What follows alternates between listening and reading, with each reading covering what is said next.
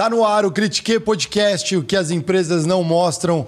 A gente mostra, eu sou Mário Espesiano, vamos que vamos. Semana começando com tudo.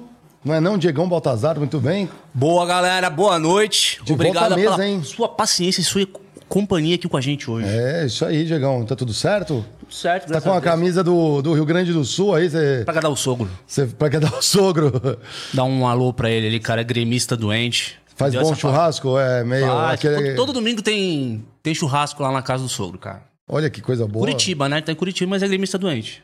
Ah, então, tem isso, né? Os, os, os gaúchos invadiram o Brasil todo, colonizaram o Brasil todo.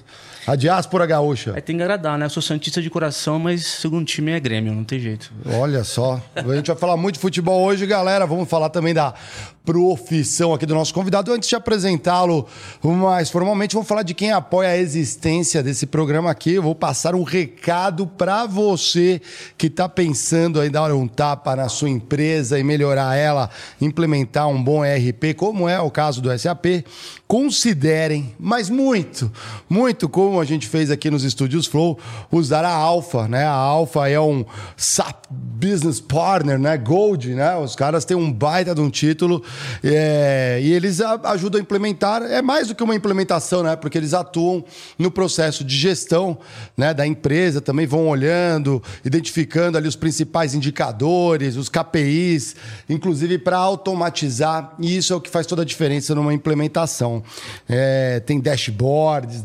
Sempre penso assim, como que você faz para automatizar processos? Isso é muito bom. A gente está usando aqui o Business One, é uma baita ferramenta e fazer com uma boa implementadora é o que faz toda a diferença, né? Nós somos um baita de um cliente, estamos usando, estamos felizes, viu, gente? Você não precisa ver como que dá um voo aqui nos estúdios. Tem um presente aqui para o nosso convidado. Opa!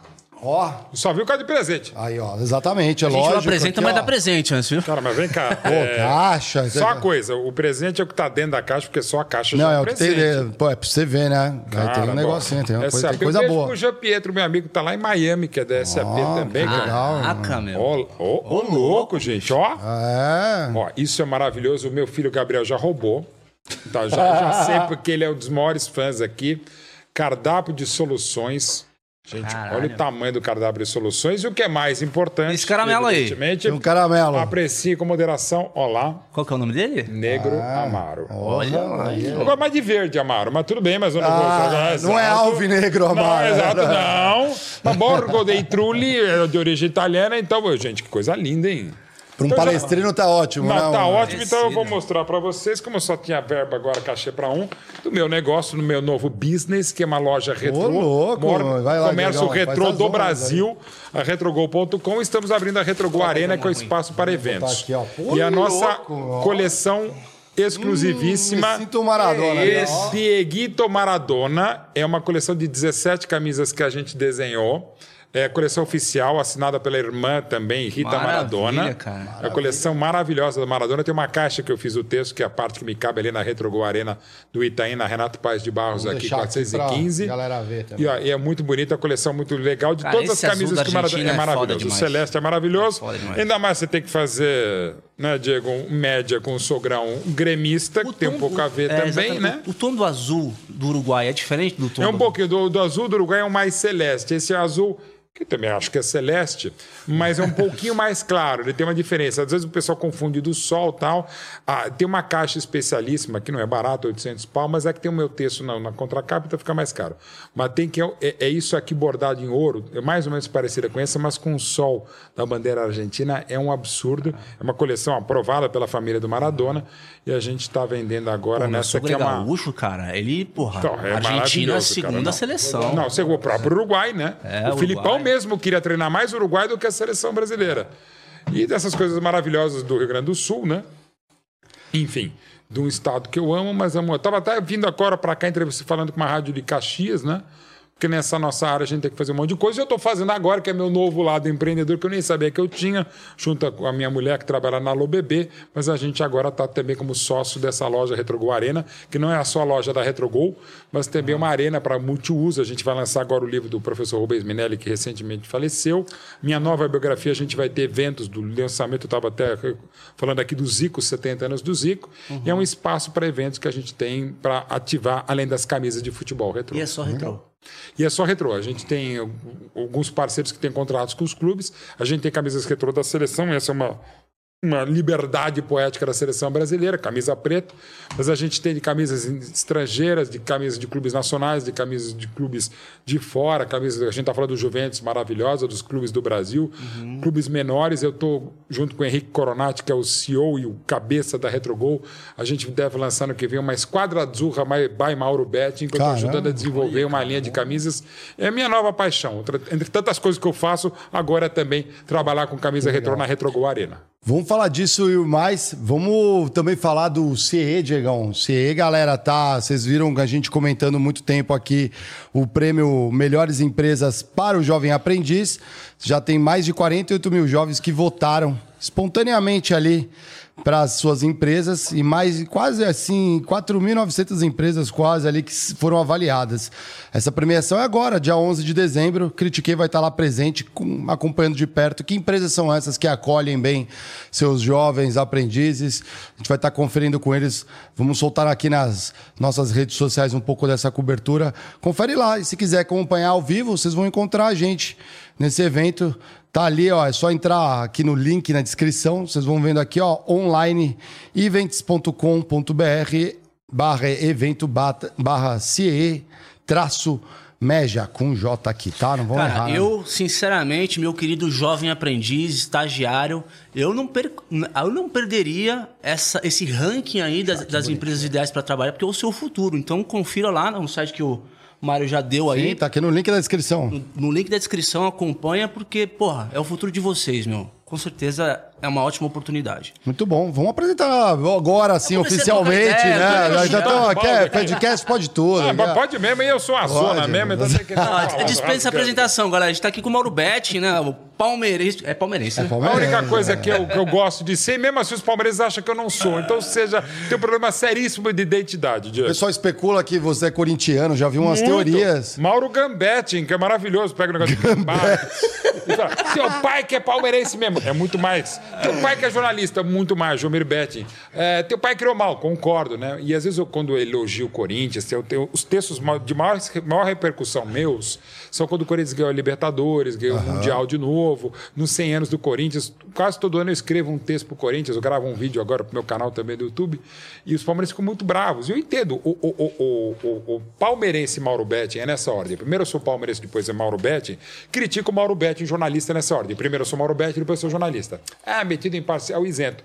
E minha mãe, que é presidente da TIP, a torcida insuportável do Palmeiras, dona Lucila, ah. ela também me critica muito. Então eu sou torcida muito mais criticado pelo palmeirense do que por qualquer outra torcida. Sim. Eu vou ao Allianz Parque, normalmente demora uma hora para entrar, uma hora para sair, muita gente com carinho tal, vem tirar foto, pega autógrafo tal mas também muita gente chega e fala: pô, você usa o teu pai, usa o teu pai para vender os seus DVDs, seus livros do Palmeiras. É, o, o, Palmeiras, você usa para isso. Eu falei, velho, você pode me xingar, pode achar que eu sou um palmeirense de merda, um jornalista de merda, ok. Só não diga que eu não sou palmeirense. E muita gente fala. Tanto é que fala, inclusive, quando eu elogio o Corinthians, estou lançando agora a biografia do Zico, escrevi livro do Flamengo, do Atlético Mineiro. O pessoal fala, pô, teu pai deve estar tá se revirando no túmulo porque você faz essas coisas. Eu falo, meu pai não está se revirando no túmulo porque ele foi cremado. Já começa por aí. Aí eu, coisa piada de mau gosto, o pessoal fica quieto e tal. Mas assim, até hoje, a torcida que mais me critica, e eu mesmo me critico, é a torcida do meu time, é do Palmeiras. Vamos descer a lenha no Palmeiras aqui. Só tem palmeirense aqui no estúdio, ó. Eu vi camisas Lucão. maravilhosas, a de 98. É. Pode ir lá na Retrogu Arena aproveitar e fazer o merchan. Aqui o Nicolas, o Geiger. Deve ser foda pra você deixar o clubismo de lado pra escrever, né? Como é que você... Então, eu, eu sou um apaixonado, até bastante piegas, tudo que eu faço é isso. Eu estou agora, inclusive, minha outra nova atividade é ser celebrante de casamento. Hum. Ontem mesmo acertei um, de, um casal de corintianos, não é só palmeirense que eu celebro casamento, é uma coisa muito emocionante. E eu sou esse cara apaixonado, mas eu tento me projetar. Eu acho que até como jornalista e cidadão, a gente tem que ficar em cima do muro, eu brinco sempre do muro bet, para você ver os vários lados da questão. Uhum. Eu sou assumidamente palmeirense, sou um cara de esquerda, eu sempre assumo minhas paixões. Fantaúva é uma paixão, pizza é uma paixão, até paixões inconfessáveis, como a própria Fantaúva, os primeiros CDs da Shakira. Eu assumo algumas paixões assim. E, mas é, é, é aquela coisa, o, o jogador do, do, do Santos, e esse ano me parece, parece que são 11 não santistas, que detestam o Santos, que jogam pelo Santos. Tem os seus times. O árbitro, a gente sempre acha que torce pelo outro time. O dirigente, cada vez mais o profissional, às vezes mais remunerado do que o profissional, é. também torce para outro time. Então não é difícil. Claro que quando eu estava na Jovem Pan e hoje estou na Rádio Bandeirantes e tem uma câmera na cabine mostrando a nossa reação, eu fico com a mesma cara de pastel quando o Palmeiras faz um gol, quando sofre um gol. Porque eu não sou pago para ser palmeirense. Eu tenho o direito, como ser humano, de torcer pelo Palmeiras, Olha. mas como jornalista esportivo há 33 anos, eu tenho o dever de não distorcer.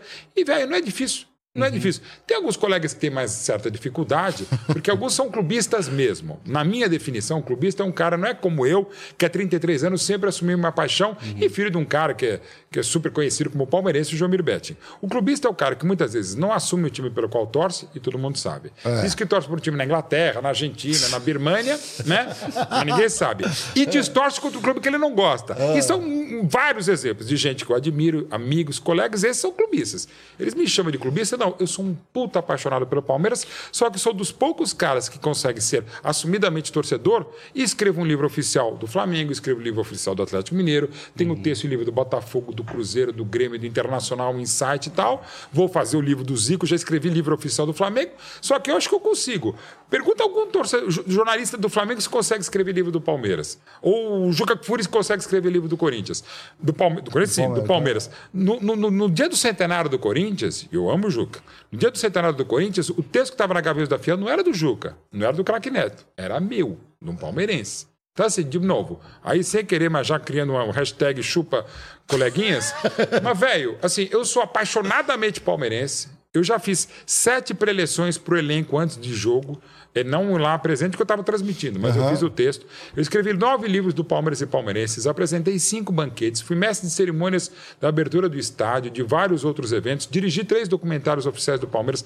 Não tenho nenhum outro jornalista que tenha feito tantas coisas com, pelo e para o Palmeiras e sem pedir nada, porque eu não posso cobrar algo que eu cubro e algo que não tem preço, só valor, que é a minha paixão pelo Palmeiras. E mesmo assim me enche o saco. Uhum. Normal, eu também me encho. Mas eu vou dizer uma coisa, mesmo desbragadamente palmeirense, eu consigo fazer coisa dos outros clubes. Uhum. Uhum. E eu acho que esse é o meu maior mérito. Conseguir ser um apaixonado pelo Palmeiras, mas apaixonado pelo futebol. Uhum. Mas eu quero deixar bem claro, Mário, é essa a ordem. É o Palmeiras que me fez gente há 57 anos, que me fez gostar de futebol e me fez ser jornalista esportivo. Eu gosto mais do Palmeiras do que de futebol e de jornalismo. Cê, cê, é, antes de ser jornalista, você Estudou direito, se não me engano, Eu né? fiz direito e jornalismo ao mesmo tempo. O direito mais torto na USP. Eu fiz direito para ter um embasamento melhor. Fiz jornalismo, acabei me formando na FIA. Comecei junto com a Casper Liber. Eu fazia à noite jornalismo direito torto pela manhã. Mas eu fiz direito, direito porque, é. porque é, eu precisava ter uma formação. Ah, né, de, além do jornalismo. Né, que eu também fui professor de jornalismo. Acabei de fazer um curso para futebol do interior. Vou lançar dois cursos de jornalismo esportivo agora no ano que vem, online e presencial também. Que eu Fez curso de técnico também? Também, né? Fiz curso de técnico, fiz curso de árbitro para aprender a ser xingado. Eu gosto de fazer curso, dar aula e aprender. É meio masoquista, talvez? Ou Sim, é meio palmeirense, masoquista. É. Mas eu acho que essa, essa, formação de direito me deu uma abertura mais ampla, me deu uma formação cultural melhor. Legal. Mas eu nunca tive a pretensão e pretensão mesmo de trabalhar com direito. É, só com jornalismo. Pra decidir o que você não quer fazer. É, eu tenho certeza absoluta, até para desespero da dona Lucila, minha mãe, que deve estar nos vendo se ela conseguir acessar o link, porque é, ela não me queria jornalista. Ela já é filha de um jornalista, irmã de um jornalista, casada com o João Betting, pai de um jornalista, avó de um jornalista, que é o Gabriel Betting, que trabalha comigo na Rádio Bandeirantes, avó de outro, do outro cara que faz cinema, como eu faço, que é meu filho, que está se formando agora em cinema. Uhum. A, a, mãe dos meus filhos também é jornalista. É um saco, a família inteira é de jornalista. E ela viu que não tinha jeito, ela falava: Ah, Mauro, já que você quer ser jornalista, não quer fazer direito legal, como o pai dela, que também era jornalista e advogado, então ela só me pediu uma coisa: Mauro, bem italianona, né? Só não me seja jornalista esportivo. Eu fui desnaturado, sou o que sou há 33 anos. Mas é legal porque você coloca o jornalismo, você fala que tem um, você é palmeirense acima de tudo, mas você tem o jornalismo para é, ter essa isonomia e poder escrever, por exemplo, do Corinthians, uhum. do Flamengo, etc. É quando você olha para cima assim, que tipo de referência em jornalismo você olhou para falar, cara, eu quero escrever desse jeito até que os mesmos palmeirenses me critiquem sem uhum. esse tipo de crítica? Olha, um que eu sou alucinado, eu gostaria de escrever uma bula de remédio, ele nunca escreveu, mas se escrevesse eu morrer de rir, um gênio para mim é Luiz Fernando Veríssimo, grande torcedor colorado e também botafoguense. Uhum. O Veríssimo, até de onde puxar um monstro sagrado que é era o Érico, o pai dele. Uhum. O Veríssimo é, é digamos, o meu mote inspirador para escrever, não que eu tenha a qualidade dele.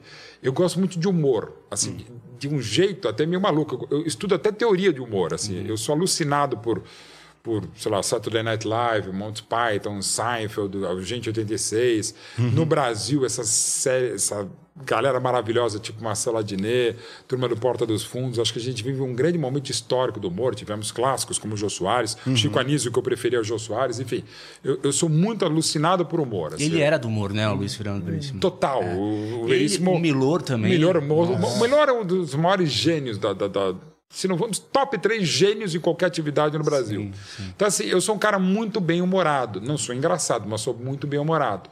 Então, eu, eu, eu gosto de tentar trazer esse humor para dentro até do rebaixamento, coisas terríveis do futebol, tal, uhum. quando o próprio time cai. Se é né? que é possível, né? Se é que é possível, mas eu tento dar uma virada assim.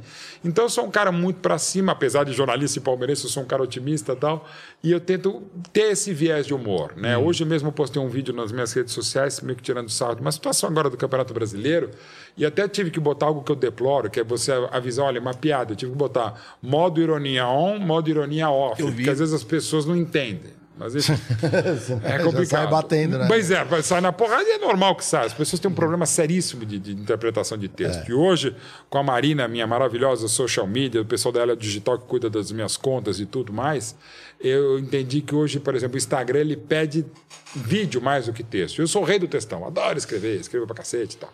Adoro falar pra cacete. E agora, em vez de fazer o textão, eu faço um videozão. E é engraçado, deu uns uma baita repercussão, mas aparece lá com legenda tal, que a Marina coloca tal. Às vezes eu falo, porra, é a mesma coisa que falava que era textão, agora dá uma puta repercussão, dá, dá até raiva. Parece que as pessoas não querem mais ler. Ou às vezes, eu mesmo, estou aqui no, sei lá, estou em algum lugar, eu estou vendo aqui o, uma, uma um, um, um, vídeo tal, tá lá com a legenda, eu não, nem escuto, eu tô lendo. Exato. É a mesma coisa. É o mesmo texto que eu botava no Facebook, que eu botava no, no, no Instagram, que eu botava no, no, Saudades do Orkut, e agora as pessoas. Dando a cara, né? Agora, agora é isso. Então, assim, e daí fica com essa coisa. Ainda bem que eu tenho a camisa da Retrogol para vestir, mas, pô, eu tenho que comprar cabelo no meu caso, é prótese, um saco. Eu não, eu não gosto de me ver. Não gosto de me ouvir, embora fale pra cacete, eu gosto mais de ler, eu gosto mais de escrever. Né? Uhum. E hoje as pessoas não gostam de escrever. Hoje um tweet ou um X, né? Hoje já virou 280 toques, virou um textão. Estamos perdidos, estamos fodidos. Mas então a saudade do rádio, como era, né? Total, eu sou filho do rádio. Meus é. pais se conheceram numa rádio, Rádio 9 de Julho. Meu pai deu golpe do baú no diretor da rádio, que era meu avô, pai da minha mãe, que era uma simples produtora. Aí se conheceram em 1960, casaram em 63, então eu sou filho do rádio. E acho que a paixão que eu tenho por todos os veículos de comunicação é o do rádio. Eu não sou o cara que mais trabalha na minha área, mas certamente no jornalismo esportivo ninguém faz tanta coisa como eu. Assim, já são 23 livros escritos, estou escrevendo outros 10. Eu trabalhei em duas, uma série e um documentário, e talvez mais. É, a loja agora é Retrogu Arena, meus cursos de jornalismo esportivo, trabalhos em blog e tal, rádio, televisão. É, eu faço um monte de coisa, mas faço por prazer é. e faço muito disso aqui, porque muito é isso que a gente está fazendo. O que é um podcast? É um rádio, velho, com imagem, ah, até porque as casas hoje estão com imagem, é bater papo. É, eu vi. Uma das grandes, Mário, que eu, que eu gosto do, do, rádio é que o rádio, embora eu fale muito, o rádio ouve mais do que a televisão, a internet, qualquer outra coisa. O rádio te acompanha, uhum. seja pelo celular, em qualquer lugar, no metrô, no ônibus, no, na cama, no banheiro. O rádio é parceiro. O rádio normalmente chega mais cedo do que os outros veículos. Uhum. Então a minha paixão mesmo é rádio, né? né? É o rádio que me deu os maiores premiações que eu tive na vida, de prêmios mesmo, até de ouvintes, assim, eu tenho uma ligação, eu fiz muitos amigos mesmo, até colega, gente que ouviu o rádio de pequeno virou jornalista, que é o maior prêmio mesmo, é quando pessoas viram jornalistas e assumem que viram por minha causa, e a grande maioria da época de rádio, da Rádio Bandeirantes, dos oito anos que acabei de passar na Jovem Pan, e minha volta aqui para a Rádio Bandeirantes. Rádio é para mim o veículo que eu mais gosto. uma bagagem ali, né? Puta, eu passei pelo rádio, as pessoas te respeitam. E outra coisa, o Diego, é bem isso. O rádio, ainda que hoje né, se fala, não, o rádio está tá acabando desde setembro de 50, quando a TV Tupi começou a entrar no ar na televisão. E não acaba. Uhum. Ele vai se modificando, agora é rádio com imagem. A própria Jovem Pan, trabalhei muito tempo lá, até julho, agosto desse ano, e tem aquela coisa da Jovem Pan News, de imagem e tal. O tempo inteiro você fica nesse maldito Big Brother, e é maldito mesmo, que é uma das uhum. coisas deploráveis ser no Brasil Big Brother, mas tudo bem. ok, cada um com seu gosto. Né? A gente deplora pra cacete, mas segue. Mas o rádio é isso, o rádio ele aproxima mais. Televisão é muito, né? Agora tudo bem, rádio também você tem que botar maquiagem. Acho que eu, eu vi maquiado numa gravação da agora da TNT. Ah. Mas assim, é, o rádio é muito mais conversa. É isso aqui, Sim. uma das coisas muito legais que tem de podcast, seja onde for, é, é, é, é o som. Uhum. E eu sou um alucinado por som. Vou até mostrar aqui. Tem muita gente que escuta a gente pelas plataformas de áudio, é Mas verdade, é, né? cara, assim, por exemplo, eu tô aqui com a minha caixinha sem fazer, mas já fazendo aqui para Bozo. Ah. É assim, acabou de sair o negócio do, do, do, do Spotify, né? Do, da, da sua, você, a, a, sua vida no Spotify, né? Ah. É, esse ano eu vi menos música do que eu vi ano passado. Ano passado eu vi 103 mil horas de música, esse ano eu vi 77 mil horas de música. Dá uns 50 e poucos dias. Mas é a mesma playlist ou você explora ali? Então, é, ano passado eu vi 3.826 bandas e artistas diferentes. Esse ano eu me superei. Eu vi 4.200 e tantos artistas. Já foi crítico ah, musical, se não me engano. Também. Eu escrevi na Bis, tinha um programa isso, com, com, Cara, porque eu escuto música enquanto eu faço transmissão, enquanto eu faço programa, enquanto eu faço jogo, enquanto eu escrevo livro, enquanto eu escrevo documentário, enquanto eu escrevo roteiro. Eu fico o tempo inteiro ouvindo música. É, a música me ajuda. Eu tenho um transtorno Davidson de, de, de, de, de hiperatividade com, com atenção.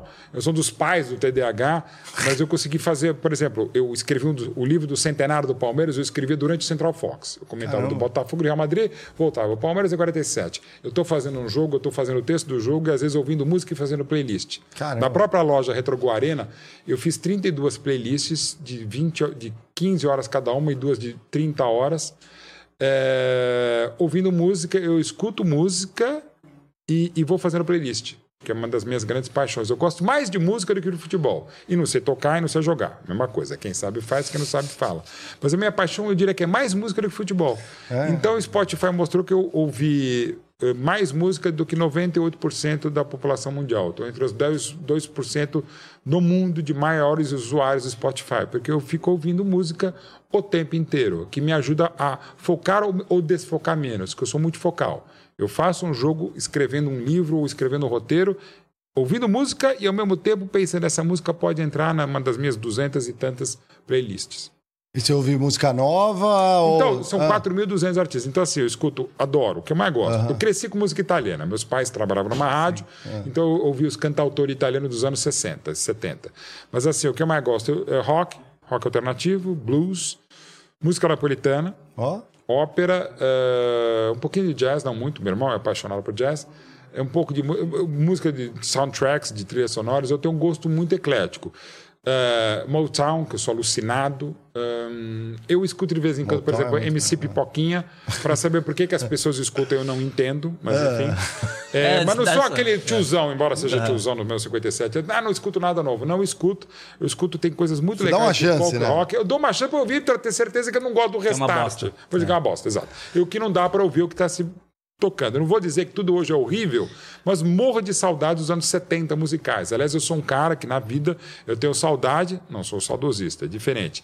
E por trabalhar com eu sou curador do Museu da Seleção Brasileira, sou um dos curadores do Museu Pelé. Por trabalhar em exposições, estou acabando de fazer com, a, com, a, com, um dos meus parceiros do Futimemo e também com a TNT Esportes uma exposição no Rio de Janeiro sobre camisas históricas da Champions.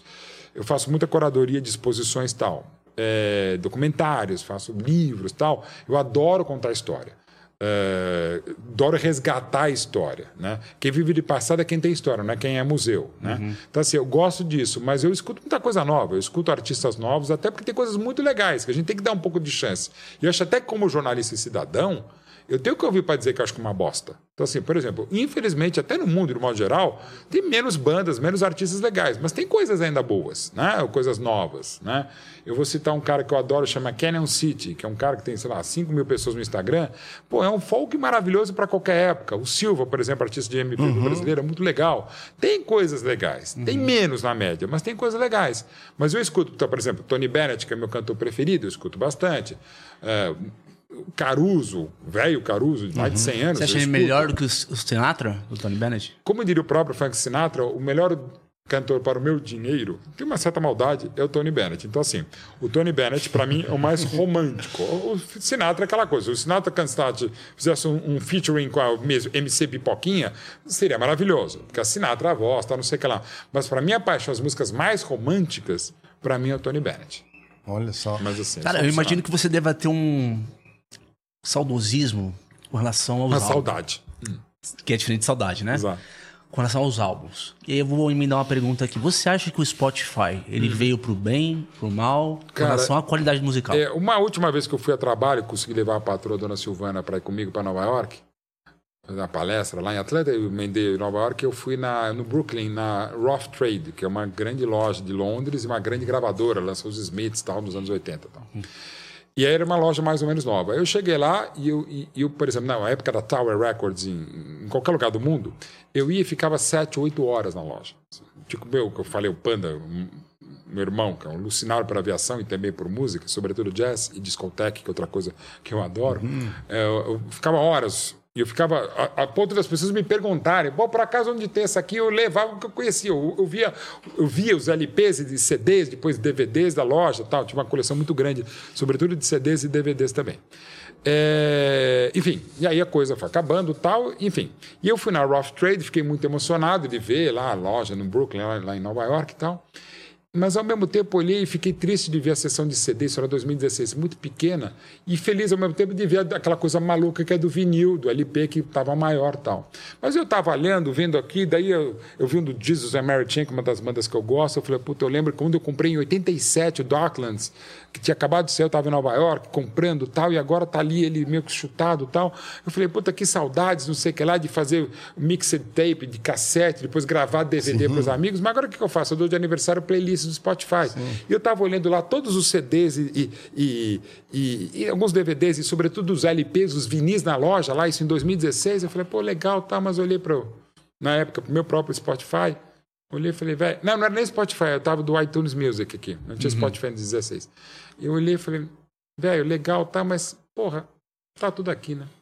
É. E eventualmente músicas que não estão no Spotify, eu tenho umas outras trilhas aqui no YouTube que eu faço. Então, por uhum. exemplo, algumas músicas que não estão no Spotify, eu tenho pego dos meus LPs, fitas cassete, DVD que eu gravava, ou, ou, ou, ou CD que eu gravava, tá no. Eu faço uma, umas playlists no YouTube. Porra, tá tudo aqui, velho. É. Eu, eu, eu prefiro o conteúdo à forma. Por exemplo, meu último documentário, que é do Palmeiras Campeão da América, a gente não lançou mais em DVD.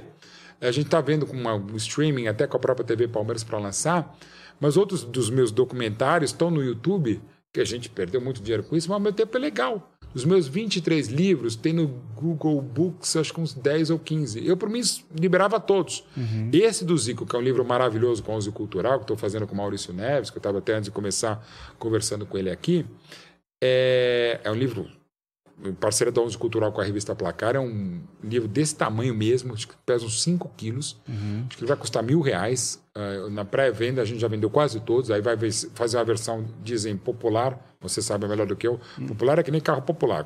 Carro popular só se for para o Sultão de Brunei, né? Não tem mais carro popular. Exatamente. É. A gente vai fazer uma versão um pouco menos cara do livro do Zico. Só vem sem, mas, assim, sem roda. É, é, mas é um livro que tem mais das metade das fotos do livro do Zico, fotos inéditas do acervo maravilhoso da Abril da Placar. E assim, é, porra, eu para mim botava já, não nesse caso, mas assim, em vários casos, meus livros todos, para mim eu já botava para domínio público. Uhum. No primeiro momento vende, mas depois está lá. Porque assim, eu quero espraiar o. Não saber, eu não vou ter. Eu não vou ser o ET Bilu, assim. Venda conhecimento! Não, não é isso. Mas quanto mais as pessoas tiverem acesso, melhor. Então, assim, aqui, e o que me irrita hoje das pessoas, ah, Tipo, sei lá, Tony Bennett não é do meu tempo, velho. Em vez de você digitar MC Merdinha aqui, digite Tony Bennett no Spotify. É a mesma coisa, cara. Você tem acesso. É maravilhoso. E, e, e, essas tantas horas também que eu tenho ouvido de Spotify nos últimos anos, é porque eu tô. Por exemplo, do, Tony, do, do Frank Sinatra e Ella Fitzgerald, Chico Buarque, Caruso, eu vou lá e, escuto a biografia, a biografia, a, a, a discografia completa desses artistas. Uhum. E é, é, maravilhoso. Então, até coisas que eu já sabia, o próprio Tony Bennett, que é minha, o cantor meu favorito, eu descobri umas três ou quatro músicas que eu não conhecia de discos mais antigos, maravilhosas. Ele foi embora esse ano, né? Ano passado. Foi, foi, foi. É. E, e, uma história linda, porque. Linda. Ele, ele teve com. Acho que foi com 96, ele estava com Alzheimer é, os últimos 4 ou 5 anos, ele estava com Alzheimer, mas você botava um. A, a mulher dele botava um, um tablet, ele lia a letra e cantava. Conseguia cantar ainda.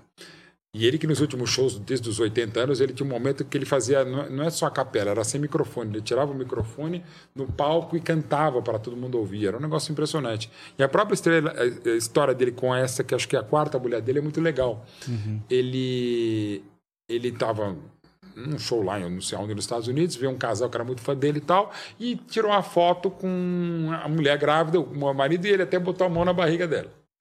Aí, tipo, uns 20 anos depois, tá lá ele numa produtora, tá no sei o oi, tudo bem, eu tô Beto, meus pais são muito fãs seus, ah, que legal, tal, inclusive... Eles tiraram uma foto com você. Minha mãe quer te mostrar. E ela mostrou. A foto era exatamente essa foto, né? Ela na barriga da mãe, né? Ela com uns 20 e poucos aninhos. Bom, para resumir, Caramba. eles casaram. Então, ele botou a mão na, na, barriga da mãe, da, da, sogra, da última sogra dela, e foi quem cuidou da vida dele, assim.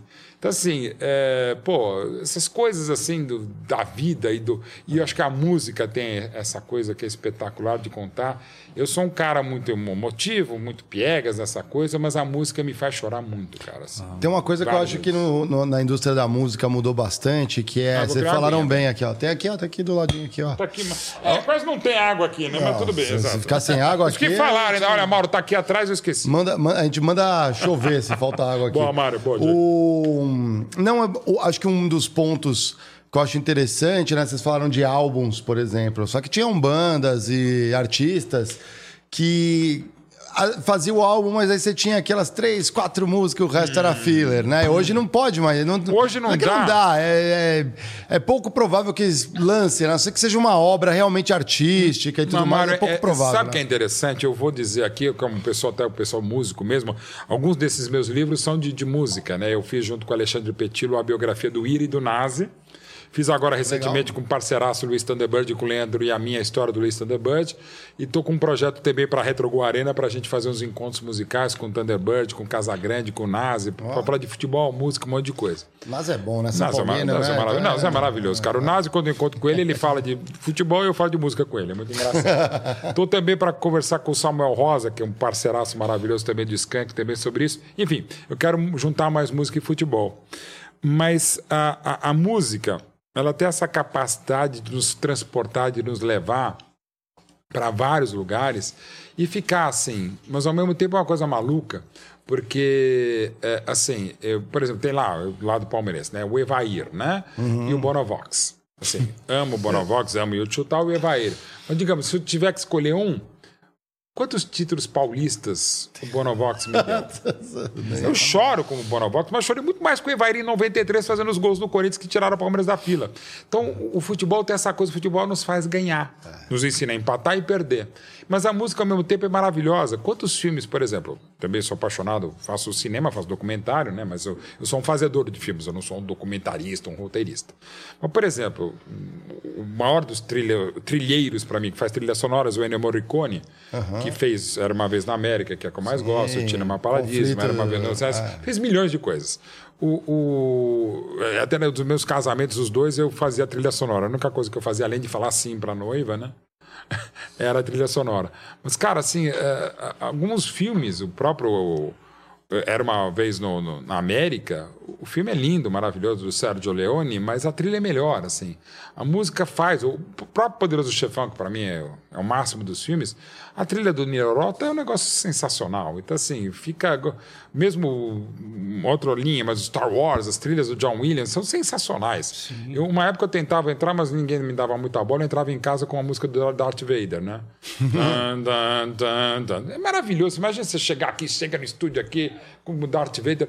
É fantástico. Então, essa, essa coisa da música, da trilha sonora, porra, é. Sim, os James é. Bond são muito famosos. James, você fala, James Bond, do John Barry, tá, é. dá vontade de pegar um meu Fusca e sair como se fosse um Aston Martin, né? Você, vira. Não, e outro cara genial, Henry Mancini, tipo Peter Gunn, Pantera Cor-de-Rosa. Cara, e aquela coisa, dois toques. A, a, a música, ela te transporta para lugares. E outra coisa maluca que eu fiz é eu tive uma ideia ouvindo uma música que eu mais gosto do Michael Jackson, que é One Day in Your Life, que é de 75. Eu pensei, pô, um dia na sua vida. Eu pensei, e se eu numa, um dia eu só pudesse ouvir 24 horas de música, as músicas que eu quiser, mas vai ser até o final do dia, ou no último dia da minha vida eu puder ouvir. Aí eu fiz, são quatro playlists de 6 horas, para não dar uma só de 24 horas, chama One Day in Your Life. Eu começo da meia-noite até meia-noite. São todas as músicas que eu amo na minha vida, ou de pessoas que eu amo, que eu amei, que eu conheci, que lembram momentos da minha vida e que elas têm que ter uma lógica só, elas não podem ser repetidas. Mas, por exemplo, às três da manhã eu não vou ouvir Iron Maiden, eu vou ouvir, sei lá, Beethoven. Ah, você coloca um cronograma mesmo. Eu faço cronograma. E, e ela, dentro do possível, cada uma ela tem que ter uma, um link que você sabe, por exemplo, do Caruso para Cowboy Junks, que é uma banda que eu adoro, o Tony Bennett, que tem que ter uma certa coisa. Então tá lá no, na Rádio Cucamonga, que é meu perfil no, no, no, Spotify, você pode achar essa coisa. E outro projeto que eu faço assim para mim, mas estou botando nas redes sociais, é a minha relação, minha seleção das melhores músicas, né? E é em cima do que você falou. É, melhores músicas, não, os melhores álbuns da minha vida. Eu dou notas de 0 a 14. Por que 14? Porque tem algumas músicas que eu acho que são mais do que 10. Por exemplo, Comfortably Numb, do, do, Pink Floyd, para mim é 14. Deus, é. Que é maravilhoso e para mim faz o álbum The Wall, por enquanto, ser o maior álbum da minha vida, com 26 músicas, todas eu gosto. Uhum. Ou, por exemplo, o, o Dark Side of the Moon, a terceira música é um saco, que é um negócio meio experimental, aquelas viajandonas do Pink Floyd, uhum. que abaixa a média. O, o, o, para mim, o álbum mais genial dos Beatles, que é o mais do que o Revolver, que é o álbum branco, ele tem três músicas insuportáveis, então diminui a, a média. Se eu fosse escolher um álbum na minha vida para ouvir o tempo inteiro, talvez eu escolhesse o Help dos Beatles. Um pouco mais comercial, menos genial, mas ele tem todas as músicas legais para mim. Todas as músicas audíveis. Eu já vou de Robert Soul já. Então, que eu falei é, um caras Soul. floresceram Sim, pra genialidade. Que né? vai do Revolver vai Robert Soul. É. Genial. Mas eu acho, pro meu gosto, que ainda tem músicas que, por exemplo, eu poderia. Não é que eu não gosto. Uhum. São absolutamente geniais, tanto o Revolver quanto o Robert Soul. Mas eu, eu ainda sou um pouco. Por exemplo, eu pego The Night Before dos Beatles, que deve ser a música 138 dos Beatles. Mas hum. qualquer outra banda, se tivesse só The Night Before, seria One Hit Wonder, seria um negócio fantástico. Então, assim, amo músicas ou artistas como esse, que você pega uma música Sim. qualquer, qualquer mesmo, né? Que é uma outra coisa que eu também estou por fazer agora no meu Instagram. Eu tenho. É, todo sábado eu vou fazer um artista só, tenho que escolher a melhor música dele. E vou fazer uma postagem. Eu comecei, não sei porquê, com Belchior, que é comentários a respeito do John, e a próxima vai ser dos Beatles, até homenagem ao show do Paul McCartney. Que vai ser o segundo, o terceiro melhor show do ano no Allianz Parque.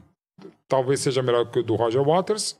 Você foi nesse foi, último do Roger Maravilhoso. E não vai ser também. melhor do que o Palmeiras 5, Corinthians, São na, Paulo 0. Não foi na Taylor? Não foi na Taylor, não? Minha filha foi, minha filhota foi. Na Taylor Mas Swift, o cara é. adora Taylor Swift. Adora. É mesmo? É mesmo? Gosto muito, achou boa pra caramba toda a vida dela. Músicas maravilhosas, assim, pra, não é bem a minha linha e tal, mas a Taylor Swift tem coisas muito legais, inclusive discos soturnos, mais, mais introspectivos.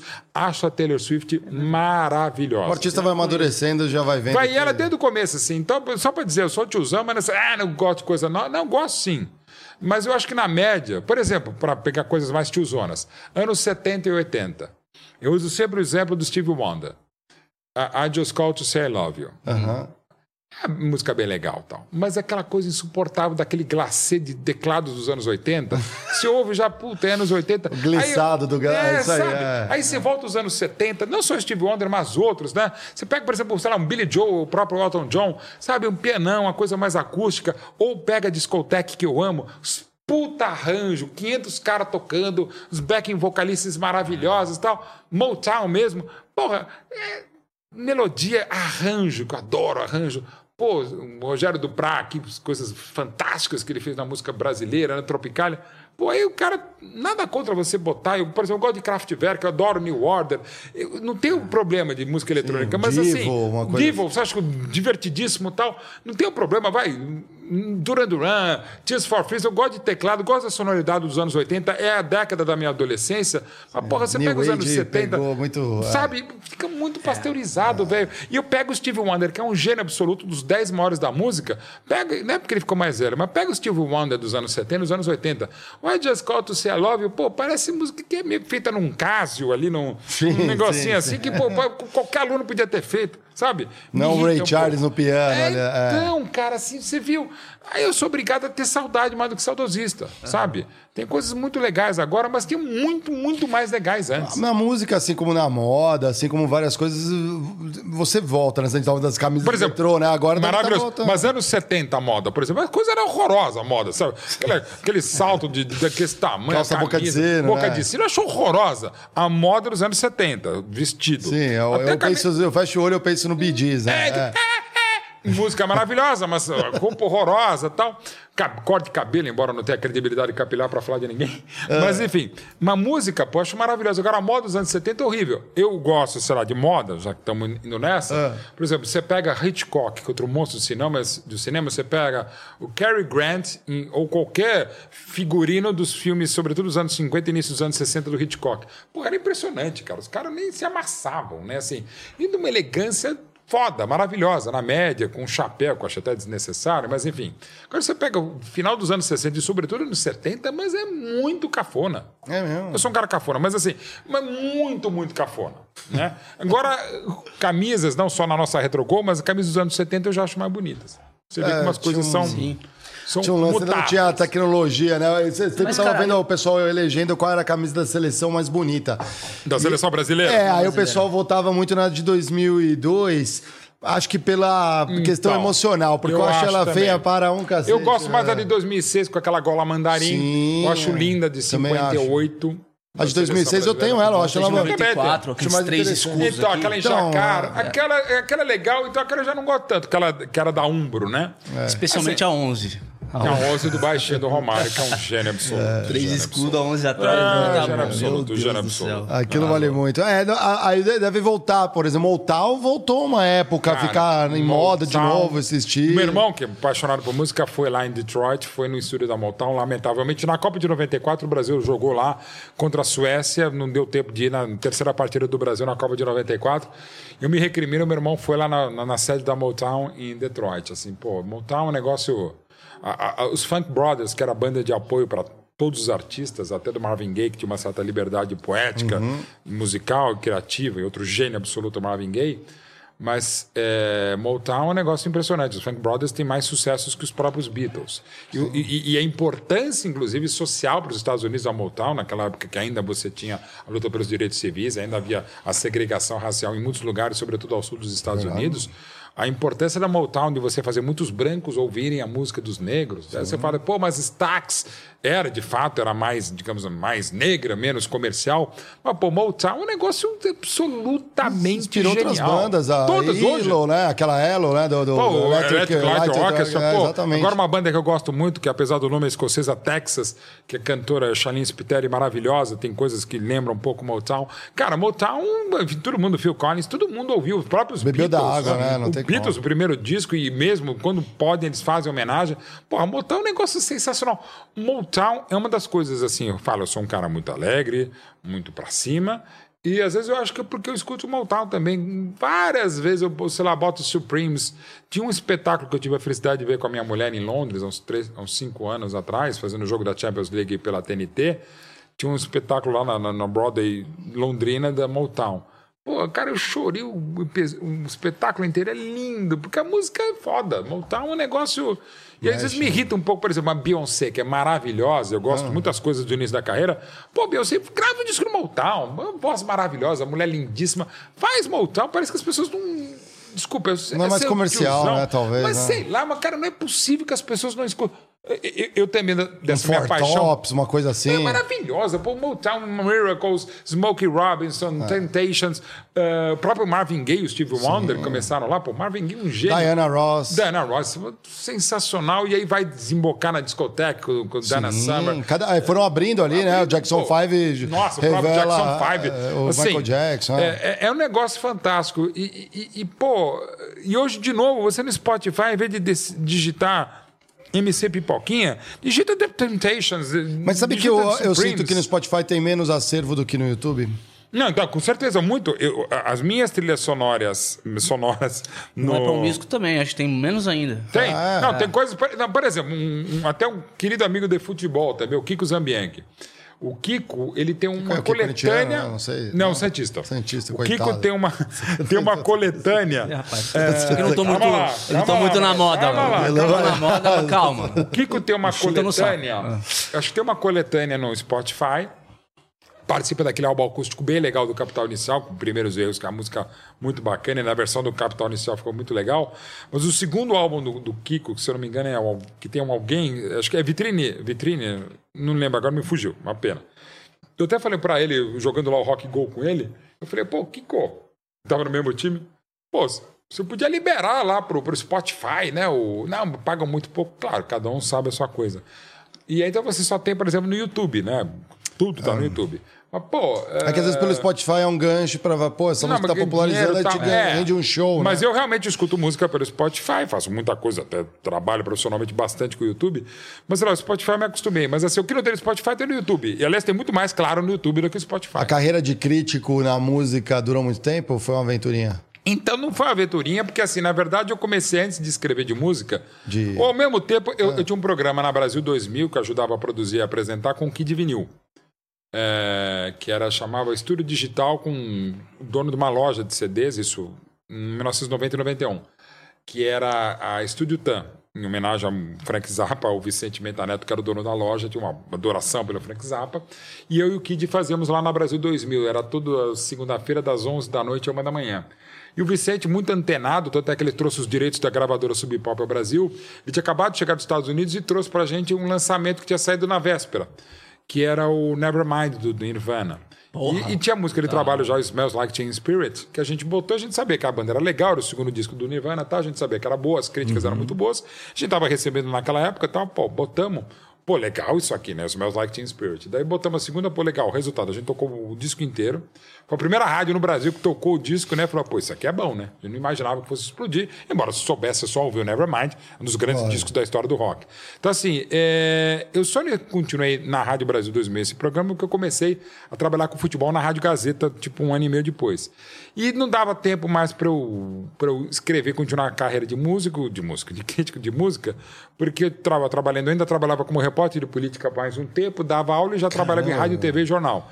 E também para uma coisa que é interessante, que me fez também não tocar instrumento. Eu falei, por que, que eu vou tentar ficar me ouvindo tocando gaita ou baixo, que eu pensei tocar? Até oboe, juro por Deus, eu pensei tocar.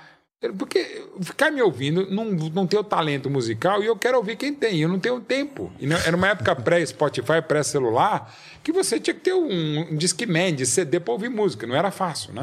Então eu falei, velho, eu vou ficar porque, como crítico musical, você tem que ouvir muita coisa que você não gosta. Né? E tem que estudar, né? Pouca coisa. Tem que eventualmente entrevistar o artista e tal. Mas quer saber, Dani, se eu vou ficar só ouvindo música, é mais ou menos o que eu vou. E agora eu vou começar a fazer um pouco nas redes antissociais, um pouco falar e escrever sobre música, que realmente eu insisto. É o que eu mais gosto e eu posso desafiar muita gente, assim. Não é que eu. Eu não sei falar o que é uma harmonia, eu não sei tecnicamente quase nada sobre música. Mas eu acho que eu tenho um bom gosto, tenho uma cultura musical muito grande, assim, eu sei algumas datas de lançamento, sei ordem de música, de disco e tal. E vou dizer uma coisa: se você te fizer tipo um qual é a música, toca dois, três segundos, assim, cara, eu vou matar. Se eu tenho uma memória muito boa e musical, muito foda. Mas isso, isso é um ponto bom pra gente explorar. Quando que as pessoas começaram a te re- reconhecer como um crítico musical mesmo? Você começou a escrever. Na verdade, não me reconhece, sabe que eu sou um cara de futebol. Mas quem me conhece minimamente, eu preciso trabalhar, até a Marina, que cuida das minhas redes sociais e algumas coisas, fala, pô, é, escreve mais ou fala mais de música que você manja muito. As pessoas meio que sabem. Assim, por exemplo, eu fui DJ em algumas eu gosto de brincar. Eu, eu dava fita cassete, o mixer tape para as pessoas de aniversário. Quando começou a ter gravador de CD, eu comecei a gravar muito. E hoje eu distribuo é, é, playlists. Eu tive um tempo que eu gravava no meu Instagram, no Stories, essa minha rádio Cucamonga, que eu brincava com músicas e fazia um sucesso muito grande. Eu tinha muito seguidor, mais por causa do Mauro da música do que por Mauro que ele que escreve, do Mauro Betting uhum. comentário esportivo. Mas é uma coisa que eu quero trabalhar mais fazer mostrar esse meu lado, digamos, musical, porque eu adoro, eu adoro falar de música, eu me emociono muito de música. Eu conheço assim histórias de bastidor de música, eu conheço sobre histórias de, de banda e eu consigo fazer, acho que alguns links, links de texto, de papo assim, linkando música com futebol, e linkando música com a vida, política, economia não, com culinária. Eu, assim, você me pede. Não, e assim, essas trilhas sonoras que eu fiz para a nossa loja Retro Guarena lá do Itaim, quando eu, eu brinco, a única coisa que eu realmente faço na loja são as, as trilhas sonoras, as playlists. Cara, eu faço assim, se você me der agora, por exemplo, ó, eu tenho, vou fazer um churrasco para meus amigos de, de, de faculdade uh, em casa. Eu falo, que, que ano a que ano que vocês mais estiveram próximos? Aí você fala o ano. Cara, se você me dá uma hora, eu faço uma playlist de umas 10 horas. E, e, vou dizer, e não é só jogar as músicas, não. É, essa aqui chama essa, que chama aquela, de repente agora eu posso ir para uma coisa mais dançante, posso ir agora um rock mais pesado, alguma coisa de blues que faz. E, e as músicas que passam, por exemplo, da música, sei lá, um blues rock para o André Cristóvão, maravilhoso bluesman brasileiro. Eu consigo fazer essas, esses links para uma é coisa DJ, não ser então? jogada. Você é DJ, Cara, eu sou DJ. Eu, eu, diria que mais do que DJ, de saber fazer scratch, eu sou Ah. um programador musical. E é uma coisa maluca. Se você me falar qual que é o seu artista preferido musical, por exemplo. O meu é Beatles. Beatles, perfeito. Eu, Diego, provavelmente, talvez, se olha, a gente nos falar mais, se te contar daqui a uns 15 anos, eu vou falar, porra, você me falou do Rubber Soul. Uhum. Cara, assim, tem várias pessoas que às vezes eu não lembro o nome, eu falo, eu gosto do Rush. Porra, eu gosto, sei lá, de Iron Maiden. Amo Marisa Monte. Eu vou lembrar. E é interessante. E eu acho que eu consigo fazer essa coisa de fazer, pô, você gosta, sei lá, você me fala três bandas, eu vou conseguir fazer uma playlist de horas para você, não só com essa banda, mas com as Mas outras bandas B, e com né? sons que provavelmente você vai Conectem, gostar. é. E, ou no mínimo, você pode até não gostar, mas se conectam com a época, que tem a ver com outra, com versões mais novas, outras versões originais, eventualmente Beatles covers dos primeiros trabalhos. Então, assim, é uma coisa maluca. Assim, eu tenho essa capacidade de, de talvez ter um maior trânsito de música do que propriamente de futebol. Eu acho que eu sei mais de música do que eu sei de futebol. Agora, esse link com música e futebol, na minha cabeça ele não é óbvio, né? Mas aconteceu da. Pô, muitos- saiu do Abel agora, falando do gramado do Aliens lá. com- Saiu da- música? Da, Taylor Ah, por causa da música. Ah, não, assim, não, não, Não, não é é, da- é- é, não é, é. mas, por, mas, por exemplo, eu adoro fazer link assim, e, e gosto de músicas que têm a ver com futebol. Por exemplo, um dos projetos que a gente faz com a produtora de cinema Ovo, é, a Ovo tem os direitos do canal 100. A gente fala canal 100 e fica tan, tan, tan, tan, tan, na cadência do cara, samba. é. Então, assim, porra, eu, eu, eu falei, nos meus casamentos a trilha sonora era minha, nos meus filmes eu trouxe o primeiro filme Simoninha para produzir, a maravilhoso Simoninha para produzir a trilha sonora. Depois estava coincidentemente falando agora com outro parceiraço que é o Paulinho Cortione, que tem um estúdio magnífico de música tal, propaganda e também para cinema. Cara, é uma das poucas coisas que eu gosto de meter a mão, é a trilha sonora de- dos meus documentários. E, e de música, e de trilha sonora para tudo. Agora, como eu falei, eu, eu, eu sou celebrante de casamento também. Eu agora estou tentando criar até uma coragem. Falar, olha, vocês já me convidaram para celebrante, então é o seguinte, ó, estou começando a sugerir música para celebração. Claro que é coisa absolutamente pessoal. A própria celebração de casamento que eu faço, que por óbvio é ecumênica, mas tem a ver, claro, respeitando as religiões de quando tem as pessoas religiosas. Já fiz um casamento que nenhum dos dois era religioso, também por isso acho que me convidou para ser o celebrante. mas assim, mas já fiz cerimônias também religiosas, ao lado de um pastor, ao lado de reverendo, ao lado de padre, enfim. Ah, e, e eu também estou começando a sugerir também algumas músicas. Eu pergunto, qual é o teu gosto musical? O que, que você acha, de repente, de usar isso aqui? Teve um casamento que eu não pude fazer, mas a pessoa sabe que eu gosto, até a pessoa se identificou mais pelo meu lado de, de- de apaixonado por música do que por futebol, eram dois que não eram palmeirenses, e falou, Mauro, já que você não vai poder, já ajuda a fazer a trilha sonora do- da, da festa. Pô, foi muito legal. Então, assim, eu adoro fazer trilhas e, e, acho que faço bem e faço rápido também, que é importante. Isso aí que você falou é muito doido, né? O Abel reclamando do gramado depois de tanto show ali, né? É. A gente tava discutindo hoje aqui, porque aqui a casa tá cheia de palmeirenses. Uhum. Aí eu falei assim, ah, engraçado, né? Não, não foi projetado para ter show, para ter mas, jogo. Mas, na verdade, até o, o desgaste, na verdade, né? até onde eu sei, o desgaste não tem nem a ver com o show, é com o ensaio de jogo mesmo de, de futebol e, e, você tem uma obsolescência do, de troca que você precisa ser respeitado. Então você está se discutindo isso.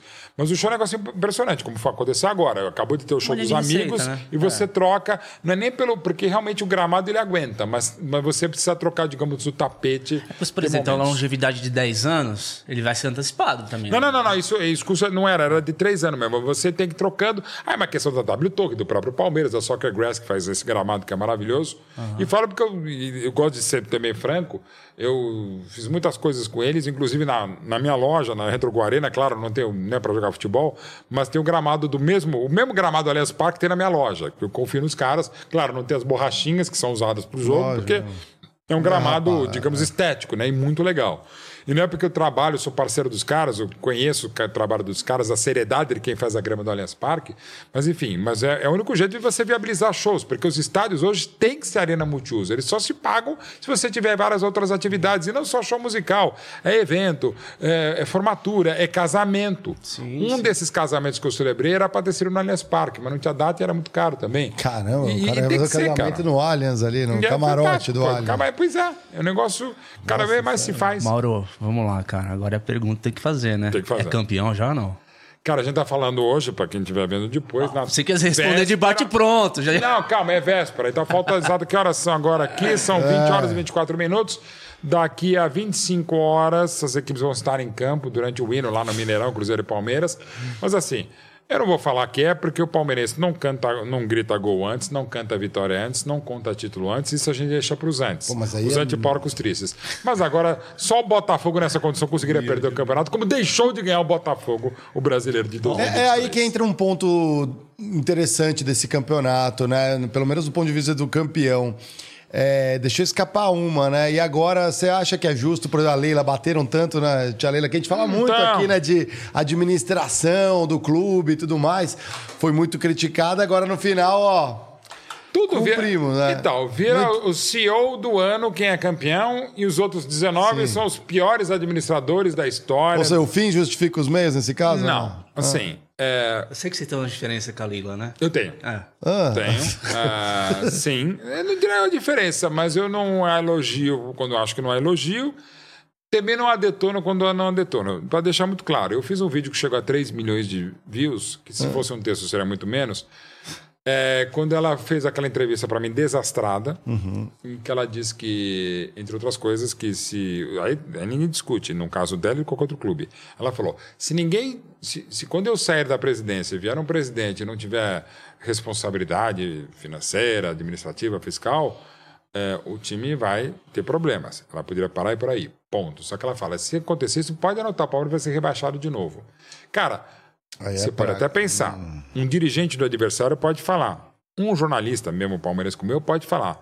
Presidente da instituição, não. Até porque é uma questão mínima de humildade. Sim. Quer dizer, chegou ao Palmeiras em janeiro de 2015, faz um trabalho bárbaro, ajuda muito o Palmeiras, hoje com 16% das receitas, um pouco menos. Fundamental. Uma casa que foi é, saneada pelo Paulo Nobre, depois pelo Maurício Gagliotti, agora pela Leila. Ponto. E a Leila ajudando desde janeiro de 2015. Paulo Nobre chegou no Palmeiras falido em 2013, é o próximo disso. Botou 150 milhões do bolso dele palmeirense, de uma pessoa física com muito dinheiro, merecidamente, desde o pai. E a família, ele, Paulo Nobre, ajudou a multiplicar essa grana. Ok. Mas a Leila não pode dizer que o Palmeiras vai cair se ela deixar e se alguém for irresponsável, nem pode falar, inclusive, pelas brigas que ela tem com o Paulo Nobre e o Paulo Nobre tem com ela, falar as coisas que ela falou. Também não pode a torcida, por uma questão até de inteligência, hum. depredar o patrimônio das empresas dela, da Crefisa e da FA. Cara, é porque é bizarro, é, é bizarro e absurdo também, porque além do Palmeiras estar num momento histórico e também por causa da Leila como patrocinadora e também como presidente, ao mesmo tempo, se você depreda, se você picha a loja, seja qual for o negócio, do seu patrocinador, do seu parceiro, Quando esse patrocinador parceiro sair, e pode eventualmente ser mais cedo por causa disso, quem é que vai querer eventualmente patrocinar se num caso de um insucesso, Sim. e o insucesso era a eliminação de uma semifinal de Libertadores para um clube que acabou de ser bicampeão da Libertadores, foi semifinalista no ano passado e agora também perdendo nos pênaltis para um time que outras quatro vezes eliminou o Palmeiras. É que as coisas ali se misturam, né? Não, a Crefisa não, com ela a... quis, quis é. se misturar. Em relação ao avião da placar dela, o é. avião é dela e é ajuda lógico, o Palmeiras. É. Ah, mas ela ganha. Gente, aí que é o meu texto que uhum. meu vídeo que bombou com 3 milhões de views, que é o seguinte. No caso específico do Palmeiras, mas cabe a qualquer um e não só no futebol, cabe em outras áreas, vocês também sabem melhor do que eu. O clube se chama Sociedade Esportiva Palmeiras.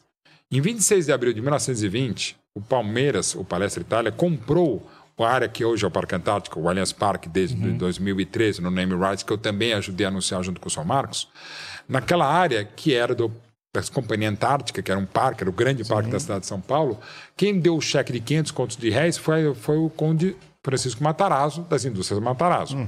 Depois ficou 250, Terreno, a área que hoje é o Shopping? Bourbon tal. Quer dizer, já houve uma primeira sociedade para a compra da área do Parque Antártica. Sociedades que o Palmeiras fez também para fazer a obra dos Jardins Suspensos, inclusive a eliminação do Parque Antártico, do Palestra Itália, em 69, com a Philips. O Palmeiras teve o melhor contrato de cogestão técnica e administrativa com a Parmalat de 92 a 2000. A Tráfica ajudou o Palmeiras a ser campeão em 2008, como a Crefisa e a FAN ajudam desde 2015. O Palmeiras, historicamente, é uma sociedade esportiva. E vocês também sabem muito melhor do que eu. Como qualquer sociedade, como qualquer contrato comercial, profissional e até pessoal, um casamento, não é 50-50.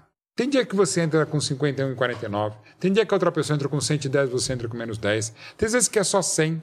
E não importa se ah, você botou mais e o resultado vai mais para você. Gente, importa a sociedade. Importa você ajudar no momento que está ruim. Quando está perdendo, você ajuda. Quando você está ganhando, você traz junto. Quando está mais ou menos, você empata 50 por 50. Até hoje tem um pensamento tacanho no Palmeiras de que a Parmalat ganhou demais, mais do Palmeiras do que o Palmeiras ganhou com a Parmalat. Gente, o Palmeiras havia 16 anos não ganhava nada. Exato. Chegou a Parmalat em abril de março, se não em 26 de março de 1992 o contrato, em 12 de junho de 93 um ano antes, o Palmeiras já era campeão, acabando com 16 anos de fila.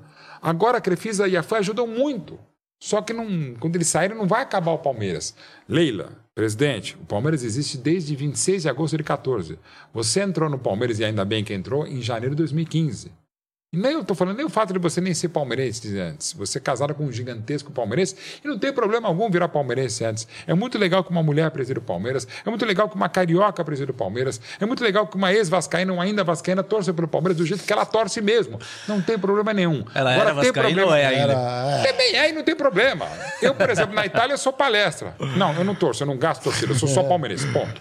É. E eu repito, eu sou um palmeirense que está jornalista. É, não tem é, problema. Não, mas pode ser, mas não tem problema. E pode, se quiser, inclusive, a Crefisa, como ela já falou, é, é patrocinar o Vasco, pode dar o name rights de São Januário, não tem problema algum.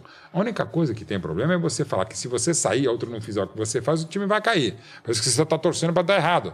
Parece que você está torcendo para tudo que foi muito bem feito na esmagadora, na esmagadora maioria dos casos pelo Paulo Nobre, você por tretas de você, Leila, com o Paulo Nobre, do Paulo Nobre com ela, vocês se desentenderam por algo que é muito maior do que vocês, que é o Palmeiras, é, é a CEP. Mais do que o CEP, o Código de Interessamento Postal, a CEP é mais importante, muito mais importante do que o CNPJ da Crefisa, da FEI da Placar, que é a dona do avião, uhum. do que o CPF meu, dela, do Paulo Nobre, de qualquer outro, até do Ademir da Guia.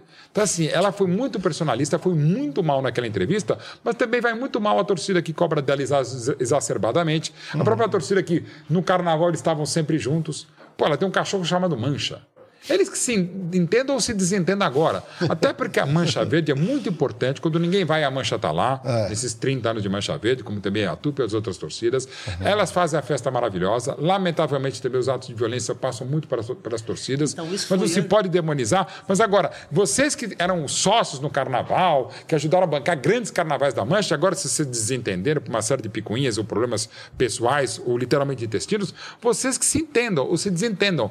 O Palmeiras é maior do que a Mancha, o Palmeiras é maior do que a Leila, o Palmeiras é muito maior do que o Mauro Betti, do que o João Betti, do que qualquer um. O que não pode é os interesses pessoais interferirem. Não pode os interesses políticos e pessoais da Leila interferirem no Palmeiras. Eu achar que quando ela for embora, acaba o Palmeiras. Não é isso e não pode ser isso para a Leila. E se minha mãe fosse a presidente, a mesma papo, o mesmo papo. A gente entrevistou na primeira temporada aqui do Critique o Thiago Escuro, que foi o presidente ali do Red Bull Tá no. Mônaco agora, né? Tá Tá no no Mônaco, excelente Mônaco. profissional, seríssimo profissional. Isso que eu ia perguntar, quando a gente olha, por exemplo, eu não posso dizer que a campanha do Red Bull né, foi ruim, foi muito boa, ficou figurando, Excelente. tentou, podia ter garfado esse campeonato também. Também, podia ter levado, ele- claro. Ele, entrou ali na reta final também, aí é, escorregou e agora ainda tem que lutar para tentar ficar Mas mesmo assim, um baita ano, porque o ano passado no brasileiro não foi legal do Red Bull E se olhar a estratégia deles ali, de ter jogadores jovens, nenhum nome, sabe, aquele que. Eu não gosto. É mesmo? Por quê? Porque é o seguinte, porque não vai ganhar.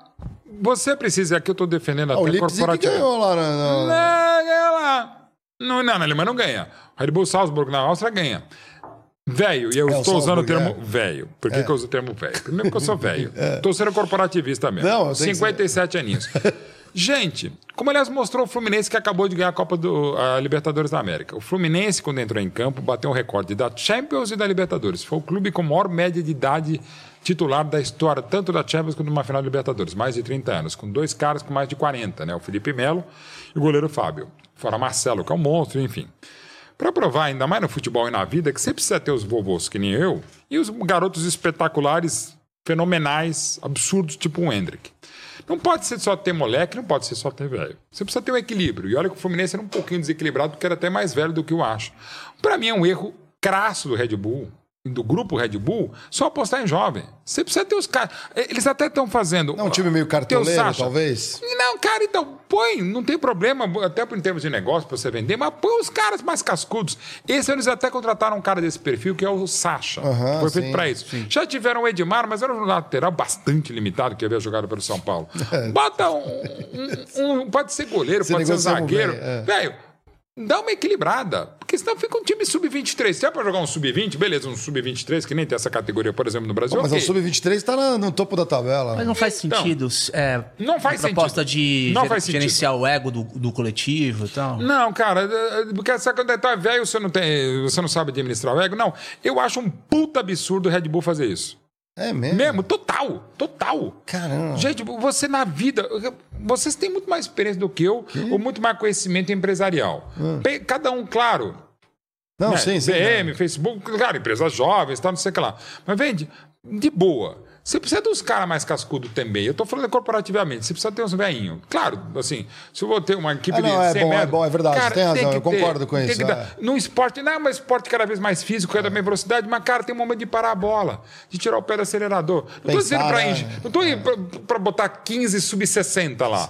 Bota um pouquinho mais. Não, não podemos mais gente. Não é assim, não é assumido. Também seria até uma. É que também não tem um ídolo do clube da antiga, né? Porque também o clube ficou figurando um cara, as outras. Não precisa trazer um cara de 45 É. anos, mas chama um de 34, chama um de 27, dá uma envelhecida. Essa coisa não é. Eu sei, a Red Bull, pô, eu sou muito fã de tudo que eles fazem, aquelas coisas, aquela corrida de avião, que- aquelas manobras, várias coisas do Red Bull. Pô, eu peguei O uma produto dessas, achei maravilhoso, É, é é. muito legal. O produto em si até discuto, mas é uma questão de gosto. Por exemplo, Ah, eu gosto sim. de coentro, não- não é isso tal. Mas, mas o Red Bull faz tão bem que acho que o Red Bull consegue vender tão bem o peixe ou, É, ou a taurina dele que acho que até coentro o Red Bull talvez eu tomasse para experimentar e odiar, porque eu odeio coentro, mas tudo bem. Mas só porque- Mas assim, você dá uma equilibrada, gente. O mundo tende ao equilíbrio, ou deveria tender.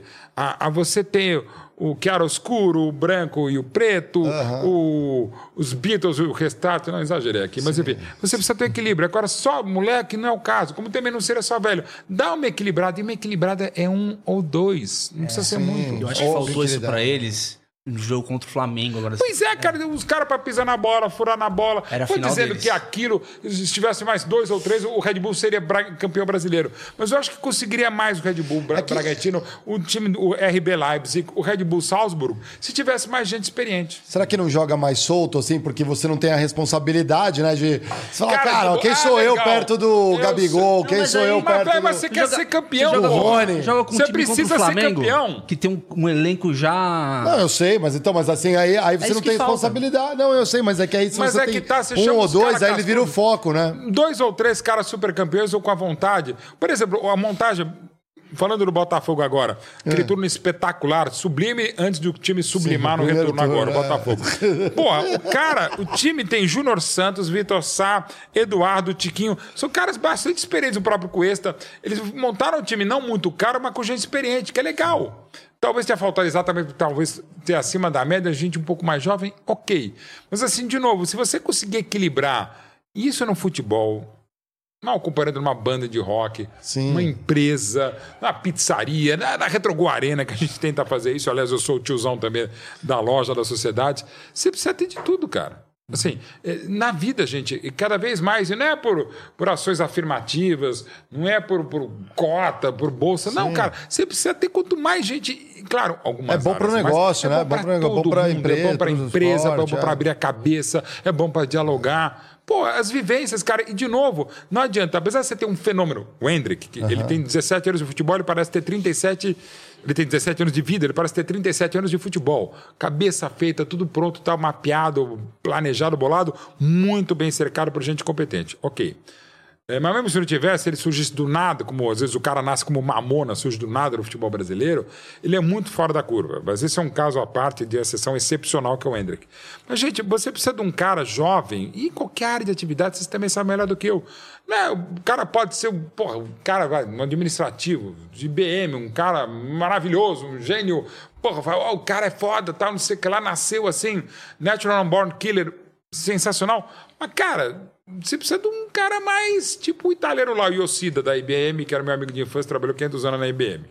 É, um cara que seja um cara experiente. Um experi mesmo para falar, não, velho, dá uma segurada aqui, pega isso aqui. Porra, tudo precisa, cara. Eu sei, pode estar falando sim, como um velhinho já, um tiozão de 57 anos, mas eu posso falar isso. Desde sempre, desde jovem, eu sempre entendi que você precisa ter na vida para atender o equilíbrio ter várias questões. Ter mais jovem, ter mais velho em tudo. O excesso do outro lado seria o Flamengo, por exemplo? Um elenco cheio de medalhão? Por que que Não, nem tanto, velho. Eu diria que o Flamengo. Velho, desculpa, o velho escapou, não é pra falar de velho, mas assim. Não, pode É, falar, é, não, não. velho, mas pra não ser essa questão etarista, né? É, eu- aí faltou talvez aquela fome que talvez sobre isso, tantos méritos do Abel Ferreira no Palmeiras, deixar os caras sempre com fome e com sede.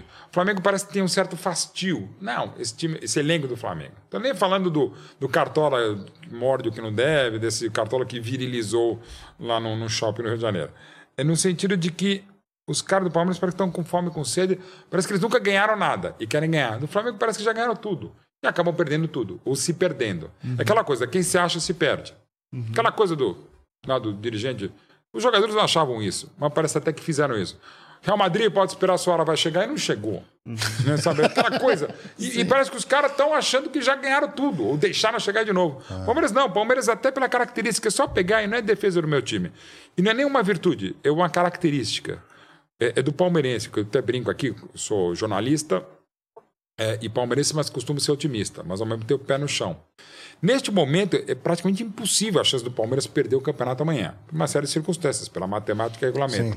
Mas acabou o jogo contra o Fluminense, que era esse, é, essa situação que deixava o Palmeiras com as duas mãos, perna, braço, alma, espírito com a mão taça, na né? taça. Acabou o jogo no Allianz Parque, antes de acabar o jogo e na saída do estádio, não houve ninguém gritando que era campeão. Por quê? Porque é do palmeirense. E não estou dizendo que o Palmeiras está certo ou está errado, é uma característica. No Palmeiras está 9x0, a gente xinga porque não está 10x0. Se está perdendo 2x0, fala, ah, perder de 20. É do palmeirense. No Palmeiras a gente não grita gol antes, a gente não conta vitória antes, a gente não conta título antes, a gente deixa para os antes, até para os antiporcos tristes. É do palmeirense. Outros clubes já é aquela coisa, deixaram chegar, se anima. Algo que o colega meu, Marcelo Barreto Brilhante, do, do Grupo Globo Sport Sim, TV, fala. O Flamengo é adoro. característica, também não é virtude ou defeito. O Flamengo é assim: ganha dois jogos, vai para Tóquio. Projeto Tóquio, o Real Madrid pode esperar. Perde dois, vai ser rebaixado. Não é nenhuma coisa nem outra. O Flamengo tem um puta time, tem um puta elenco, tem a maior receita do Brasil, tem tudo para dominar o futebol brasileiro, como em parte já domina o brasileiro e o sul-americano, mas talvez por o, o fastio dessa, dessa, dessa- desse elenco e, sobretudo, a má administração. E aí eu quero insistir, isso pode até valer para o Palmeiras. Ter dinheiro de boa. Aí no caso do futebol, não vou entrar em outras áreas que eu não entendo. Não significa necessariamente que você tenha uma puta administração, que É. um puta mérito. O Flamengo, por, pela torcida que tem, pelo tamanho que tem, é só fazer a lição de casa, como foi bem feita lá pelo Bandeira de Melo em 2013 e pelo próprio Paulo Nobre em 2013, Lota para as coisas começarem a se é. aceitar. Pô, a grana que tem o Flamengo era para ter um time um desempenho muito melhor. O próprio time que tem o Flamengo, o elenco que tem o Flamengo, a base que tem o Flamengo, a camisa que tem o Flamengo, a força política, midiática que tem o Flamengo, era para estar melhor. Uhum. Mas, de novo, também não é banco imobiliário. Não é só porque você tem mais dinheiro que você vai ganhar tudo no futebol. E que é uma das graças do próprio esporte. Você acha é. que isso vem da gestão, do técnico? Vem da gestão, do técnico. Bom, o Flamengo, quantos técnicos teve esse ano? Porra, Vitor Pereira, São Paulo e o Tite, que é um baita treinador. Eu acho o Tite uhum. melhor que o Abel Ferreira. Mas o Tite chegou agora. O Abel Ferreira está há três anos no Palmeiras. Você acha que o Tite. É, é. Vamos lá agora. O Tite é melhor que o Abel em. E... Assim, a carreira do Abel é mais nova. Ah. Né? O Abel começa a trabalhar no sub-20 do, do, do, do, Sporting, que é o clube onde ele teve que parar de jogar por problema no joelho, em 2011, de 10 para 11. É, o Tite já era um treinador de alto nível, já podia até ter chegado à seleção brasileira nessa uhum. época. Em 2011, ele estava começando a trajetória que estaria na Libertadores Invicta de 12 uhum. e no título mundial, bimundial do Corinthians em 2012. Bimundial? Bimundial, campeão do mundo em 2000. É. Você pode discutir porque o Corinthians estava lá, mas ele ganhou o título mundial de 2000. Sabe por que deu um bug? Porque, pelo que eu sei, é, o Tite faz parte dessa escola brasileira de técnico que uhum. tem Felipão e Mano Menezes. São retranqueiros, né? Eu não Agora, acho o Abel, que o Tite seja. O Abel, eu não acho retranqueiro, pelo contrário. O Abel teve. O Abel é interessante, o Abel é uma coisa, não estou dizendo que é a mesma coisa, mas ele tem um mérito é, que o Ancelotti tem e que o Abel tem. Ele é versátil. Uma bobagem que aqui se falava, alguns colegas, alguns que não gostam dele mesmo, que ele era um treinador de um esquema só. Não, o Abel tem vários. Acho até que alguns momentos instáveis, nesses três anos brilhantes históricos do Abel no Palmeiras, ele, quando ele se perdeu, ele se perdeu porque ele estava tateando, buscando muitas mudanças. Uhum. Quando ele se fixou em uma equipe, numa ideia de jogo, como agora, agora um esquema com três uhum. zagueiros, um 3-4-1-2, que deve dar mais um título para ele, o nono título dele em três anos do Palmeiras, o Abel acertou a mão. E a cabeça fria e a língua quente, saindo dando chicotada em tudo quanto é lado. É. eu, eu, eu discordo um pouquinho, Diego. Assim, o, o Tite, por exemplo, daquele grande Corinthians campeão em 2015, era um time mais ofensivo. O Tite, para mim, fez um baita trabalho na seleção brasileira. É. É, lamentavelmente, parou em 18 no Courtois, uma defesa em defesas fantásticas, um pênalti na marcada do Gabriel Jesus, e no jogo em que uma seleção mais criou chances na Copa, a bola não entrou. Fizemos gol contra, deu tudo errado. E agora, na última Copa no Catar, é, contra a Croácia, estava o jogo dominado, uma infelicidade do é. time, e dele na entrevista, que Exato. aparece no gramado falando para o time voltar, abriu-se, a, a Croácia empatou e perdemos nos pênaltis. Você pode falar que o Tite podia ter mandado o Neymar bater antes. É, eu acho que o Tite errou ao, ao deixar o gramado com é, os jogadores Esse dia ali. que ele vazou, né? Por... É, então, foi muito estranho. Mas eu é. gosto muito. Então, eu sou meio titista, sou. Eu acho que ele, às vezes, paga algumas contas. O próprio Abel... Eu estava falando para uma entrevista antes que eu gravei agora, e eu já falei várias vezes. Na história do Palmeiras, para mim, Estou falando antes da decisão do título que deve dar Palmeiras. Mas antes do Palmeiras provavelmente ganhar o bicampeonato, o Dodeca campeonato agora em 23, no jogo contra o Cruzeiro no Mineirão, que vai ser amanhã no momento que estamos falando aqui. Para mim, na história do Palmeiras ainda é o Vanderlei Luxemburgo, o Filipão, o Oswaldo Brandão e o Abel Ferreira dando Caramba. seta pela esquerda.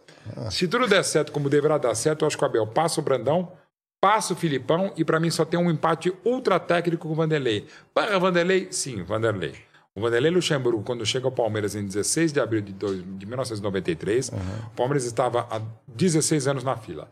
Menos de dois meses depois, já com a Via Láctea montada pela Parmalat, ele sai da fila em cima do Corinthians e em 18 meses ele ganha cinco títulos. Um Rio-São Paulo com time misto, é. um brasileiro que o Palmeiras não vencia havia 20 anos, o Bipaulista e o Bibrasileiro. Ele sai, vai para o Flamengo, passa pelo Paraná Clube, volta uhum. em novembro de 95, monta um time espetacular no Palmeiras, em 96, no primeiro primeiro semestre com o Rivaldo Miller, antes dele sair do Palmeiras. Esse time ganha 21 jogos seguidos, desses 21, 12 de goleada. Dessas 12 goleadas, 2 8 a 0 contra o Sergipe em Aracaju, contra o Botafogo e Ribeirão Preto, e um 6 a 0 contra o então vice-campeão brasileiro, o Santos na Vila Belmiro. Esse time ganha um Paulistão com 102 gols marcados e 27 vitórias, dois empates e uma só derrota para o Guarani em Campinas. Esse time espetacular perde o Rivaldo e o Miller antes da final e perde o título para o Cruzeiro, que era um ótimo time do Leverkusen, que no ano seguinte será campeão da América com Paulo Autuori. Enfim, não perde para um time qualquer e fez um time histórico. Durante cinco meses, talvez o maior futebol que eu vi na vida, mais até com o melhor time que eu vi longevo, que foi o Flamengo de 81, campeão do mundo e da América, o time do Zico e do Carpegiani. Mas enfim, é, esse Vanderlei Luxemburgo, para mim, pelo que ele fez nesse momento, em 93, 94, naquela que seria para mim a terceira academia, até 96 também, campeão em 2008 paulista, pegando o time mal e levando ao título. Em 2020 também campeão paulista e deixando mal e mal, mais mal do que bem, as bases para o Abel quando assume em novembro de 2020. O Luxemburgo, para mim, é o treinador que fez o Palmeiras jogar melhor e mais bonito. Só que do jeito que está o, o, o, o Abel, e quero de coração, eu acho que ele vai ultrapassar, mas infelizmente ultrapassa, mas vai pro Na tua Catar. opinião, ele fica, vai? Não é opinião, informação, eu acho que ele vai. Acho, não vou ter, porque eu não sou também de cravar e não sou o melhor repórter investigativo. e acho que o ser Abel. cancelado, hein? O Abel. É também, bem colocado. Eu acho que o É, Abel cuidado, hein, se cuidado. decidiu, mas ainda não assinou. Não estou dizendo que ele vai mudar de opinião. Mas eu acho que até o que ele falou na última entrevista coletiva, depois da vitória sobre o Fluminense, dá pistas. no finalzinho ele fala: o futebol brasileiro é muito desgastante. O futebol brasileiro é muito desgastante. Mas eu não sou ingrato. E acaba a entrevista. Ou seja, não vai ser ingrato com o Palmeiras em nenhum momento.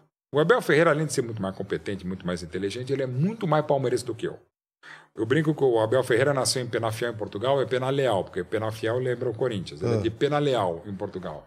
Ele é muito mais palmeirense do que eu. E não quer de mais palmeirense. Que é essa paixão, essa intensidade, essa cobrança exacerbada. Ele é pentelho pra caramba no banco de reservas. Como nós, palmeirenses, somos pentelhos, somos corneteiros. Aliás, para quem não sabe, o termo corneta surgiu no Palestra Itália, surgiu no Palmeiras. Na virada dos anos 50 para os 60, havia uma indústria automotiva ali na rua Aturiaçu, hoje Rua Palestra Itália, chamada Indústrias Corneta.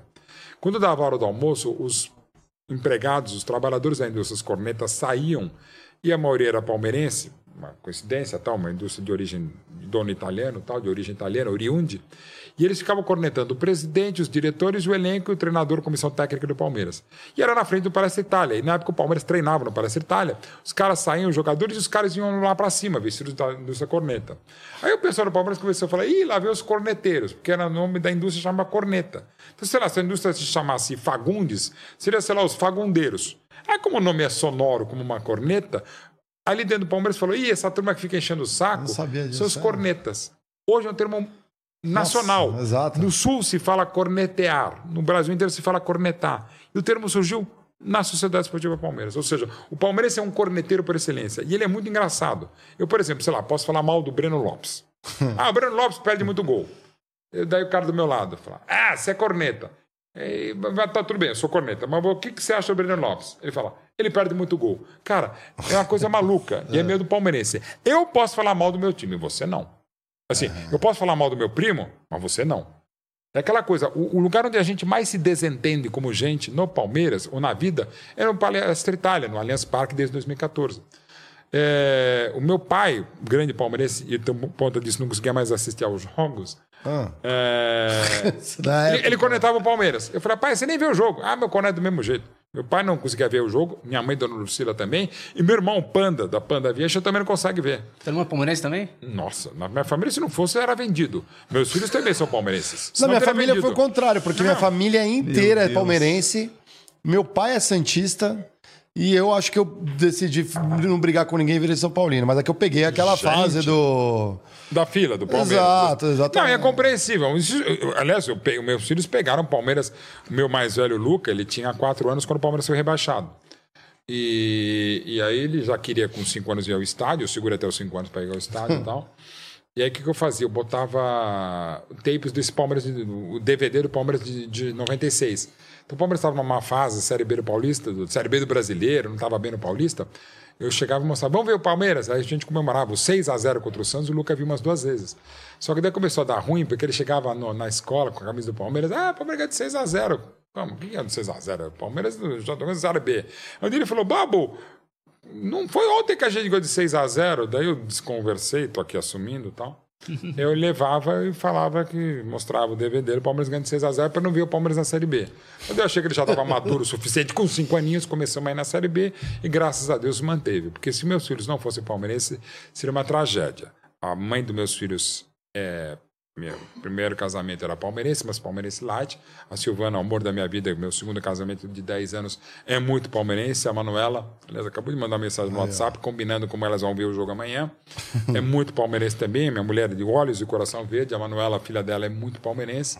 Então, tudo bem. Só que eles também, ela viu, no meu segundo casamento, vieram três pacotes adicionais da NET. É, o mais velho dela é São Paulino como avô. e o do meio é corintiano como pai. Nossa. Só que eu dei sorte. O mais velho torce mais pro Barcelona do que pro São Paulo, e o menor, e o do meio, que é corintiano, é meio corintiano light.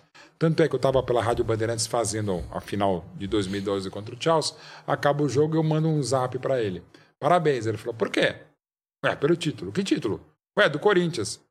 Do quê? Do Mundial. Ah, era hoje? Sim.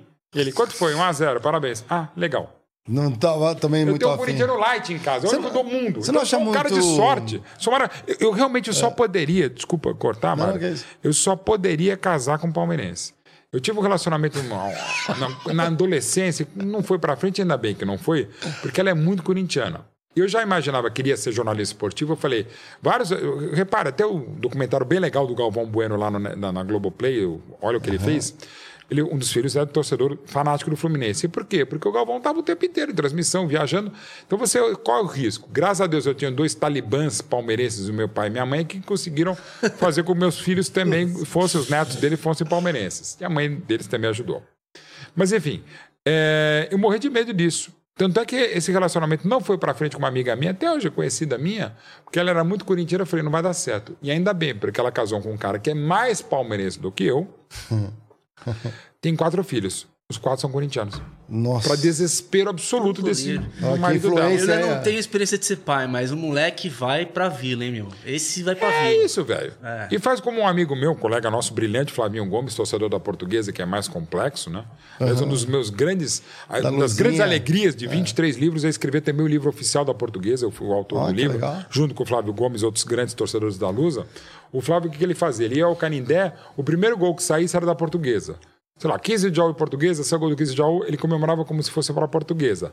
Até porque era mais fácil ter menos gente no Canindé, ele ficava num canto e comemorava. É! Aí dane-se.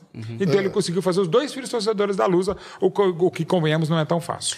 E, e, cara, é assim, é complexo você ter um filho pequeno. Eu sei que é foda o cara chegar na escolinha, o time da moda é o Palmeiras, meu. Tá agora é, tudo. agora tá beleza, mas os meus filhos pegaram fase braba. É. e, eu e- e também. graças a Deus se mantiveram. Ah, não ligo muito pro futebol, né? É, não, e e assim, gente, é, você dos 6 aos 10 tem o direito de, de virar casaca. Mudar, trocar. Tudo bem.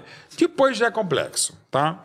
Eu- um dos casamentos que eu celebrei é até uma história de amor muito bonita, porque o cara adora esporte e era São Paulino. Mas a, a, a- mulher dele é tão palmeirense que ele virou palmeirense enlouquecido. Tanto que a ideia de eu ser o celebrante do casamento foi dele, não dela. Eu já conheci e falava, Caramba. um palmeirense e tal, e foi maravilhoso. Mas assim, o que me irrita um pouco de, em relação ao jornalista. A gente tem um, não um compromisso, uma coisa com um compromisso, um dever, que eu já falei. Como ser humano eu posso ser palmeirense, como, jornalista eu tenho o dever de não distorcer para o Palmeiras. Mas eu acho absurdo eu inventar um time para torcer. Esse é o clubista. O clubista é o cara que inventa um time para torcer, torcer na Argentina, de Burundi, que eu já falei aqui, e inventa um time. Quando você, claramente, as pessoas sabem. Eu acho que você pode até escamotear o time e não abrir o jogo. Tá, você tem o direito, por exemplo, um repórter de televisão da Globo, é complicado, um narrador, eu tive vários casos, por exemplo, Luciano do Vale, um dos maiores, se não o maior. O Luciano, quando eu estava com ele também na Record, eu trabalhei com o Luciano na Band, no Band é o Esportes, melhor, na é o Record. maior de todos, né? Maravilhoso, É. junto com o Galvão. O Luciano, a gente recebeu, a gente fazia a Série B em 2003, é, o, o cara mandou a- o secundágio, não era nem minutagem, o, o quanto ele gritava de gol. Pra provar que ele era meio anti-palmeirense, era mais São Paulino que palmeirense. Sendo que, gente, tem gols que às vezes está 5x0, sai um gol meio mequetrefe, um gol contra, você grita um gol menos animado. Só um gol maravilhoso, o time pode estar perdendo um gol fantástico, um gol para ganhar prêmio Puscas da FIFA, você grita com mais emoção. Um gol de pênalti diferente, um gol de cabeça no escanteio também. E o pessoal co cobrando os segundos que ele gritava gol. Ah, Quase que o número de para, letras. ó, E olha, deve nem- ter contado então, assim, bastante. às vezes abrir o jogo é complicado. No Sul mesmo, que é uma questão. É, é Grêmio Internacional, É. o Grenal é a maior rivalidade do Brasil, uma das maiores do mundo, não só da América do Sul, é Grenal. Porque no Sul são dois grandes, Grêmio e Inter. É. Em Minas são três ainda, o América já foi maior, mas tem o América. São Paulo são quatro, já, eram, já foram cinco com a Portuguesa. No Rio são quatro, já foram cinco com a América. Cara, você está mais pulverizado. Ali. Dos grandes centros, o Rio Grande do Sul é só Grenal. A ponto de, tinha um amigo, tem um amigo, que ele é, tem um sogro, ele colorado e o sogro gremista. Já não é fácil. É, e o sogro não comia molho de tomate. Tá de que brincadeira, mano. vermelho? Mentira, mano. Por causa do vermelho. É boi bumbá, né? O... Pô, imagina tomar um. Caprichoso e o um garantido. Exatamente. Que pariu. Um molho ao É, sugo. Pô, sei lá, ainda bem que você lá, comeu um Smurf, Pô, mordeu um É, Smurf. não, entendeu? exatamente. Velho, Pô, vai de comer anil, estilo. Deus, o cara não Nossa, comia é. molho de tomate porque o cara é, é Grêmio. Não, o molho é, colorado, aí o molho tá é vermelho, o molho é. Inter. Aí é de brincadeira. É nesse nível não, de loucura que é o futebol. Caramba, é Que é paixão. né? que é- Eu até compreendo. Eu não compreenderia você não comer molho de tomate. Se fosse pra comer coentro, maldita pizza portuguesa, ok. Mas, porra, velho, molho de tomate. Não, aí é, não, não tem como, não tem como Mas você por vê que é o nível disso. futebol. O futebol ele permite isso. O cara não Por- pode sangrar, né? Não, não, mas não, não, sai, pinta de azul, pinta de Smurf, vira O cara avatar, compra o filme. um pó azul e coloca em cima do molho, não tá pode, sei né? lá. Cara, pode- e assim, e o futebol é uma coisa tão louca e a gente precisa tomar cuidado, porque assim, o futebol permite, eu amo a minha família, mas odeio a sua, às vezes eu mais odeio a sua do que eu amo a minha. É, ainda mais na época de fila dos 16 anos como palmeirense, a minha alegria era quando o Corinthians não ganhava, quando o Santos não ganhava, quando o São Paulo não ganhava, porque não tinha o que ganhar, a gente não ganhava nada. é, e às vezes é isso. Então, por isso, como quando o Palmeiras sai da fila, que é meu primeiro documentário, junto com o Jaime Queiroz, o 12 de junho de 93, que você pode ver no YouTube, é, o, o, o, filme, o documentário é mais saboroso, porque o Palmeiras sai da fila em cima do Corinthians. Não é só uma vitória do Palmeiras, é uma derrota do Corinthians. E às vezes ela- é mais legal, eu prefiro que o seu time perca, o meu rival perca, do que o mesmo vença. Quantas vezes você não viu, ah, eu posso não ser campeão, mas desde que o outro não ganhe, ou o outro seja rebaixado, tá valendo meu ano. E é a coisa maluca do futebol que permite isso. Porque é amor incondicional. Eu nasci amando meus filhos antes deles nascerem e os amo ainda mais. Eu nasci amando meus pais e nasci amando Palmeiras. Os meus nove livros de Palmeiras e Palmeirenses, o primeiro é da Panda Books, que é o, o Dia que me tornei palmeirense. Que eu brinco que é o meu primeiro livro de ficção, porque não tem um dia. O dia que eu me tornei palmeirense não é nem o dia que eu nasci. O dia da minha concepção, e convenhamos, ninguém quer saber detalhes da minha concepção. Então, assim, é, eu nunca me imaginei sendo outra coisa. Eu, eu adoro quando me chamam na rua, o público, ou colegas mesmo, ou até gente do futebol, ô palmeirense. Pô, uma, uma, uma- uma das coisas mais legais, assim, para mim o Garrincha da narração esportiva de rádio, para mim o Pelé é o José Silvério, que trabalhou muito tempo comigo na Bandeirantes. É, Grande. O Garrincha, que é o Osmar Santos, desde o acidente, o meu pai era muito amigo do Osmar, enfim, e eu tenho carinho pelo Osmar, pelo, pelos Carulices, pelo, pelo Dinei Edson, pelo Ulisses Costa, que trabalha comigo e é primo deles na Rádio Bandeirantes. O Osmar me vê desde o acidente, desde que conseguiu se recuperar do acidente. Então, um dos livros que eu pretendo ainda entregar, que é essa história do Osmar, do acidente para cá, Ah, o Osmar, ele me vê e fala Palmeiras, porque o Osmar também é palmeirense. Mas ele me vê, ele me identifica, ele não me chama de Mauro, ele só me chama de Palmeiras, cara. Eu fico muito emocionado. Primeiro vindo do Osmar, e segundo que é o que eu gosto de ser chamado, de palmeirense. E os outros é, narradores, tipo Silvio Luiz, que Ah, tá- esse é moço sagrado, a gente fez o, o que é hoje aí futebol que eu faço com o Milton Leite. E, mas desde 2010 eu comecei fazendo, que é meio outra coisa louca, né? Que eu sou comentarista de videogame. Eu faço com. Eu fazia com, com o Silvio Luiz, agora faço já seis anos com o Milton, ne com o Milton Neves, com o Milton Leite. Milton Neves eu faço outras coisas e infelizmente os dois são São muito Milton. Neves também. Mas tem- esse cara é um gênio, cara. Por que ele parou de narrar? O, O, o Silvio Luiz. Não, o Silvio Luiz ele tá narrando ainda. Não, na- na- porque a Rede TV não tem mais coisas, mas ele faz com a, com a Record, com bola e, e com carioca, ele faz uma narração alternativa no YouTube. O Silvio tá com 89 anos e com a cabeça lúcida. É um gênio absoluto. Um cara Cara, maravilhoso. O- Eu adoro o a- Silvio Luiz. A, marca, né? Que é não, não gritar gol, né? Eu acho isso muito É, louco, né? é. Que é o gol é o E negócio. eu queria contar a história que eu conto sempre. Eu estava em 2000 com ele na TV Bandeirantes e ele teve um problema na garganta. Não lembro se era um câncer, teve que operar a garganta. E logo depois da operação ele ficou 15 dias que ele abria a boca e não saía nada. Então não se imaginava isso em 2000. Até se ele voltasse, havia um risco dele não voltar mais a narrar, a trabalhar em televisão e rádio como a gente trabalhava na época. E eu voltei a trabalhar depois com ele na, na Bandeirantes, no Band Esportes e na Rádio Bandeirantes. E eu tive o privilégio até de vida de acompanhar algumas narrações que não iam ao ar, por óbvio, mas que eram narrações, digamos, reabilitadoras de fisioterapia do Silvio Luiz. Tava eu e ele na cabine de off da Bandeirantes, como uma dessas, né, uma menor, ele narrando os jogos que a gente tinha na época na parceria Band Traffic. E ele era assim, eu peguei ele desde o começo, eu fiz uns, não sei quantos jogos com ele, mas alguns, né? Ainda seriam poucos, gostaria de ter feito mais. Que, sei lá, o Corinthians e Flamengo. Vai lá, bola, Adriano! Não saia nada. E ele tentando, tentando reaprender isso faz 20 anos, ele estava com. Tá com 89, com 69, quase 70 anos. Ele, como uma criança, tentando aprender a falar, cara. E a força de vontade dele, o talento dele foi maravilhoso. Eu ele conseguiu se adorava recuperar. assistir o Silvio é Luiz. maravilhoso. E aí uma passagem que eu acho legal, eu, eu cursei letras também, né? Ah, que legal. Lá em 2009. Uhum. Eu lembro que a professora tinha passado um trabalho pra gente, que era o seguinte: dentro de uma disciplina de fonética, Uhum. tinha que fazer um trabalho onde a palavra se confunde com o significado. Que O legal. que a gente fez, cara? A gente pegou um trabalho de todo. Uma boa eh, gama de jogos do Silvio Luiz. Que legal. A gente começou a anotar todos os bordões dele. A gente fazia muita analogia, né? Com- Sim, total. De campo, com. Tudo, com várias coisas, a né? entonação dele, cara, com, com os jogadores a gritar gol. Você tem o trabalho ainda? Hã? Você tem o Não tra- tem, 2009. Puta, que pena, velho. Não é mandar pra ele, pro Silvião. É, cara, manda um beijo pra ele, porque Não, é cara manda. eu, eu- hoje eu tirei uma foto com ele, porque eu, eu era, era meu narrador preferido, assim, sabe? Ah, traz um dia pra cá, pô. O Silvião ainda dá pra trazer. Já tá? Pô. Tá Não, claro. Pô, passo Esse cara é uma lenda, meu. Passo pro, pro, pro, pro produção, ele vai adorar, cara. E é um cara Ele sensacional. tá bem, de saúde. Tá super bem, cara. Tá fazendo campeonato. Fez esse ano de novo o YouTube da, da TV Record do Campeonato Paulista, até onde o ano que vem vai fazer também. Silvão tá ótimo. Eu tô devendo até um almoço pra ele, cara. O Silvio é maravilhoso. E é um juiz que virou narrador, né? Não, então, ele, ele era repórter, ele trabalhava com televisão de- quase desde o início da TV Record, no final dos anos 50.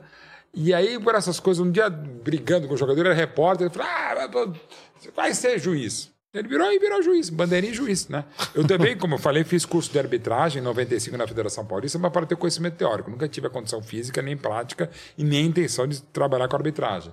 Mas o Silvio trabalhou mesmo. O Silvio foi árbitro durante no, na, acho que entre 73, 72 e 77, uns 4 ou 5 anos, ele foi árbitro da Federação Paulista. Que louco. Louco mesmo, bem Silvio Luiz. Não, ali é as lendas. Que que você, a gente tava falando de uma coisa que também me chamou a atenção, né? Porque a gente olha o momento agora do futebol e tudo que acompanha em volta, incluindo a mídia e como você transmite, os narradores, os cronistas, rádio ainda, por incrível que pareça, tem muita coisa legal, Muita, né? maravilhosa. acho que é- Escuta a Rádio Bandeirantes. pô. Tem muita, tem muita coisa interessante surgindo. Só que quando eu olho pro lado dos fãs, principalmente a nova geração, você falou uma coisa que peguei. A molecadinha às vezes não escolhe um time brasileiro pra torcer. É Real Madrid, é Barcelona. Manchester City, Chelsea, Paris Saint-Germain. Cara, assim, eu sou um pouco suspeito para falar. Entre outras coisas que eu faço, eu, eu sou. Agora nem tanto, mas eu já fui também o embaixador cultural, digamos assim, do Paris Saint-Germain no Brasil. Eu fazia é, conteúdos para o Paris Saint-Germain e faço a mesma coisa ainda para a Internazionale. Né? Eu faço a mesma coisa para dois clubes distintos. Eu trabalho já há 14 anos fazendo Champions League. Aliás, eu sou o único cara, talvez, no mundo que trabalha na Champions League. Eu comento terça-feira no SBT, quarta-feira na TNT Sports, HBO Max, Space, enfim, Warner Bros. Discovery. Eu trabalho. Eu sou o cara que mais faz. E eu acho que há mais tempo eu faço também Champions League. Eu, o cara que mais. eu- desde 2006, na Band, com o Luciano do Vale o saudoso Mário Sérgio, a gente fazia. Tive um tempo que eu fiquei fora na Fox Sports, mas voltei para o esporte interativo TNT, então eu faço desde 2016 Champions League. Então eu sou um pouco suspeito, já fiz muito campeonato italiano, já fiz campeonato turco, já fiz alemão, espanhol, francês, os principais torneios, e trabalho isso aí, né? Com futebol, de várias vertentes. É, então eu sou um pouco suspeito. Tem uma loja de camisa retrô que a gente vende de camisas de fora também, não só as nacionais, não só da seleção brasileira, dos clubes nacionais, a gente vende essa linha do Maradona, a gente faz. Trabalho com futebol internacional, trabalho profissionalmente. O, a autobiografia do Neymar, pai e filho, escrevi junto com o Ivan Moré para o Universo dos Livros há 10 anos. É um livro que sai em 21 línguas, então eu tenho um contato. Agora mesmo eu dei uma entrevista para a CNN de Portugal, amanhã tem uma para a TV italiana, falando sobre futebol brasileiro, para a CNN sobre Abel Ferreira, tal, enfim, é, uma série de coisas. Então eu trabalho muito. É uma realidade que a gente meio que não tem como fugir. Pegando um esporte que eu já gostei mais, meu filho caçula gosta, que é NBA, basquete norte-americano. A gente está quase que vivendo um momento de NBA. Se a gente, sei lá, torcesse para o Paul Gasol, for um craque, o cara vai jogar lá na NBA. É. A gente trouxe Ginóbili. o Vicentini aqui, que é o, Sim. é o head do, do, do NBA no Brasil. Cara, esse cara tem um projeto. Não, um sensacional. A espaço. NBA trabalha maravilhosamente bem. Até um parceiro meu de um dos trabalhos também, o, o- Sami, eh, trabalha muito tempo com a NBA, fez a NBA House também, a própria Ronaldo TV, que aliás assistam Papo de Fã, eu e a Bibi Molina entrevistamos vários fãs e amigos do Ronaldo, como a mulher dele, o Calvão Bueno. É uma série que tá legal no YouTube também. Acho que sai amanhã ou saía hoje o novo episódio, eu não sei, mas enfim. É, pô, é, é, uma, Premier League, uma liga espanhola, a própria Champions League que a gente transmite, é meio que uma NBA. Então não tem muito o que mudar. Às vezes o torcedor. Tô falando lá em casa, É, o mesmo, melhor o meu caçula mundo torce fica- mais pro, pro- Talvez ele torça mais pro Barcelona e até já torceu mais do, pro Barcelona do que pro São Paulo do avô dele. Normal, é o que temos. A gente precisa trabalhar, mas é duro. Pinta um, um fenômeno como é o Hendrick, o, o Vitor Roque que está indo pro Barcelona, Uhum. o Hendrick que tá indo, daqui a pouco vai ter o teste do pezinho, o cara já tá no Manchester City. Não tem como, velho. Porra, mas eu posso te falar, Mauro, Sim. se tiver mais uns cinco campeonatos brasileiros igual a esse ano, Então, cara, a você gente... consegue. Porque, de boa, é, é, por exemplo, amanhã eu vou estar pela isso é TNT verdade, eh, fazendo o Campeonato Brasileiro. Vou estar fazendo, não sei nem qual. Era para fazer o Palmeiras, acho que não vai fazer, não sei. Vou estar comentando o jogo pela, pela TNT. É, pô, é, faz parte. Aliás, o pessoal fala, pô, eu trabalho, eu repito, eu não sou o cara que mais trabalha, mas é o que mais faz coisas. É, domingo agora. Domingo agora teve. Eu fiz Palmeiras e Fluminense pela Rádio Bandeirantes e na sequência eu fiz Atlético Paranaense, e Santos pela TNT. Para dar tempo de eu fazer, eu, em vez de estar no Allianz Parque na cabine da Rádio Bandeirantes, eu estava numa cabine de transmissão da TNT fazendo Palmeiras e Fluminense para a Rádio Bandeirantes. Acabou o jogo, entrava na sequência um dos jogos do brasileiro, agora me foge. Ah, o Atlético Paranaense e Santos, pela Rádio Bandeirantes. Só que eu ia fazer o jogo pela TNT, com imagens para a TNT Esportes, que a gente tem o- os piada direitos de transmitir o Atlético Paranaense lá na Liga Arena.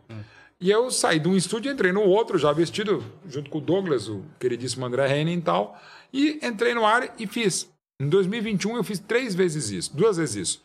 Eu fazia um jogo pela manhã pela Rádio Jovem Pan, e à tarde eu fazia, emendava um jogo no outro, pela TNT, pela SBT e na TNT. Caramba. Eu fiz três jogos um dia que eu nunca vou esquecer. Um domingo eu fiz pela manhã Juventude e Flamengo em Caxias, do estúdio da Jovem Pan. Às cinco da tarde eu fiz Brasil e Peru pela Copa América, exclusivo pela SBT. E às sete da noite, Palmeiras e Bahia pela TNT no Allianz Parque. Você tava em tudo. Eu tava em tudo. Eu fiz assim, é, no estúdio, no térreo do SBT, o Estúdio 4, saí correndo com meu laptop e, graças à parceria boa vontade do SBT e da TNT Esportes, eu entrei, como atrasou um pouco a saída do jogo, o final do jogo do Brasil da Copa América de 21, eu entrei com cinco minutos na transmissão do André Henning e do Vitor Sérgio Rodrigues, do estúdio do SBT, entrando no ar na TNT Esportes. Então, assim, você tem que se virar. E assim, se é bola rolando, seja Champions League, Europa League, que a gente também transmite no SBT, é, Sub-20, o Campeonato Feminino que eu faço desde 1997, a gente se vira. E Mas tem eu que digo, fazer. eu digo o seguinte, apesar do Santos estar no Z4, eu acho, eu acho que esse E vai campeonato brasileiro... Se Deus quiser. Cara, eu acho você. que esse campeonato brasileiro tá do caralho, É cara. muito legal. É muito às vezes bom. acontece, às vezes Tá, não. porque o vezes Botafogo explode. deixou. Também, mas Mas tá tava, tava legal Não, ainda. eu sei, mas assim, é que assim, é muito fiasco. Não, é. né? Mas tem um mata-mata quando você quiser ter uma Libertadores, uma Copa do Brasil, É. próprios estaduais que a gente precisa remodelar e a gente vai transmitir de novo na HBO Max, na TNT Esportes, em todo a- o, o digital absurdo que é do, do- da TNT Esportes, a gente vai transmitir o Paulistão também, como vai ser a Casa TV, a Record, acho que Globo. A Globo com certeza, o Premier acho que não vai fazer o Paulistão, mas enfim, a gente precisa equacionar, porque às vezes é muito jogo para pouco futebol. Você concorda com o Abel quando ele fala que o calendário brasileiro é um Total. absurdo? Eu concordo há 30 anos. Já concordava com o Tele Santana, que o Abel com correção usa. E olha que eu posso estar tirando na minha própria orelha no meu pé. Eu- eu- no caso do Paulistão, de estaduais, eu, comento, não só comento, eu apresento. Ontem mesmo estava numa reunião da, da, da firma com um muito provável patrocinador, falando da paixão que é o Paulistão. Mas eu quero, eu não quero acabar com o Paulistão, eu quero racionalizar. Porque se joga demais e acaba tendo um pouco futebol no Brasil, pouco tempo para treinar. Mas antigamente, no final dos anos 90 início dos anos 2000, as equipes jogavam 90 vezes. Teve jogo que teve dia que o Grêmio jogou três partidas pelo Gauchão no mesmo dia. é, o São Paulo 94 duas vezes jogou rodada dupla, ou ao mesmo tempo o São Paulo jogou Copa Bandeirantes e Libertadores da América. Velho, tá certo isso não. E com um detalhe. Lembra do Expressinho, há 20 né? Anos, É. Expressinho, campeão da Comebol. é um louco negócio que- fantástico com o Muricy Camalho. Começando o Denilson, o Rogério Ceni, o Caioba, enfim. Mas tá certo isso não. E lembrando que, à época, se corria praticamente a mesma coisa que se corre hoje. De 10 a 12 quilômetros, um jogador corre. Só que os picos e os piques de intensidade hoje são de 6 a 7 vezes mais do que era há 20 anos.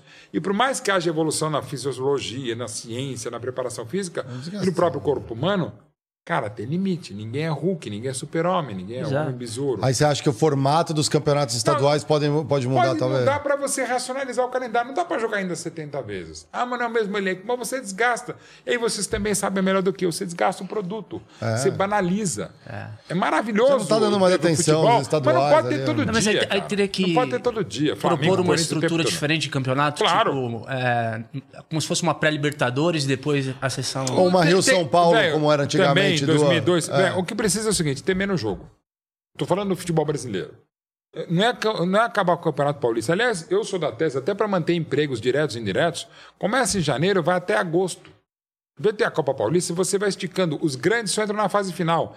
Em vez dos grandes hoje jogarem 15 jogos na primeira fase, mas 16. Em vez de jogarem 19 datas dos estaduais, como acontece hoje, por exemplo, no Paulistão, que a gente vai mostrar no HBO Max, o, o Corinthians, se for campeão ano que vem, joga 19 partidas se chegar até a final. Corinthians, São Paulo, enfim, quem chegar, joga 19 jogos. É, esses, Corinthians, São Paulo, Palmeiras e Santos, e até o Red Bull Bragantino, que é um clube de Série A do Campeonato Brasileiro hoje, esses aí, cara, em vez de jogarem o campeonato inteiro 19 partidas, que joguem 7 e que joguem espaçadas. Ah, fica estranho, gente. Você já tem o jogo o tempo todo. Você tem Libertadores, você tem ou Sul- ou Sul-Americana, ou às vezes você cada Libertadores para Sul-Americana, que é o ano inteiro. Você tem o Brasileirão, que devia até ser mais do calendário. E dá para jogar ao mesmo tempo estadual e Brasileirão. Ah, mas os clássicos? Qualquer coisa você faz um negócio que se fez em 1933, há 90 anos, quando se fez o primeiro Rio-São Paulo. Os jogos do Rio-São Paulo de 1933 tinha, por exemplo, um Flamengo e São Paulo, ponto. Mas, por exemplo, um, um- um Vasco e América, o que, que era feito? É, o Vasco e América, o jogo do Campeonato Estadual do Rio de Janeiro, contava para o Rio São Paulo também. Era um jogo só que valia por dois. Quando havia um cruzamento tipo Fluminense e Corinthians, valia para o Rio São Paulo só. Mas quando tinha um São Paulo e Corinthians, o do Paulistão valia para o Rio São Paulo. Era uma maneira de você equilibrar. E não por acaso o Palmeiras ganhou tanto o Rio São Paulo e o Paulistão, inclusive com 8 a 0 sobre o Corinthians, mas deixa pra lá. Mas é uma maneira de você potencializar o torneio. Então você pode fazer o estadual começando em janeiro e terminando, sei lá, em agosto. Sim, aí leva mais sério cada Brasil, partida, né? Dá, Sim, fica mais você aguerrido, mantém né? emprego, você faz com que os grandes joguem menos. Pô, mas diminui o interesse. Gente, mas não dá. Porque daqui a pouco a gente faz com todo respeito, com todo respeito e carinho, porque a várzea muitas vezes é mais organizada do que o futebol profissional, que eu digo mais remunerado do que profissional, né? quando se remunera e quando se paga direitinho em dia e tal. Você consegue organizar minimamente mais o futebol. E, e, de novo, vocês sabem também melhor do que eu, é a banalização do produto. Ah, mas a NBA joga direto. Outro erro que eu acho crasso de nós. Gente, é basquete, não é futebol. É um esporte completamente diferente, como é o tênis, como é o badminton, como é, o curling. O Fórmula 1, esses são esportes diferentes, com valências diferentes, com acertos, com erros e tal. Mas eu acho que, de novo, o futebol, que é o futebol, está mais certo do que os outros. Pelo alcance absurdo que é o futebol, eu acho que os outros podem se inspirar no futebol. Mas vamos nos inspirar nos esportes também. Vamos organizar essa bagaça minimamente, porque daí sai jogo. Aqui- Ou sai aqui- jogo melhor. No Brasil a gente sempre fala, né? O país do futebol, o país do futebol. Ainda somos o país do futebol, será? Não está ganhando tanto, e aí tem outra questão, é tema para simpósios e eu também não saberia as respostas. Mas é o seguinte: desde o PEN de 2002, Itália 6, Espanha 10, Alemanha 14, França 18, Argentina 22. Pegando o Brasil de 2002, porque a França foi campeã em 98 lá na França. De 2002 até 22, tivemos seis campeões diferentes. Nunca na história das Copas, desde a primeira no Uruguai em 30, 1930, você teve tamanha alternância. Um de hiato, assim. É, E- Por quê? campeão. Porque cada vez mais se joga mais futebol e cada vez mais pelo YouTube. Você vê como um goleiro de Gabão bate um tiro de meta, como o lateral de Vanuatu bate com o lateral. É. Tá tudo mais estudado, tudo mais mastigado. Aquela surpresa, aquele espanto planetário e- Sem e universal de um Garrincha acabando junto com o Pelé com a União Soviética no terceiro jogo da Copa de 58 na Suécia, hoje não tem mais. Ou um Porque- Blanco fazendo aquele firulinha no, no, também, no- na cara, Copa de e 90, também não, não, velho, assim, não tem mais, porque tá tudo muito estudado. Pode ter uma genialidade de um Hendrick, de um Uhum. Vinícius Júnior, de um Haaland, de um Yamal do Barcelona, claro que pode, ainda faz parte da ginga do jogo. Mas hoje é mais difícil você criar, e vocês também sabem, não só no futebol, você criar no cinema, você criar na propaganda, você criar com empresas novas, por mais Uhum. disruptivas que sejam, há limitações. E as limitações humanas também.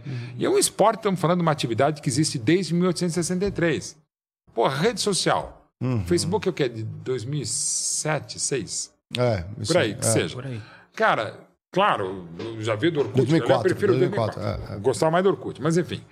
Cara, tem coisas que vai mudando, tal. O próprio Twitter muda de nome para X. Ok, cagada, mas enfim. É, ninguém me respondeu ainda. Os vídeos do, do, do, do Twitter, agora que se chamam X, são os X-vídeos?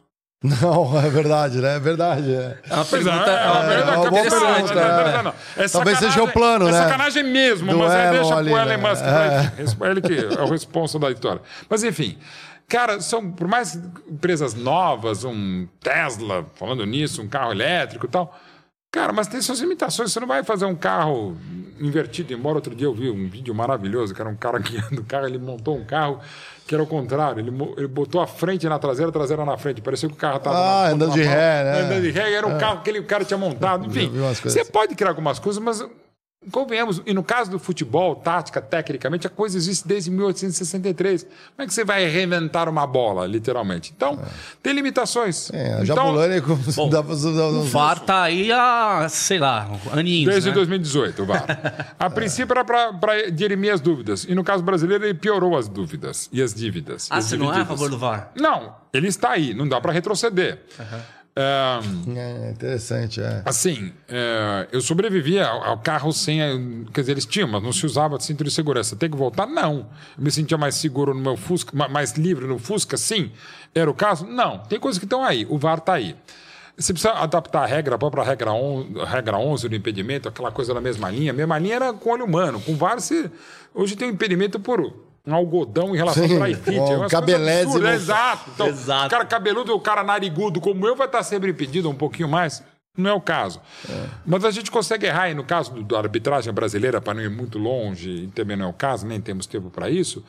Porra, a arbitragem brasileira consegue ter um VAR muito intervencionista, que ele, acha- ele entra quando não precisa, ou ficar em eterno, ou o VAR o cara vai ver a novela, ou tá vendo o Netflix. Parece que não tá lá, né? Não tá lá. Ou quando tá, não entende o mínimo da regra do jogo ou coisas básicas do futebol. Né? O, o tal do movimento natural do braço, ou antinatural. Eh, Parece que eles querem que o jogador seja um boneco de Olinda ou um Playmobil.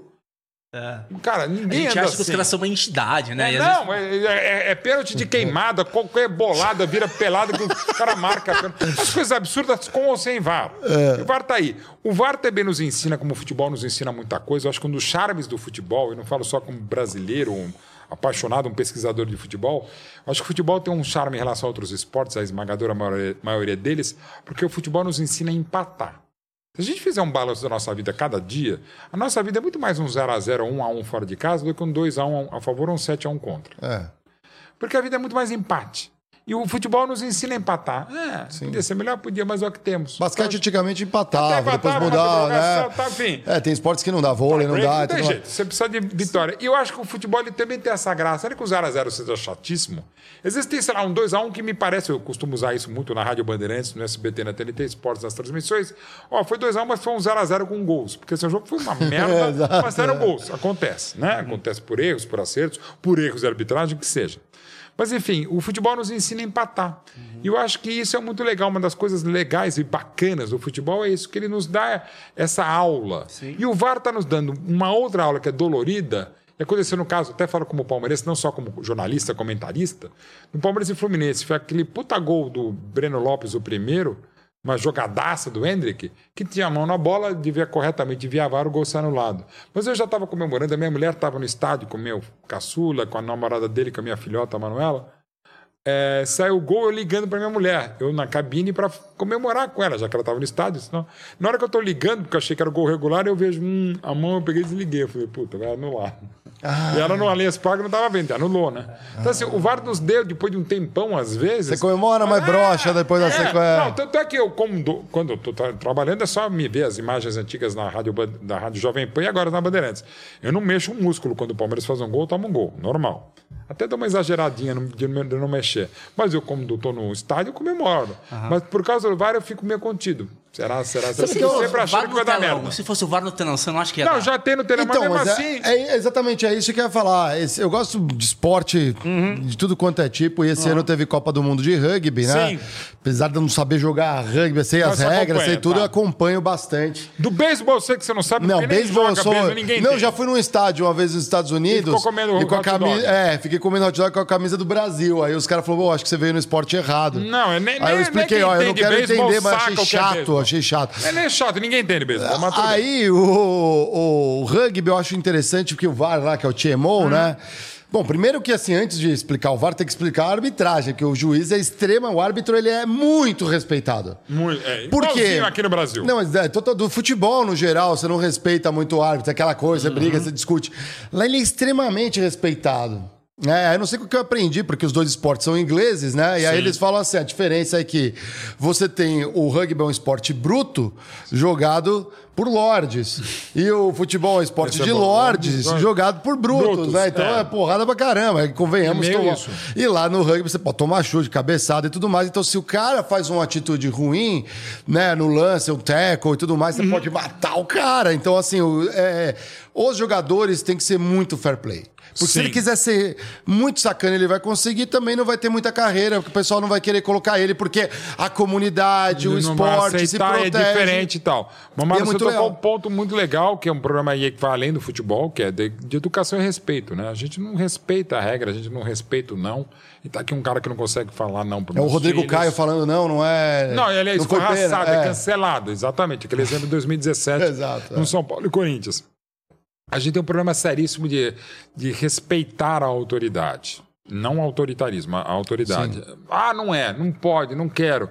Parece os nossos filhos adolescentes e sem crise de etarismo de novo, sem choque de geração, que eu nunca sei se é essa geração Y, se é a G, se é a Baby Boom. Eu nunca entendi essa coisa, mas enfim, acho que ninguém entende também, mas tudo bem. É, a, gente tem uma dificuldade terrível de aceitar o não, né? E no meu caso de falar o não também. Eu acho que eu também faço muita coisa que eu não consigo falar não nem profissionalmente. Mauro, vou fazer um livro de 700 páginas para entregar daqui a 15 dias? Vamos. Muitas vezes eu até consigo. Assim, eu faço muita coisa que eu não consigo falar não. Mas eu, quando eu deveria estar impor limites para os meus filhos, lá em casa, profissionais, eu não consigo. Eu tenho uma difícil, dificuldade terrível de falar não. E acho isso colocado, mas isso é uma coisa minha, mas do modo geral, não é o meu caso como jogador de várzea, que eu fui um dia, né? Goleiro, dos ruins. Não, era bom goleiro. Era alto. alto, meu, Você é alto. desembolsado e tal. Envergadura. Envergadura boa e tal. Mas assim, a gente não consegue atender a, o, o- aquela coisa do jeitinho brasileiro que a gente extrapola. O cara. Não, inclusive, a gente não entende algumas decisões. A regra do jogo é interpretativa, logo subjetiva. O que eu acho que é mão na bola, você pode achar a bola na mão. Quem tá certo? Ninguém. Quem tá errado? Ninguém. É tipo como, como se viesse uma pizza agora, você pedisse calabresa, tá valendo. Mussarela, tá valendo. Só não tá valendo pizza portuguesa, que aquilo não é pizza, aquilo é um horror. É Ô, o, é o coentro em forma de pizza, mas deixamos essa discussão para depois. Mas enfim, São os dois que acham isso. É mesmo? Pô, eu como português numa Isso vai boa. pra pro inferno, isso não é pizza. Pra mim, o que não pode é ketchup É, na pizza aí, cariocada. A também. Fernanda não, ABC não, não que tem problema. assiste. Não, porque pizza portuguesa o que é? Você bota a pizza, assim, você bota esse celular, você bota essa caixa de som, Ah, você bota sim, água, entendi, tem muita coisa. bota- Não, tem tudo, é um saco isso aí. Coitado, coitado de Portugal, né, cara? Porque acho que Não tem nada a ver, exatamente. Não, não, com É, certeza não. Portugal não se come pizza lá, portuguesa, não, uma galera. pizza, seria Com massa e azeite a pizza Não, que portuguesa. seja que é um né? espetáculo, a pizza original lá da Itália, um- de Nápoles, mas enfim. Mas assim, a gente tem uma dificuldade de aceitar o- a ideia o- de opinião. Ou contraditória. Isso vai em outros campos de atividade humana, até nessa segregação política. Por exemplo, eu tento, até pela minha formação como árbitro, muitas vezes colocar, olha, gente, para mim, um lance, interpretando uma- um jogo na Rádio Bandeirantes, ou tá na, na TNT Sports ou no SBT. Olha, para mim, isso não é mão na bola, ou seja, isso não é pênalti.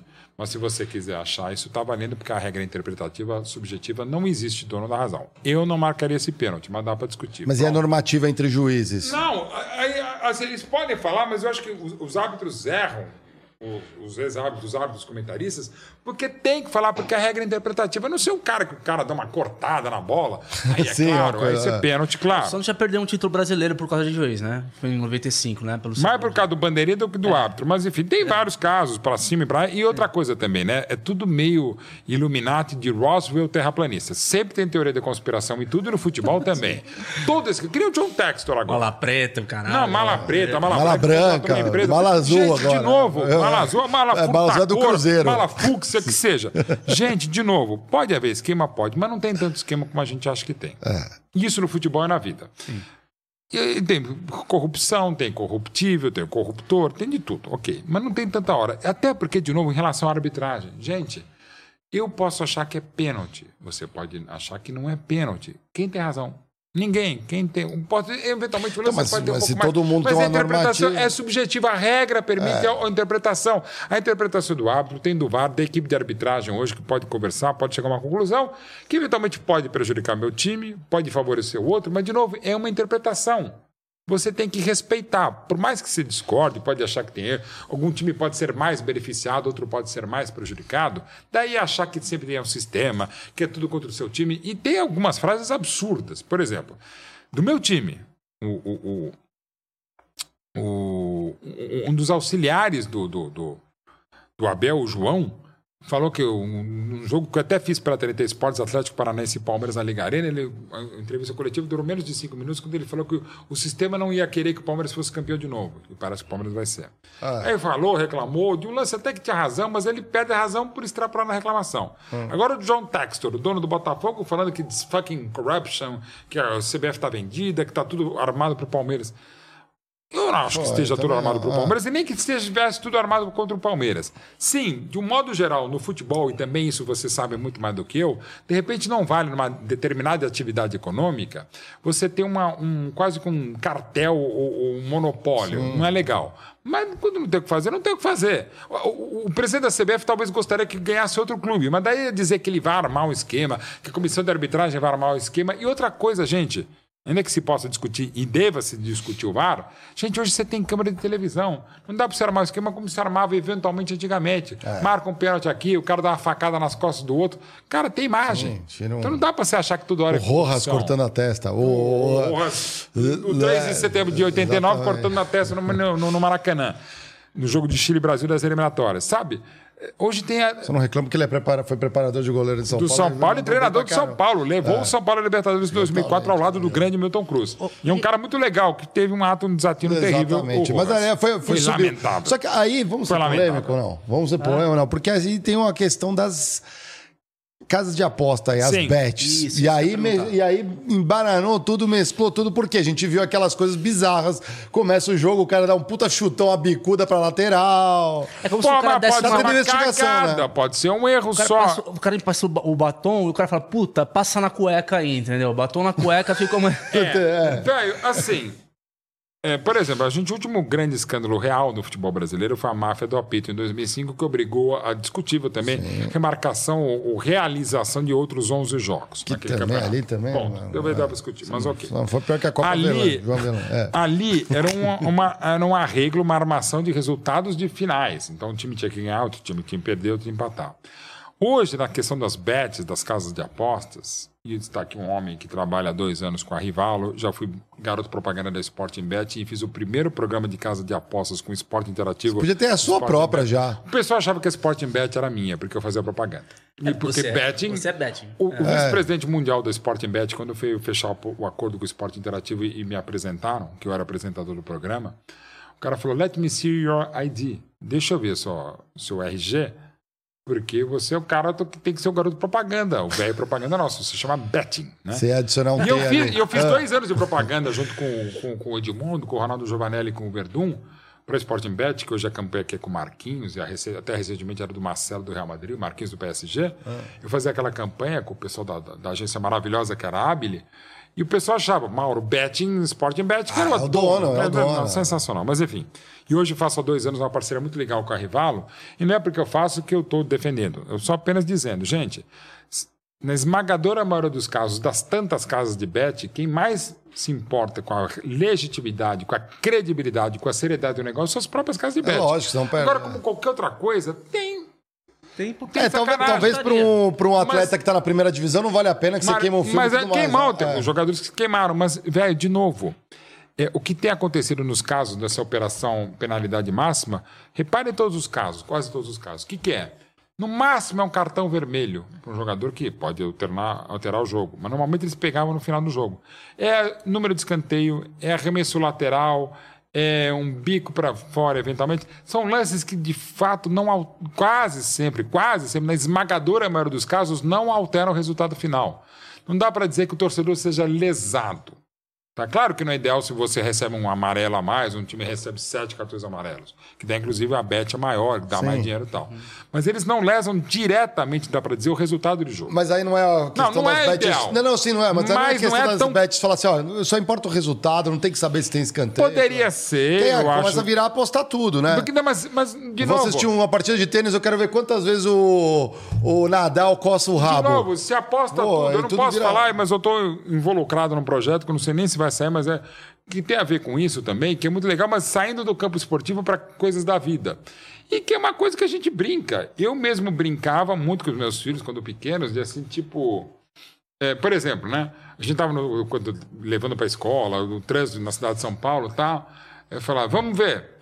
é, qual é o carro que vai aparecer quando abrir o farol? Qual a. Não, eles eram pequenos, qual a cor do carro que vai aparecer? A gente brincava, mas valia um sorvete, valia um beijo, valia uma batata frita.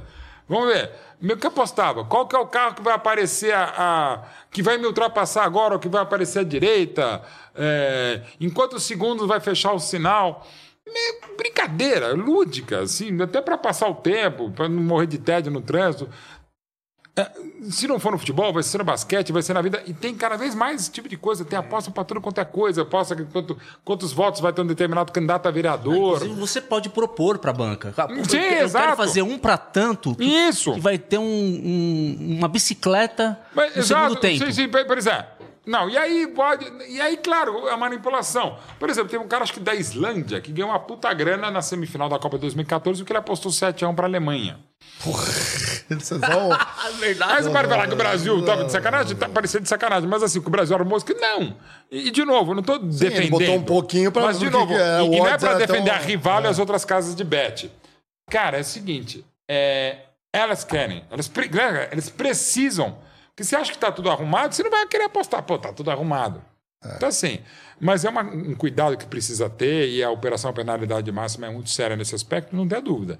E ao mesmo tempo você vai pegando, como vocês também sabem muito melhor do que eu, em outras questões do mundo corporativo, dos negócios, tem tem sacanagens. E vai ter sacanagem, tem tem sacanagem taxar, em né? igreja. Tem que você tem que ta- taxar. Aí isso também acho, já passou da hora também. Vamos ajudar o Diegão aqui, ó. Ele é Santista. Dá pra acreditar que fica? Sim. No Caio, acho que o Bahia. É mesmo. Pra Bahia. Tá mais Já difícil. achava. Tá mais difícil. Pega o Atlético Mineiro, que é o grande Achando que time. o Rogério lá Atlético tá Mineiro- querendo mostrar serviço. O Galo do Filipão vai ser o o campeão do retorno, como o Botafogo foi campeão do turno, e o campeão brasileiro vai ser outro. Né? O Rogério é excelente, muito sério, um dos profissionais, uma das pessoas que eu mais gosto, a gente é amigo há mais de 30 anos, é um dos melhores amigos que eu fiz no futebol, seríssimo, extremamente competente, até chega a ser chato por isso, mas pegou um momento complicado e tá acontecendo, mas, a mas reta calma final. lá, porque o Bahia é do Grupo City, mas também calma lá, porque não é toda SAF que dá certo. Essa coisa, ah, a SAF é uma maravilha. Não é. De novo, o futebol não é banco imobiliário. Mas o Bahia tem condições. Acho que ele cai, mas de se reerguer rapidamente. Mas essa questão do Botafogo ela é muito curiosa, né? Eu confesso que eu tava torcendo pro Botafogo, acho que o Botafogo merecia esse. eu esse- também, quando eu achei que o Palmeiras estava 14 pontos, bom, que seja o Botafogo, eu tenho uma É, certa que seja o o Botafogo, Botafogo. né? Mas Agora não, vezes, né? Por óbvio, né? Esse- esse- esse é a quantidade de técnico que, que passou É por claro. Botafogo. É isso que vocês, na tua O opinião, próprio desestabilizou? Flamengo também desestabiliza. Mas aí o Botafogo, até eu escrevi, eu escrevi e gravei um texto sobre isso. Está lá na minha coluna no Futebol, ou na Itzagol também, e também no meu portal da, do portal da TNT Esportes, que é o seguinte: o Botafogo começou a perder o Campeonato Brasileiro este ano quando. Luiz Castro o... foi embora. Não, quando o Cristiano Ronaldo é contratado pelo Manchester United. Porque ele é contratado pelo Manchester United. Caramba. Depois é contratado o Ten Hag. Ten Hag briga com o Cristiano, o Cristiano sai para o Al Nasser. É, o, o chegando no Al Nasser, depois ele vai brigar com o Rudi Garcia, o treinador que sai. Aí o que acontece? O Cristiano Ronaldo convence o Luiz Castro a ir para o Al Nasser. O Botafogo começa a perder o Brasileiro de 23. Tá, tá em algum texto meu, tá no Instagram também. acho que é 21 de maio de 2021, quando chega o Cristiano Ronaldo. Porque o Cristiano Ronaldo vai brigar com o Ten Hag, que chega depois em 22, sai antes da Copa, logo acerta com o Al Nasser, e daí depois o, o treinador era o Rudi Garcia. Aí o Rudi Garcia sai do abril do Al Nasser e em julho chega. Robozão influenciando o futebol É, fez brasileiro. Mas, mas aí será que não foi no entre turnos ali, né? Que teve aquela Não, pau? Eu achei que o pessoal voltou meio, sei lá, Não, comeu aí- uma pizza portuguesa. Não, então, exatamente. é. Não, pois é. Não, aí, aí chega o Caçapa, que foi emprestado pelo clube belga, um dos clubes da, do grupo do Textor, faz uma baita campanha, todo mundo gosta, só que era emprestado. Ele estava de férias e tinha que voltar para a Bélgica. Voltou para a Bélgica. Aí trouxe um treinador que é muito bom, mas foi horroroso. Inclusive, internamente, foi o Bruno Lage. Aí, como o grupo estava mal e estava caindo pelas tabelas, eles resolvem apostar no Lúcio Flávio, que trabalha lá há muito tempo, junto com o João Carlos. Não rola, o time perde aqueles jogos inacreditáveis, os 4x3 pro Palmeiras, os 4x3 pro Grêmio e tal. E outras coisas inacreditáveis também, da série de coisas inacreditáveis que só acontecem com o Botafogo, como desde os anos 70 já falava o grande Paulo Mendes Campos, botafoguense. É, um botafoguense, bancado inclusive pelo John Textor, ganha, que eu esqueci o nome, mil perdões, é o ouro no Pan-Americano de Remo. E Botafogo de futebol e regatas. E tem toda uma história legal, uma Sim. medalha de ouro dos Jogos Pan-Americanos. Pronto, legal, em Santiago. O que acontece? Antes do jogo começar, os jogadores do Palmeiras lá no aquecimento começam a ouvir um grito: é, campeão. Mas não era campeão para o Botafogo, que era o grande líder. Era campeão para o menino que ganhou medalha de ouro. O Hendrick fica puto, pô, a torcida já tá gritando é campeão, eu vou lá e responder. O primeiro tempo respondeu. O Botafogo foi o primeiro tempo brilhante, foi 3 a 0 Mas o, o Hendrick, confessadamente, os jogadores do Palmeiras também jogaram mais porque ficaram putos com o grito de é campeão. Que era para um jogador, jogador não, um remador que ganhou um ouro no Pan-Americano. Isso acontece. Aí perde por 4 a 3 não é só por isso, mas também ajuda a explicar a virada histórica espetacular do Palmeiras da é- Logo depois, Botafogo e Vasco, Botafogo e Grêmio em São Januário, porque tinha show do Rebelde Isso, do, no Newton do- Santos. E aí, por ser o jogo no gramado natural, o Luiz Soares veio jogar. Porque se o jogo fosse no tapetinho, no gramado sintético do Newton Santos, o Luiz Soares não jogaria. O que acontece, por causa do show do Rebelde, o Grêmio vira para cima do Botafogo 4 a 3 três gols do Soares, o Soares que só estava naquele jogo porque teve show do Rebelde. Ou seja, a medalha no Pan-Americano ajudou o Botafogo a perder para o Palmeiras, o show do Rebelde ajudou o Luiz Soares a estar em campo e virar os 4 a 3 Põe na conta dos mexicanos. mais né? coisas dos É Botafoguenses. o efeito borboleta Botafogo. botafoguense, né? É. Cara, eu tenho, eu tenho um tio que é carioca, né? O salve pro Antônio Carlos, assiste o Critiquei, não perde um aqui. Ele é botafoguense, né? De origem mudou, você jovem aqui pra São Paulo e pegou outro alvinegro, virou corintiano aqui. Aí eu olho pra ele nas encontros em família e falo, pô, mas você não consegue ficar feliz por nenhum time. É no momento, mas tem momentos assim, mas o Botafogo tem essa coisa. Eu tenho uma identificação muito grande com o Botafogo. Aliás, um dos textos que eu mais gosto, mais repercutidos, tem a ver com o Botafogo. Há exatos 10 anos, um livro que eu ajudei a, a- Vavá, editar. época do General Severiano, que é o, a história do Estado dos 100 anos do General Severiano em 2013. Pela BB Editora, eu fiz um dos textos que eu acho mais bonitos meus, muito repercutido até hoje pela torcida do Botafogo, que conta a história do Botafogo, dos estádios dele sobretudo, do General Severiano. Eu tenho um carinho muito grande pelo Botafogo. É, E assim, e me doeu mesmo. E, e- e pelo Botafogo e geniais botafoguenses. Eu citei aqui o Paulo Mendes Campos, tem o meu, nosso mestre Armando Nogueira, Sandro Moreira, o próprio Veríssimo, eu já falei, é Botafogo. É, porra, tem um monte de intelectuais, Tom, Jobim, Vinícius, tem muita gente. Não, Tom não, o Vinícius de Moraes. Tem grandes. Grandes cabeças, mentalidades, o Marcelo Adnet, que eu acho um gênio, o Hélio de la Penha, outro gênio também do humor. Grandes botafoguenses. É o chefe botafoguense. Sou Gênio. Mas, mas gênio, sou chefe botafoguense. chefe, então, é. Eu tenho. Ele é mais o gênio meu o chefe, meu chefe né? pra ter tem o André Heilich, é Botafogo, outro gênio também.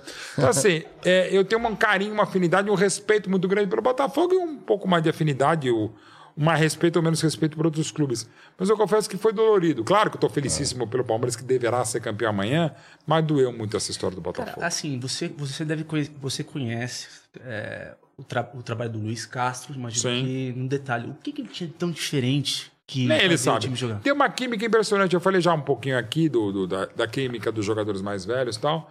Mas, eu, mas ele demorou para acertar a mão. Ano passado não estava legal.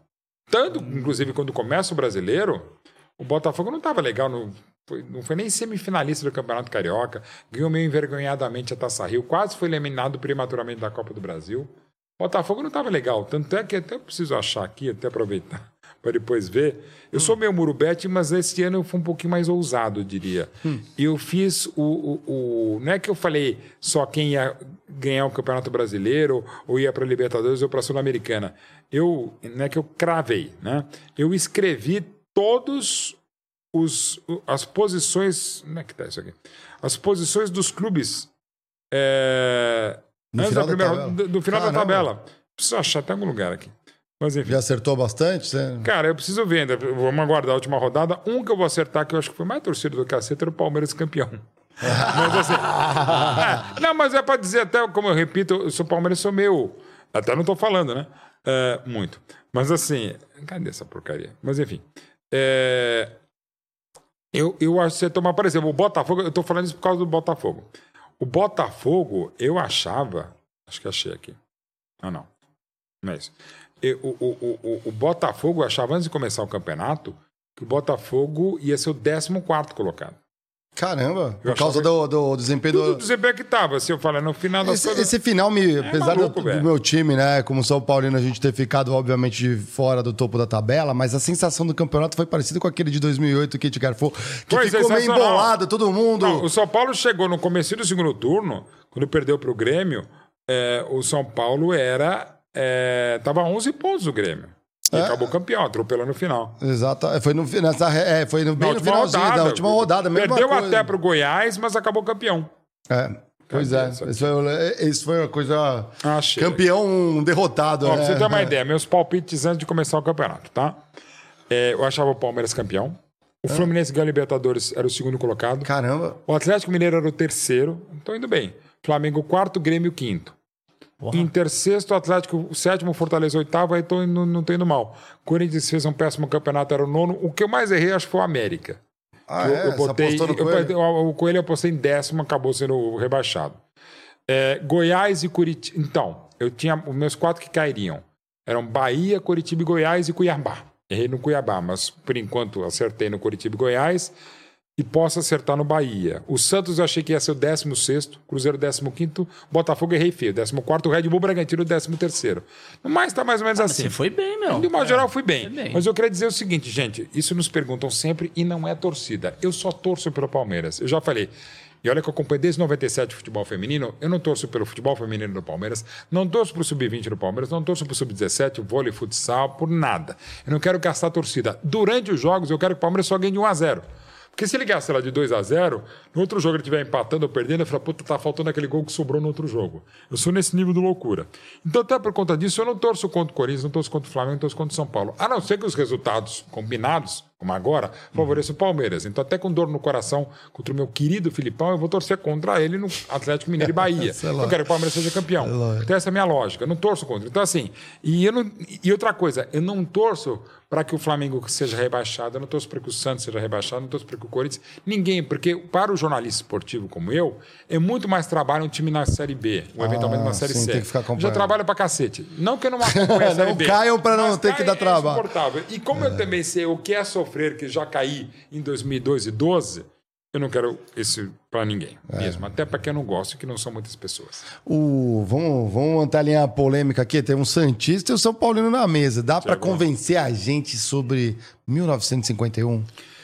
Vou tentar resumir o que normalmente eu resumo. Ah. Um ano e uma semana depois do Maracanaço, o Palmeiras jogou a final da Copa Rio contra a Juventus. E Sim. a torcida, os 116 mil presentes do Maracanã, não gritavam Palmeiras gritavam Brasil, que era representante do futebol brasileiro um ano e uma semana depois do Maracanaço, para ganhar a Copa Rio e ter a primeira conquista intercontinental do futebol brasileiro em nível de clube e de seleção. A base da seleção. Ainda mais importante, é. porque era o Palmeiras que nove anos antes, por conta de sofômanos, apedeutas e intolerantes e ignorantes, mudaram o nome de Palestra Itália para palestra de São Paulo e para Palmeiras, que achavam que palestra era uma palavra italiana, sendo que ela é grega. É Mas ok. Por causa da guerra. Por causa né? da guerra, inclusive totalitários do governo Vargas, que era da mesma coisa. O Vargas, que era para lá, para cá, era a mesma coisa. No fundo, era um totalitarismo, não era tão horrível quanto o eixo, Sim. Itália, Alemanha e Japão, mas era horrível. Mas enfim.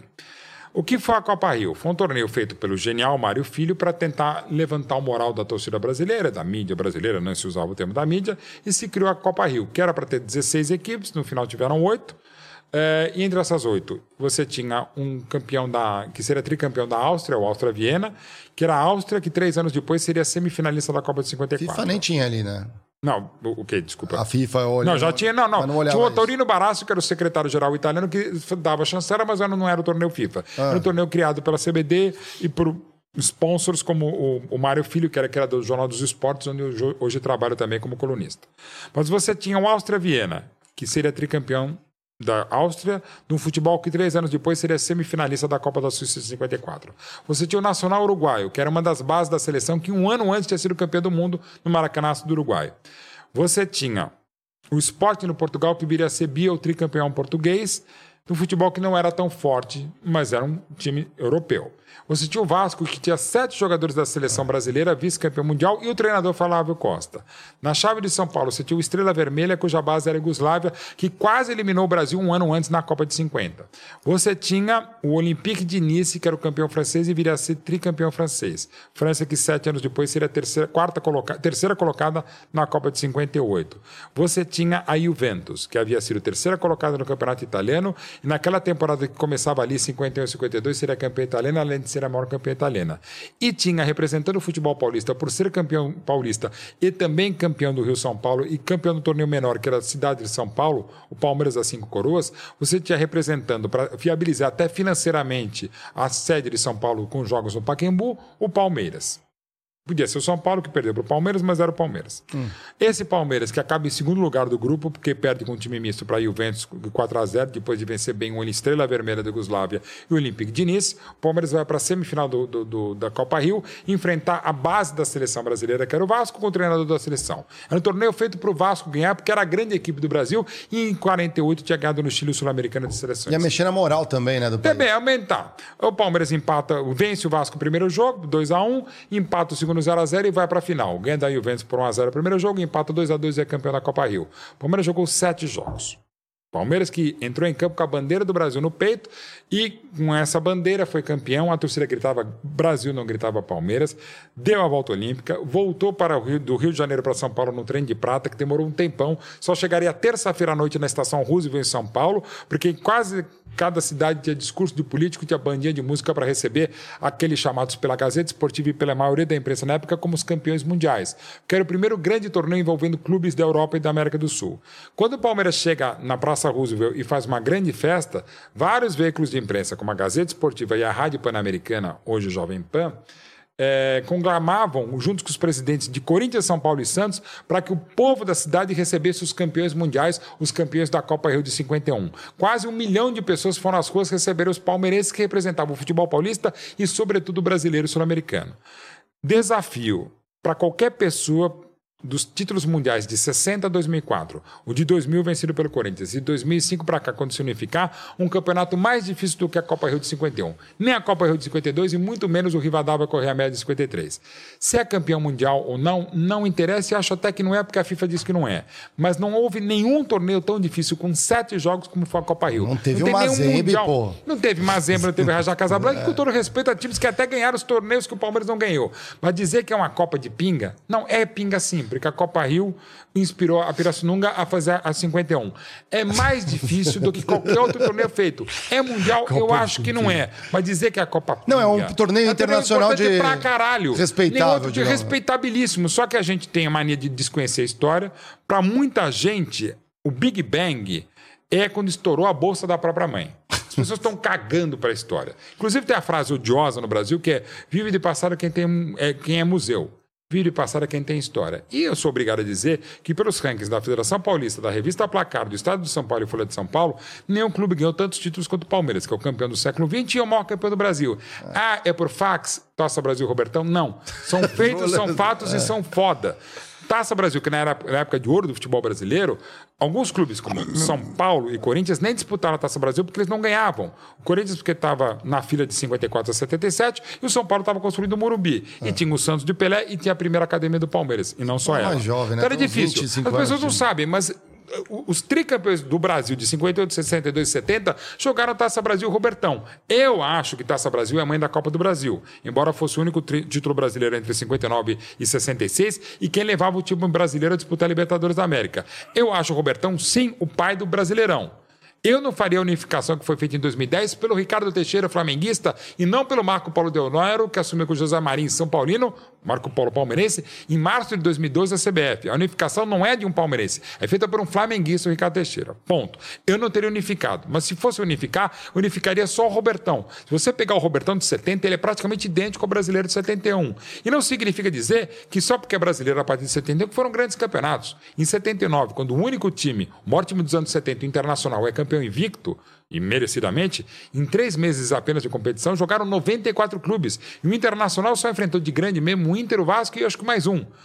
Ah, Taça Brasil jogava quatro ou cinco partidas? Sim, porque para você jogar a Taça Brasil você tinha que ser campeão estadual, não era time qualquer. E os estaduais eram muito mais importantes, mais difíceis ou mais emocionantes, com maior atenção que a Taça Brasil e o próprio Robertão. Mas você descaracterizar o Robertão, em que jogaram todos os campeões do mundo, quando a verdadeira Premier League, a NBA, era o futebol brasileiro, é um absurdo. Não é só porque jogava Pelé, jogava Rivelino, jogava inclusive uhum. astros estrangeiros, como o Figueiredo Internacional, o maior craque uruguaio que eu vi no Brasil e no mundo, que era o Pedro Rocha, enfim. Jogavam grandes craques, Rivelino, Ademir da Guia, Dirceu Lopes, Gerson, Jairzinho, um monte de craques, campeões de 58, 62 e 70. Então, achar que é fax só não, é feito, é fato e é foda ganhar. Ah, mas ganhou dois títulos num ano só. Sim, como havia na Argentina, na Colômbia, o Apertura e Clausura. Como o Flamengo foi tricampeão estadual no Rio de Janeiro de 79, com dois torneios no mesmo ano. É um puta feito ganhar o Robertão, como o Palmeiras ganhou em 67, e a Taça Brasil. O Palmeiras não é só o maior campeão nacional, é o maior bicampeão nacional, que ele foi duas vezes em 67, Robertão e Taça Brasil, foi bicampeão da segunda academia 72 e 73, foi campeão com a Via Láctea da Parmalat 93 uhum. 94, ganhou o brasileiro do 22 e, estamos falando, deverá ganhar de 23. É o maior campeão, o maior bicampeão campeão nacional. Ah, mas Brasileirão é desde 71. Sim, se é isso, o Palmeiras e o Flamengo têm mais títulos, oito. E o do Palmeiras não tem nenhum asterisco, porque o Flamengo tem aquela baita confusão. Sim, até na Justiça da... Comum da Copa União, que é uma outra discussão, é. que procurem o texto Ora Bolinhas, que está no UOL, que eu explico lá. É o texto mais chato, mais longo que eu fiz. É o texto mais longo, mais completo, mais complexo que tem na internet brasileira. É o livro, é o livro, é um livro. Poderia ser um livro meu, é. falando sobre a Copa União de 87 e a Taça das Bolinhas. Uhum. Então, assim, o Palmeiras vai ser o maior campeão do Brasil se ganhar agora em 23, junto com o Flamengo, mas sem asterisco o Palmeiras. E se você juntar os dois títulos de Robertão, mas as duas taças Brasil, o Palmeiras também vai ser o maior campeão em qualquer nível. Se você juntar as Copas do Brasil também, e se você quiser juntar também a Copa dos Campeões, a primeira em 2000 também. Ou seja, o Palmeiras não tem Mundial porque a FIFA diz que não tem. Copinha já ganhou, Rio, né? Copinha, Copinha também foda-se também. É. Não importa ganhar o Campeonato Brasileiro. Não, mas aí eu tenho um ponto... É o maior campeão nacional. Ou seja, o país mais vezes campeão mundial tem como maior campeão nacional o Palmeiras. Eu, ou seja, não, peraí, eu... ou seja, não tem Mundial. Não, é, não, não. Isso não, tudo pode... falado, você pode falar, não tem mundial. Não, não. E foda-se que não tem mundial, porque quem mais tem nesse país é o Palmeiras, Mas aí, tem 12. É o velho mundial, é, lá dos anos 2000 do, do, do Corinthians. Que é, é mundial, sim. Você pode discutir porque o Corinthians estava lá, porque que o Palmeiras não estava lá e tem que perguntar para Mustafa Contur, que é o Por que, que levou ali o. Por que, que ele deixou o Palmeiras passar? Mustafa que inclusive é, então, Mas aí esse é meu ponto. Se a gente olhar aquele Mundial, né? E até. É, exatamente. Eu falo com meus amigos corintianos também, né? Eu falo assim, cara. Os únicos, na minha percepção ali, assistindo todo o torneio, os únicos que jogaram mesmo assim com afinco foi o Vasco e o Corinthians. Mas mesmo no, nos Os outros jogadores, então assim, tinham times excelentes, todos Nossa, assim. Tinha Real Madrid. Então, a mesma coisa que os caras chegam pro Brasil, queria. o que, que os caras queriam era festa, balada, praia. Caipirinha. Por que que em 51 não me faz sim. acreditar que foi a mesma coisa? Os caras... É uma via... ótima questão. É, primeiro, uma questão básica. Embora fosse Rio de Janeiro, era o inverno no Rio de Janeiro. Ah. E era Bom, janeiro. Inverno, Mas é. era, era o início de temporada, eles estão se preparando. Era meio de temporada. O Real Madrid não queria vir, foi forçado a vir. E o Manchester United não queria vir, até porque, inclusive, havia vencido o Intercontinental. Falou, pô, o Mundial. Que já ganhamos né? do Palmeiras, ainda com erro de arbitragem, mas ganhamos, ok? Vamos lá, foram. E vieram, mais, não vieram tão bem. Mas o Real Madrid viu a Vera, não estava muito afim, o Corinthians estava mais e não tem problema. Por exemplo, você tem uma ideia, em 2001, no ano seguinte, o Bayern de Munique vence o Boca Juniors é campeão interclubes campeão intercontinental. intercontinental. É, Bom, é. o Elber que me contou essa história, Elber brasileiro, jogou no Milan, baita figura histórica da seleção e sobretudo Maia.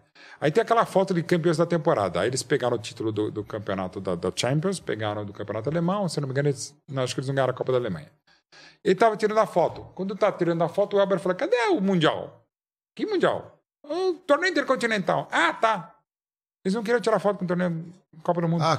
Os europeus, eles não dão tanta bola. principalmente para a Copa Toyota a partir de 80 ou para o Interclubes de 60 a 2004. Tanto é que até por violências de outros clubes, por exemplo, o Ajax não queria disputar, o Bayern nem sempre disputou, aconteceu porque tivemos cenas de selvageria mesmo na América do Sul. Ok, ponto. É, a partir da unificação é diferente. Tanto é só ir no Museu do Real Madrid no Santiago Bernabéu, que o Real Madrid é o maior campeão da também, é Espanha, é o maior campeão da Europa é, e do, do- e do mundo. Real- Os títulos de 2005 para cá do Real Madrid estão todos no andar de cima ao lado das orelhudas. Os títulos do Intercontinental estão no andar de baixo no museu. Eles fazem essa dispu- disputa, até o próprio Roberto Carlos falava que é mundialito, que eles chamavam o Intercontinental, que a gente chama na América do Sul de Mundial, e o Mundial da FIFA eles já levam mais a sério. Mas mesmo assim, diferença- essa discrepância é enorme, desde a Lei Bosman em 95, tanto é que o Corinthians é o último a ser campeão do mundo, e dificilmente a gente vai ter com essa ampliação agora com mais clubes da Europa, vai ficar praticamente impossível para um sul-americano ganhar. Mas assim. Lá é- atrás não tinha esse, essa cultura? não, Tá não, vendo? não para eles, para europeus, sempre foi intercontinental. Nunca foi mundial, só para o sul-americano. Tem um certo eurocentrismo, tem uma certa prepotência, jactância deles, tem. É, Mas eu vou na tua linha, tá? Foda-se. É tipo, foda-se. Mas assim, não tira mérito nenhum. O Santos Não, em mas 62 é, e 63, foda-se, quando o cara ganha, vem aqui não quer só São Paulo trimundial ganha as três, e o São Paulo ganha do Barcelona, do Milan e do Liverpool. O do Liverpool jogar 10 jogos novos, eu não sei se o São não, Paulo contra o Milan foi a É. mesma coisa. O São Paulo teve duas chances contra o Milan e fez três gols. Outra, O Rossi jogou no calcário do Milan, sem tirar nenhum mérito. O São Paulo era campeão e merecidamente campeão contra o Dream Team do Barcelona, do Cruyff. Contra o Milan já não jogou bem. O Milan era um vice-campeão, mas é um heptacampeão europeu hoje, mas ele era vice-campeão. Campeão era o Olympique de Marselha. Em 2005, o Liverpool era um time que não tomava gols, havia 10 jogos. bizarro ali, São é. Paulo teve uma chance, fez um gol, tá valendo. E o Gera e o, tá- e o Rogério Ceni fechou o gol, teve 10 chances, teve três gols bem anulados pré-VAR, É dois de impedimento milimétrico e uma bola que saiu, não tem desculpa. O Palmeiras, por exemplo, em 99 jogou melhor que o Manchester United, teve um gol mal anulado do Alex e perdeu uma cagada raríssima do Marcos. É verdade. Gente, acontece. Agora, é, e vai ali na sacanagem, que é aquela coisa que tem o Corinthians não tinha Libertadores, ou, ou tem uma Libertadores e dois Mundiais, está valendo. O Corinthians participou como o representante do país sede, como campeão brasileiro e seria bicampeão brasileiro em 99, um pouco antes. É. A única coisa que tem, meu, o Corinthians participou da Copa do, do- do- da Copa do Mundo de Clubes, o Mundial de 2000 da FIFA, por quê? Quem organizou aquele torneio foi a Traffic. A Traffic é quem trouxe a Hicks Music Dayton First, o grupo HMTF, para bancar o futebol do Corinthians. E claro que ela queria um, um time de São Paulo para lotar o Morumbi com a maior torcida do Corinthians e, claro, um time que era parceiro da Traffic, que inclusive era parceiro da Bandeirantes, onde eu trabalhava. E o Palmeiras, via Mustafa Contursi, sei lá por que motivos eu posso até imaginar, mas eu não sei, aceitou não só disputar aquele Mundial, que seria em janeiro de 2000, para disputar um outro que seria em agosto de 2001, que não aconteceu pela falência da DSL. Quer dizer, bom negócio, Mustafa, valeu. Mas enfim, o Palmeiras perdeu o Mundial em 99, poderia ter ganho de novo, não ganhou, como ganhou o Corinthians, e o Corinthians entrou no lugar, sendo que inclusive o Corinthians foi apontado pela Comebol, pela CBF, na véspera do Palmeiras ganhar a primeira Libertadores em 99, ou seja, viabilizaria um clube com a sede no Morumbi, que seria um clube de São Paulo, o Palmeiras, como viabilizou o Vasco. Muito se fala, ah, o Vasco não devia estar no Mundial. Claro que devia estar. Primeiro, porque, porque o Real Madrid estava lá? Porque ele era campeão do mundo em 98. Porque o Vasco estava lá? Para viabilizar financeiramente um, um time do Maracanã e o time que era campeão da Libertadores em 98. Não tinha problema nenhum. Você botava um campeão do mundo, que era o Real Madrid, é, de 98, botava o campeão da América de 98 e botava um outro representante do país sede, que era o Palmeiras, que acabou ganhando a Libertadores em 99, viabilizando a sede paulista no Morumbi. Deveria ser assim. né? Mas, enfim, acontece É que não repetiu sentiram a mérito do fórmula, Corinthians. né? O Corinthians é sim campeão mundial legítimo de 2000. Agora, o que era errado era a própria FIFA demorar para aceitar, porque era um torneio organizado pela Comebol e pela UEFA, os torneios intercontinentais. É claro que todos os campeões de 1960 até 2004 foram campeões do mundo. A FIFA deixou o problema pra gente. Se tivesse ganhado o Real Madrid, ninguém, nem eles não iam lembrar disso. É, e- mas enfim. É, mas o certo, o certo mesmo é o que vem agora, né? Porque. Querendo Esse não, supercampeonato, sim. Agora vai ficar impossível ganhar, É. mas é muito mais legal. Com todo respeito, já desrespeitando o Raja É. Casablanca, o Mazembe, que foi o primeiro a tirar um sul-americano da final, até representantes de países sedes chegaram. Aquela final maravilhosa de 2018, que foi até no Santiago Bernabéu da Libertadores, o super clássico entre River Plate e Boca, o, o River Plate acabou de ganhar o, mundial, ah, o, o maior jogo da história, ainda mais no Santiago Bernabéu pela barbárie que havia sido em Buenos Aires, ganhou e não foi nem para a final. Como o próprio Palmeiras não foi para a final contra o Tigre Mexicano, que é um time que era mais dinheiro, mas porque também o Palmeiras ganhou num sábado a Libertadores e no domingo já estava no Catar jogando o Mundial. Ia ser muito doido também se um time mexicano ganha a Libertadores, né? Porque aí pode, não pode Não, pegar. e é aquelas é. coisas que foi, o Cruz Azul Sul, que quase ganhou em 2001, perdeu nos pênaltis pro Boca na bomboneira e tal. Mas ele era campeão da Libertadores, mas podia jogar o Mundial. São essas coisas da geopolítica Sim, esportiva, com geopolítica. CACAF, com CACAF. Por exemplo, eu acho que tinha que jogar na América do Sul aqui, Suriname, os Guiana, devia jogar aqui na América do Sul, não é Lógico. com CACAF. Pega um bairro lá, uns molequinhos que jogam na rua. Não ia mudar em nada, mas enfim, mas seria. É, ia ser um outro time venezuelano, talvez. É, ali, Cara, qual que é o site lá da. da... Faz o É, jabá então, aí, meu. Fazendo jabá aqui, o site há 10 anos do maior e-commerce de camisas retrô do, do Brasil é retrogol.com. Mas a loja Retrogol Arena que a gente abriu no meio do ano é no Itaim, aqui zona sul de São Paulo, rua Renato Paes de Barros 415. Ah, Renato Você encontra essa coleção exclusiva do Maradona, outras coleções exclusivas nossas, camisas retrô de clubes do Brasil, camisas retrô da seleção brasileira, camisas retrô de seleções estrangeiras e de clubes estrangeiros e essa coleção do Maradona. E é uma loja, que é a loja física ali na Renato Paes de Barros 415 no Itaim, mas também é um espaço para eventos. Dia 19 vamos estar lançando a biografia do professor Rubens Minelli, escrita pelo neto dele. Vamos estar lançando o meu próximo livro, do, a biografia do Zico. Vai ter o lançamento da Placar, mas a gente vai ter o Café com Zico, são alguns eventos aqui em São Paulo. Estamos bolando outros cafés, outros eventos e você pode ter o que você quiser lá no espaço de cima, com espaço até 150 pessoas, muito legal, na Retrogol Arena do Itaim. Muito bom. Vamos dar uma olhada no emblema do dia. Nossos convidados são emblematizados aqui nos estúdios é Flow. mesmo. Entra lá na nv99.com, vocês vão. Cara, Fiquei bonito pra caramba. Ele, ele fez uma, um retrofit na sua, no, no Retrofit seu grisalho. barba, Por que tá no de verde? grisalho. Por que tá de verde, Borga? Porque eu pareço. Pô, Borga é palmeirense Eu demais. aqui, sei, ó. pô, a gente se encontrou Ô, no Uruguai, Lucão, né? Primeira pô, o Lucão não também é? Não, palmeirense, não a gente tá cercado aqui, ó. Tá difícil, hein? Não, não Diego? volta, né? É muito. Vamos pegar É, um pouco da sua. aqui é- pode mandar pra mim e minha mulher vai falar: Nossa, você tá bonita, amor. Só assim. Qual que é a palavra-chave? Mauro Betti. Se vocês digitarem errado, vocês não vêm reclamar, que a galera adora. Pô.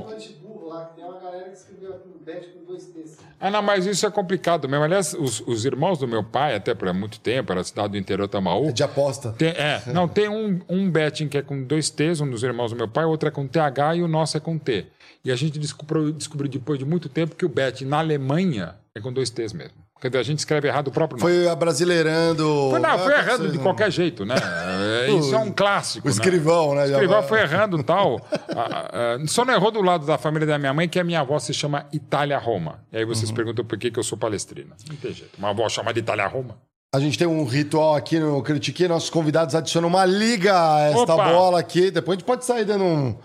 Arriscando aqui, ó. Deixa eu olha, aí o tamanho aqui, disso aqui, cara. Já tá bom, né? Já tá virou uma bem, já medicine veio ball. bastante convidado aqui, né? Olha, Isso aí é uma medicine ball, pode É um, crer, é é verdade. um elo, é um- uma Você conexão. Nunca ninguém falou isso, né? Uma medicine ball, que tá pesada, né? Tá mesmo já, e até pela cor e tal. É o seguinte, eu sou um dos caras mais. Des... eu Já cheguei a comentar aqui, ball, é. desajeitados que existem no mundo. Não, qualquer coisa a gente conserta aí. Só não vai tirar do. Não, não vou tirar Do ninguém. que eu tenho uma estima por O ele. né? Hernandes Profeta é maravilhoso, cara. Aliás, ele fez uma.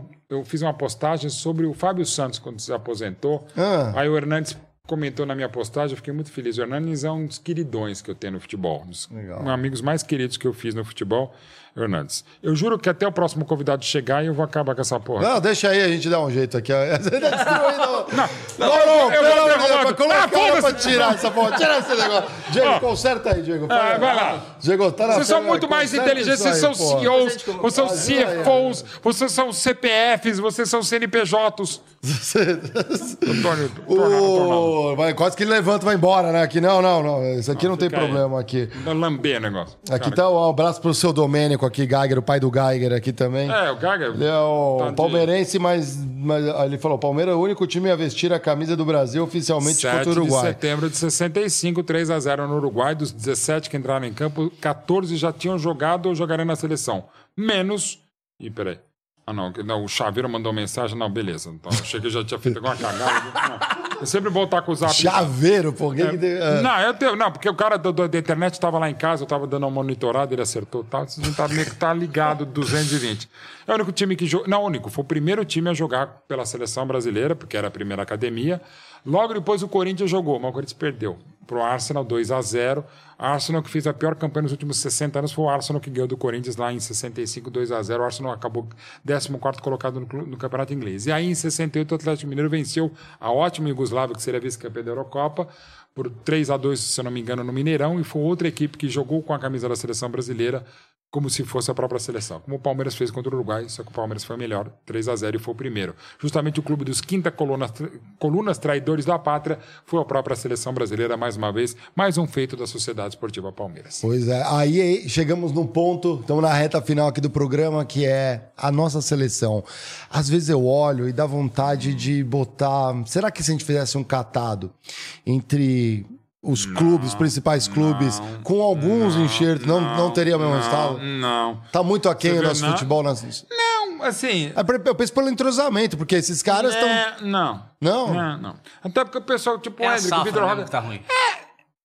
Essa, mas, é, por exemplo, essa do Vitor Roque, essa do Hendrick, e mais os outros moleques que eu não quero falar que são muito jovens, mais jovens que esse, que a gente tem potencial, tem bola pra ganhar. De repente, eu já até ganhei 26. Seja o Diniz, seja o Ancelotti, seja a minha mãe de treinadora.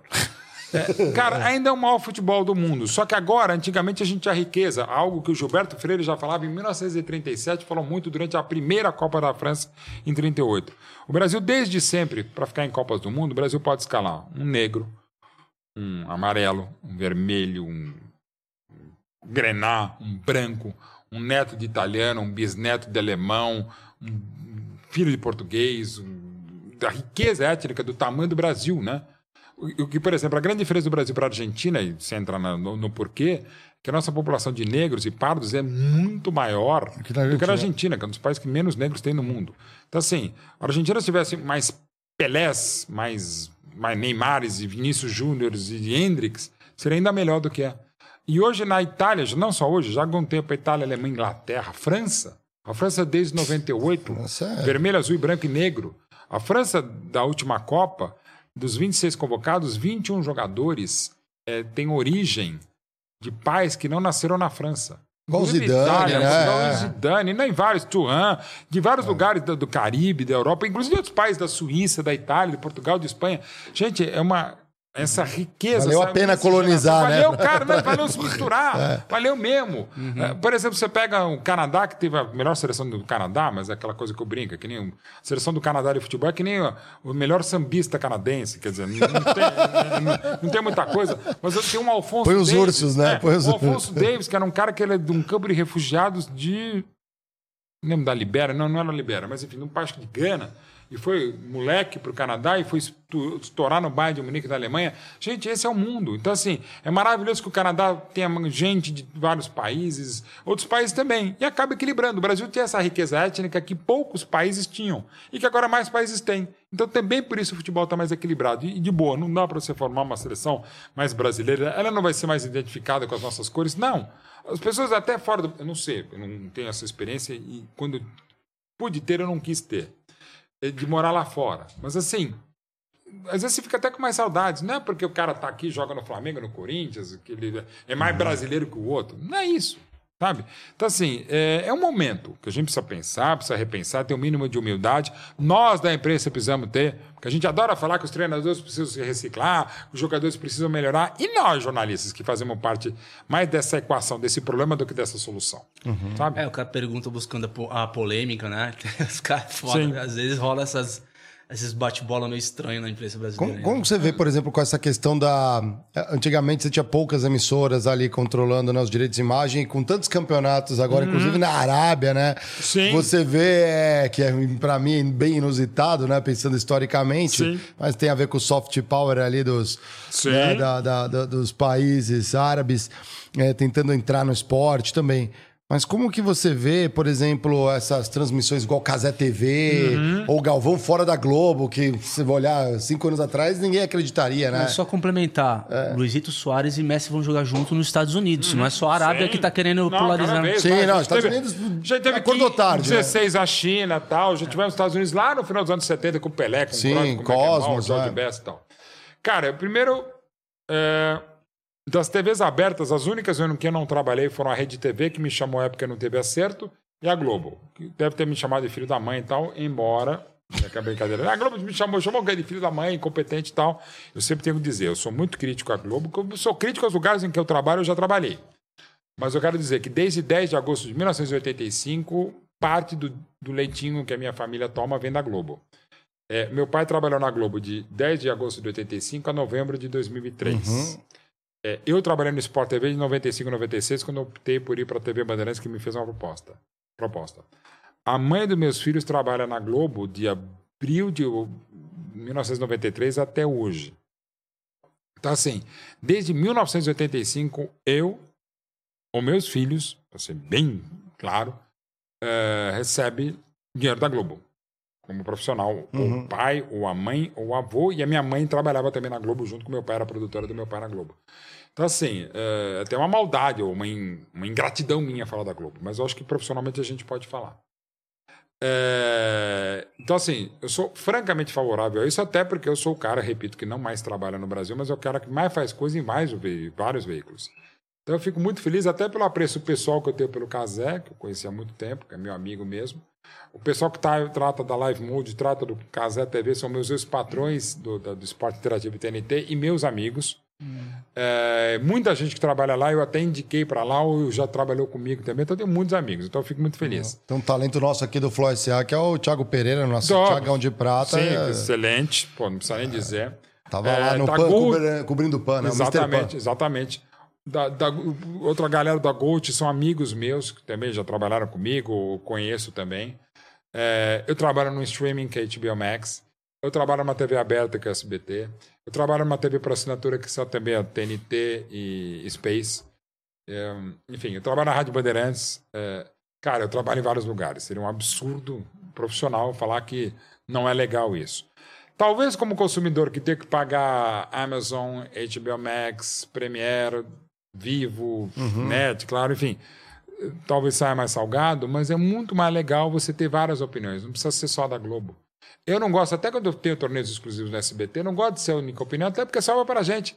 A gente é muito visado, muitas vezes massacrado, cancelado. Aconteceu comigo na transmissão do Atlético Paranaense Santos. É, eu recebi uma DM no, no Instagram, uma menina, menina porque é muito jovem mesmo, não sei que idade tem, mas deve ter uns 18, 19, me xingando pra cacete, me chamando de velho, vovô para me aposentar, essas coisas absurdas e abjetas, que nós da imprensa também erramos quando a gente fala que um ex-jogador em atividade, que é um ex-árbitro em atividade. Talvez eu seja mesmo um ex-jornalista em atividade, mas tem que ter o mínimo de respeito. Mas enfim. E ela me xingando porque eu tinha falado que o Santos ia cair. Então eu mandei para ela, querida, eu nunca falei isso. Não é porque eu estava transmitindo o jogo do Santos Atlético. É porque eu não penso isso. Eu só citei que depois do 7x1 para o Inter, no Beira-Rio, eu achei que ia cair. Eu achava antes que ia cair, mas eu não falava e nem queria. É uma análise. Quem vai cair, como eu acabei de falar que vai ser o Bahia, já tinha falado antes de começar o campeonato, e nada contra o Bahia, tudo a favor do Rogério Ceni. Tem muita gente do Bahia que eu gosto, que eu conheço, do pessoal, inclusive, do, Grupo City, eu conheço vários, né? Até eu havia proposto uma série para o Bahia, tal, talvez até faça ano que vem, mas enfim, né? então eu não posso falar, pessoas profissionais. Bom. Mas é um, um palpite. E ela falou. Depois eu, eu peguei e respondi para ela, meio duramente, como normalmente respondo. Ela pediu desculpa. Me falaram que você falou. Eu não falei isso, falei exatamente o contrário. Telefone sem fio da É, porra. telefone sem fio da porra. Enfim, basicamente. Mas essa- e, e é um problema sério, né? A gente já tem problemas seríssimos de analfabetismo eh, funcional, de apedeutas, como eu mexe, costumo né? chamar, de sofômanos, que são piores que os apedeutas. O sofômano, de um modo geral, é o cara que é uma anta, um tapira, um perissodáctilo, e se acha um Einstein. Que ele, ele é, digamos, ele é burro e se acha um Einstein. Então é complicado. E o apedeuta, o ignorante, não é necessariamente um, um ignorante. Por exemplo, não é um burro, não é ruim, não é algo negativo. Eu sou, por exemplo, ignorante Sim, em política assuntos, búlgara, é. eu sou ignorante em bons funks pancadões, por exemplo, já querendo ser cancelado, mas enfim. Acontece. Eu sou ignorante em boas ações do Roberto Jefferson. Acontece. Assim. peguei pesado, talvez, mas daqui a pouco ele sai dando tiro da- lá no Sim, você não enfim. saberia se tudo defender bem. dele na- no ataque, É, ele- faz é. parte da comunicação. E a gente que tanto defeca a regra tem que ouvir outro lado. Eu acho um puta absurdo meus coleguinhas, eu brinco que eles trabalham nas organizações Block, da antiga TV Manchete, revista Manchete, porque eles saem bloqueando todo mundo. Né? Pô, cara, a gente defeca um monte de regra, porque o cara não pode nos xingar? É, pode. Porque ele não pode falar. O torcedor sabe muito mais de futebol do que eu. O palmeirense que só acompanha o Palmeiras ou até outro futebol sabe muito mais de Palmeiras do que eu e eu sou meio metido a saber de Palmeiras. Por quê? Porque ele é torcedor, ele tá vendo. Ele pode estar muito apaixonado, pode ter um viés enviesado pela paixão, mas ele sabe muito mais de futebol. Eu não posso saber mais do que o torcedor do Flamengo, o torcedor do Manchester City. Não. Por isso que o torcedor, o jornalista tem que se manter torcedor, para tentar entender o inexplicável, essa paixão. Então, assim, a gente tem que dialogar. Por que, que ainda mais numa área como o futebol eu posso ficar defecando regra? Não. O Pelé, que é o Pelé, eu tive a honra de ser o curador do Museu Pelé, Falava um monte de bobagem como, como, como analista, comentarista de futebol. Porque futebol é foda e por isso que é maravilhoso. Quem imaginaria que o Botafogo pudesse cair assim, mesmo com esse histórico botafoguense? Quem poderia imaginar que o título esteja caindo nos pés do Palmeiras como está caindo? É futebol. Eu, eu acho intrigante né, os programas esportivos, né? É, tem alguns que eu observo, sem citar as emissoras Claro, aqui, mas é.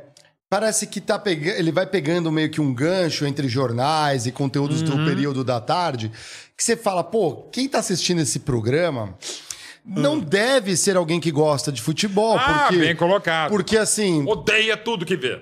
Né? É. É mal-humorado, é o garoto enxaqueca. não, não, não tem, Ah, ainda tem. acho, não, tem- mas aí eu entendo que deve ser, deve Não, ser porque dá engajamento, dá Não, like. dá engajamento, clique, dá like Essa merda mais. que a gente faz aqui. Exato. Seu bando de filha da puta. Pronto, já deu mais um engajamento. Se vocês fizerem esse corte, tá Vai pro Esta ar. merda, vai pro Mauro Betting. Chama todo mundo de filha da puta. A audiência do Critique. Não, você bata aqui na mesa, acorda os caras que estão dormindo. E Aí daí? o Nicolas, o Nicolas é palmeirense, vai botar isso aí também. Não, mas é porque assim. é, Parece que, pô, eu, como consumidor do esporte, eu quero ver um mínimozinho, uma estatísticazinha aqui, rever o lance. conteúdo, Então, eu não quero. clubismo, Parece que assim, ah, ah, então, ah, já que é de esporte. Vamos então, berrar, vamos não, falar merda. então o aquela- Pelé não é tudo isso, o Messi é um argentininho de Não, merda. esse daí é o outro, é o mais escandalizado. Eu acho que é aquele muito limpinho, bonitinho. Aí eu vou fazer um churrasco aqui pra vender uma propaganda ali e tudo mais. Ok, é um espaço publicitário. Ok. Mas quem tá assistindo não é quem gosta de futebol ou quem quer acompanhar os resultados. É, a- é- é a dona Maricota que tá lá, saiu do, do, do- de um jornal, foi pro outro, tem um negócio. Uhum. tá- meio que encaixou. E parece que não dá mais pra fugir dessa fórmula. Aí eu falo, então pra que que põe esse espaço aqui esportivo se quem quer ver isso não vai ver? É porque tá a TV ligada, tá na inércia. Não Tá sei se é minha perce... não sei se é minha percepção. Concordo que tem programas ali, por exemplo, no...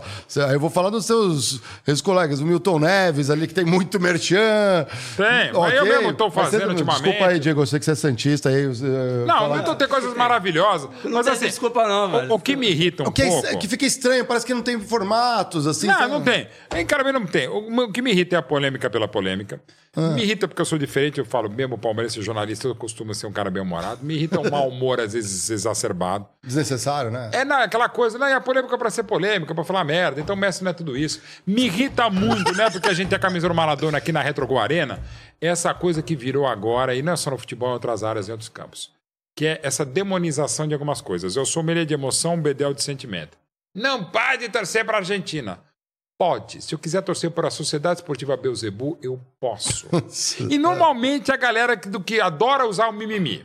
O que é basicamente o mimimi? Mimimi, quem fala mimimi, é o cara que faz mimimi do mimimi alheio. É, o cara que não é empata, que não respeita a dor ou o sentimento alheio. Quem é você que fala do que, ah, isso é mimimi? Você não sabe a dor da pessoa. Normalmente você não sabe a história da pessoa, você não sabe a sua própria história, você não respeita. Respeite a dor e o sentimento alheio. Ah, isso é mimimi. Cara, de repente se eu fizer isso em você, dói. Eu der um tapa na cara de outro, não dói. Tem gente que funciona na base da joga na parede de chapisco, tem outro que no cafuné dói. Gente, respeita. Normalmente quem fala muito de mimimi é um mimizento que adora fazer mumumu, que é outra história. Mas e outra coisa também, em relação a isso aqui. Ah, os argentinos são racistas, velho. Você já está sendo xenófobo, você já está sendo generalista. Pode ter mais casos, e evidentemente tem, desde os macaquitos brasileiros lá em Sim, 1925 e tal. Pode ter, até por aquilo que a gente falou, que tem menos negros na Argentina. Ok, pode ter.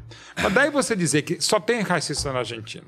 Daí você dizer que o cara não pode torcer para a Argentina por causa do Messi, por causa do Maradona, por causa do Alfajor, por causa da Mafalda, por causa do Milley, por causa do Fernandes, por causa do Gardel, por causa do, de qualquer coisa. Cara, você camisa lindíssima como essa da Retro Guarena. Cara, você pode torcer para quem você quiser. Eu torço pela Holanda por causa da laranja mecânica e do Cruyff em 74 e pela camisa lindíssima.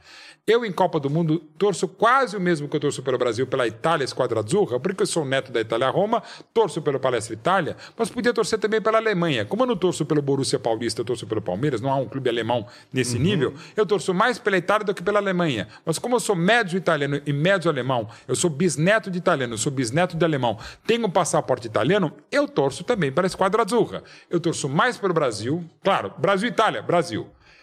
Itália e Alemanha, no mais das vezes eu torço pela Itália quando eu não quero que os dois vençam. A França, a partir dos anos 80, como seleção, não como país, eu passei a me afeiçoar. Quase sempre torço pela Holanda. Pô, torce para todo mundo? Quase. Mas assim, tem seleções que eu torço. E a Argentina, que eu torcia muito contra, ao começar a frequentar a Argentina, a começar a ler autores argentinos, havia propaganda argentina, o cinema argentino, sobretudo do Campanella, do Darim, eu comecei a me afeiçoar. Para mim, Messi é o Pelé deste planeta, porque Pelé é de outro planeta, não só deste século. Messi, para mim, jogou mais futebol do que Maradona. Maradona jogou mais bola, mas Messi joga mais futebol. Jogar mais bola, se você jogar essa mesa para o Maradona, ele. Sem Tan, tan, tan. E lançaria a bola pro Messi fazer o gol. Você joga essa mesa pro Messi, ele dribla todo mundo três vezes e faz o gol. Aliás, três vezes não, ele dribla o suficiente e faz o gol. Ou toca pro Eu toco. batistuta. É, Enfim, então assim, é, você tem todo o direito de torcer pro Maradona, pro Messi, porque você gosta da Gabriela, Gabriela Sabatini, porque você gosta, sei lá, de quem. Você torce para quem você quiser. E vivemos momentos de patrulhamento, de cancelamento, que é um absurdo. Ah, mas os argentinos têm manifestações racistas. Sim! E tá falando aqui um Betting que é bisneto de alemães que vieram para o Brasil em 26 de junho de 1862. A pior coisa que aconteceu neste planeta, que foi o nazismo, para mim, o pior de todos os tempos, era na Alemanha dos meus bisavós, embora eles saíssem ainda era Prússia, não era Alemanha, mas é de lá. Porra, é uma vergonha que eu tenho, mas é por isso que eu vou torcer contra a Alemanha? Não. Lamento profundamente o nazismo. Minha cunhada é judia. Avós dela morreram em campo de concentração do país dos meus avós. Ela é casada com meu irmão. Assim, morro de. Mas assim, eu vou deixar de torcer para a Alemanha por causa disso? Ou vou des- deixar de torcer para a seleção brasileira por causa de um presidente que eu não gosto? Você pode fazer isso, mas eu não vou fazer. Mas eu não vou te cobrar. Como gente não viste amarelo por conta das inclinações políticas, não vou nem falar, não é mesmo meu candidato.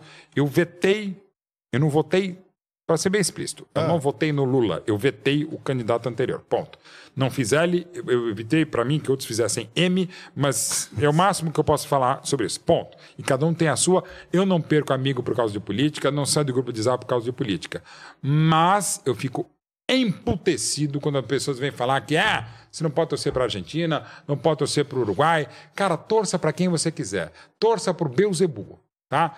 E eu acho engraçado, que até interessante, que são esses mesmos, são os mesmos que tipo, relativizam os monarcas da vida. Com todo respeito, estamos falando aqui no grupo, mas só para falar algo que eu já me manifesto há muito sim, tempo claro. e tá valendo. Pronto. Então, mas é, eu queria até falar um pouco sobre essa questão do, de Argentina ou Brasil. Cara, eu- já fui no estádio torcer pro Santos, eu já fui no estádio como experimento social. Eu tive é, Legal. um jogo do Grêmio com o Coxa. A torcida do Grêmio E onde tava- foi o jogo? foi, no, foi no Couto. No Couto. Tá. no Couto. E a, e a torcida do Grêmio tava num pedacinho do estádio. Cara, e assim, fui lá porque meu sogro é, é, é gremista, fomos lá acompanhar e tal. E as pessoas estavam ensandecidas. Quem que tava ensandecido? Um casal, um casal que foi com um filho, de repente o cara se desgrudou da família e foi começar a discutir com o, o cara do coxa lá. Cara, um cara que chegou com a família pra torcer pelo Grêmio louco. simplesmente saiu Largou do a ar. família, assim, largou né? a família e Coisa ficou futebol. 15 minutos direto, batendo no peito, parecendo um macaco mesmo. Cara, querendo dar no cara da- do outro lado da grade. Então, assim, é, um torcedor apaixonado, ele sai do Não, sério, ele sai do. cara. O futebol. Bom, eu posso falar, eu sou um cara da paz, acordado. Posso, pra quem não conheceu, posso ter me manifestado algumas coisas Vira assim, bicho, e tal. Mas eu sou normalmente da paz. É, pô, uma vez jogando bola, a gente fez os palmeirenses da turma contra os corintianos, a gente fazia um clássico, era o clássico dos clássicos em nível superior, o derby. Amigos, até hoje, amigos meus de exatamente 43 anos, um dos meus melhores, se não for meu melhor amigo, eu tenho uma voadora nele como goleiro, cara. Porque a gente tava no auge da briga. Uma das coisas mais vergonhosas que eu já fiz na minha vida é meu porra, padrinho de casamento, cabelo. Pô, dos meus melhores amigos, cara. E assim, o futebol faz a gente isso. E isso a gente jogando bola. Não era nem um campeonato, não era nem um disputa de um, um campeonato estadual, uma Copa do Brasil brasileiro. A gente faz essas merdas. Mas assim, e é um cara mais ou menos equilibrado quanto eu. Imagina o que leva o futebol. Então a gente precisa entender o que o professor Murad, a grande autoridade sobre violência no futebol, fala que é exatamente isso. É violência no futebol. Não é violência do futebol. futebol, é, não- é, é algo que vai muito além, que extrapola até por conta disso aqui que a gente deixa, que eu falei aqui, numa boa, mas é ruim. É aquela coisa, antes de eu torcer pro meu time, eu torço contra o seu. Eu amo a minha família e odeio a sua. Aliás, eu mais odeio a sua do que amo a minha. Isso só tem no futebol. Não tem outra área de atividade humana. Tem na política, que aliás é uma das tantas pragas políticas hoje, porque a gente distorce na política ou a gente torce na política por partidos e por políticos como a gente torce no futebol. Exato. No futebol é tolerável eu achar que o Darinta, que é o, supostamente o pior jogador do Palmeiras, jogou mais do que o Beckenbauer. E na política a gente defende isso. O cara pode ser um bandido, pode ser um ladrão, pode ser um escroque, pode ser um incompetente. Que a gente defende o cara, vai com a bandeira, faz o- a letra que quiser. Oculta a O orma- personalidade, né? Oculta a personalidade. Assim, eu posso defender o Ademir da Guia até quando eventualmente o divino seja indefensável. Mas na política a gente faz isso. Num debate político, é se a gente levanta a bandeira das bandeiras absurdas, cara. De novo. E, e eu não dou cheque em branco, até porque nem dá para dar cheque em branco, a gente precisa mudar a expressão. Eu não dou um pique, sei lá, para o candidato que se foi eleito, que teve meu voto de novo, mesmo que contrário.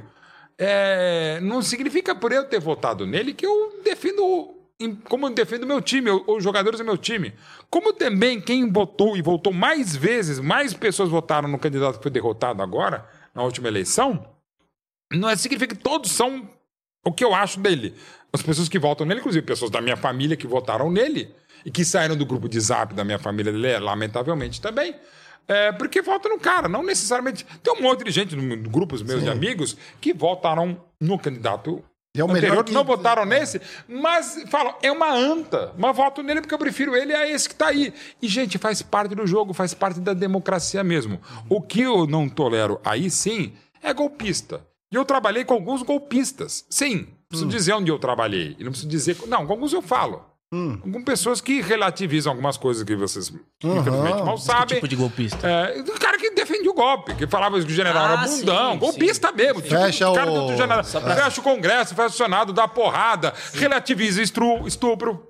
Não, um é, colega é. meu, trabalhou comigo. Ah, é eu não vou falar. Enfim. E, ah, não, não era bem isso. Não, veja a live que ele falou isso. Veja a live do dia seguinte, que eu vi a live que ele falou, porque a live do seguinte. Porque é o seguinte, eu sou jornalista. É fato, E, né? Assim, eu defendo a liberdade de imprensa, que muitas vezes é a liberdade de empresa, e defendo a liberdade de diálogo, mas é o seguinte, que você será responsável.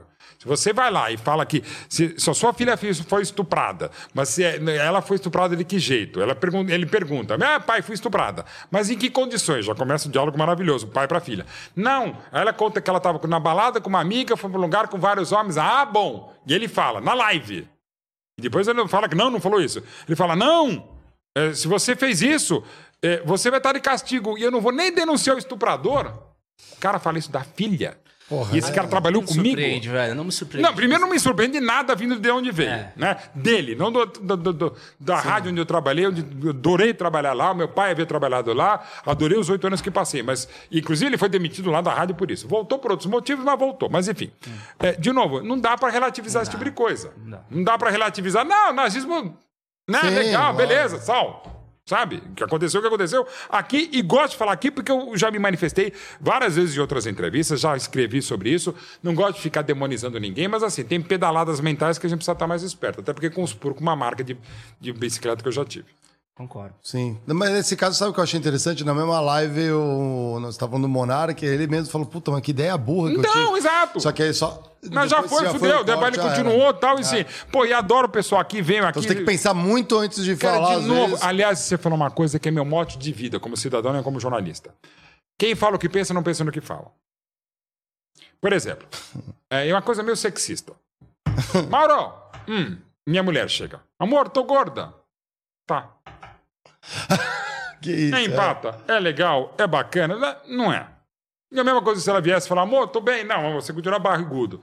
E cada um recebe da maneira.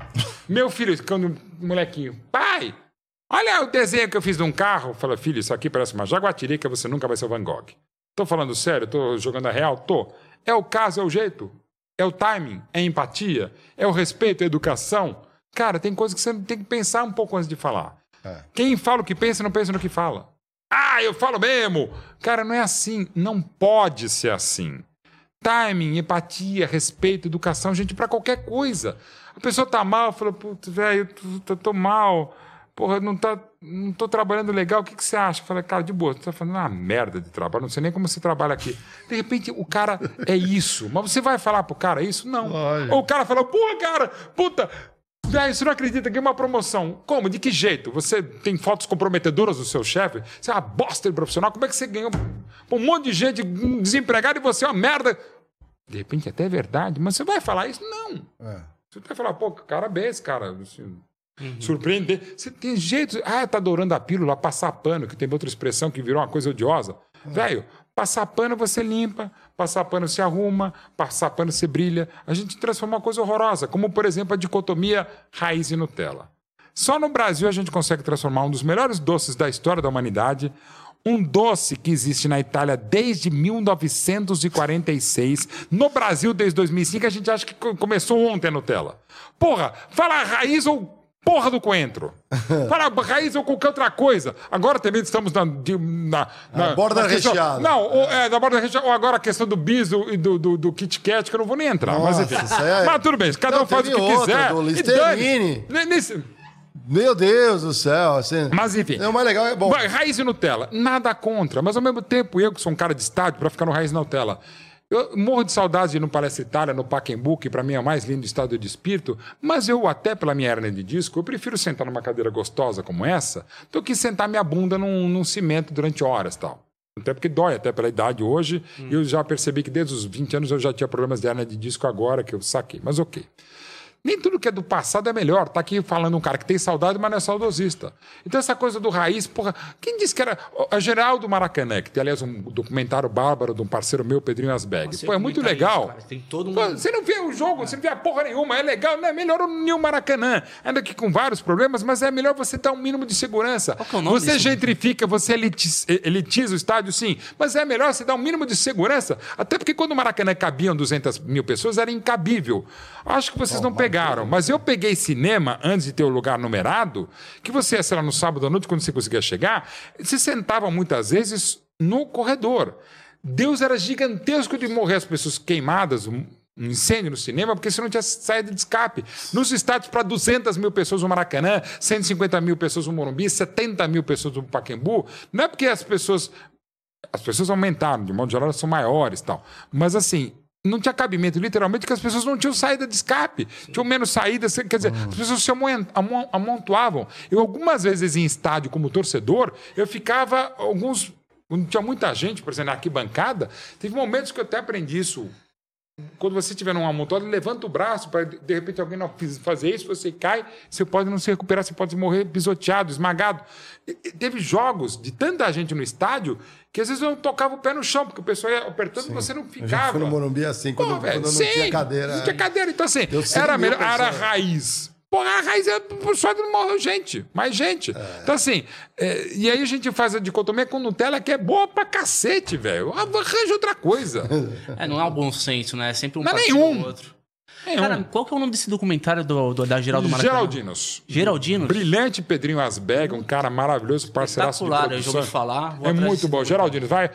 Deve ter no YouTube, mas assim, é um parceiro fantástico. Pedro Asbeg, um baita documentarista, o melhor que a gente tem para fazer filmes de futebol e não só de futebol. Não é porque é meu amigo, a gente já fez coisas juntas, mas Pedro legal. Asbeg é Porque cracaço. a- atrás dessas histórias é, que giram em torno do futebol é o que faz ele ser o que é no Brasil. Claro! É, exatamente. É maravilha e essa história.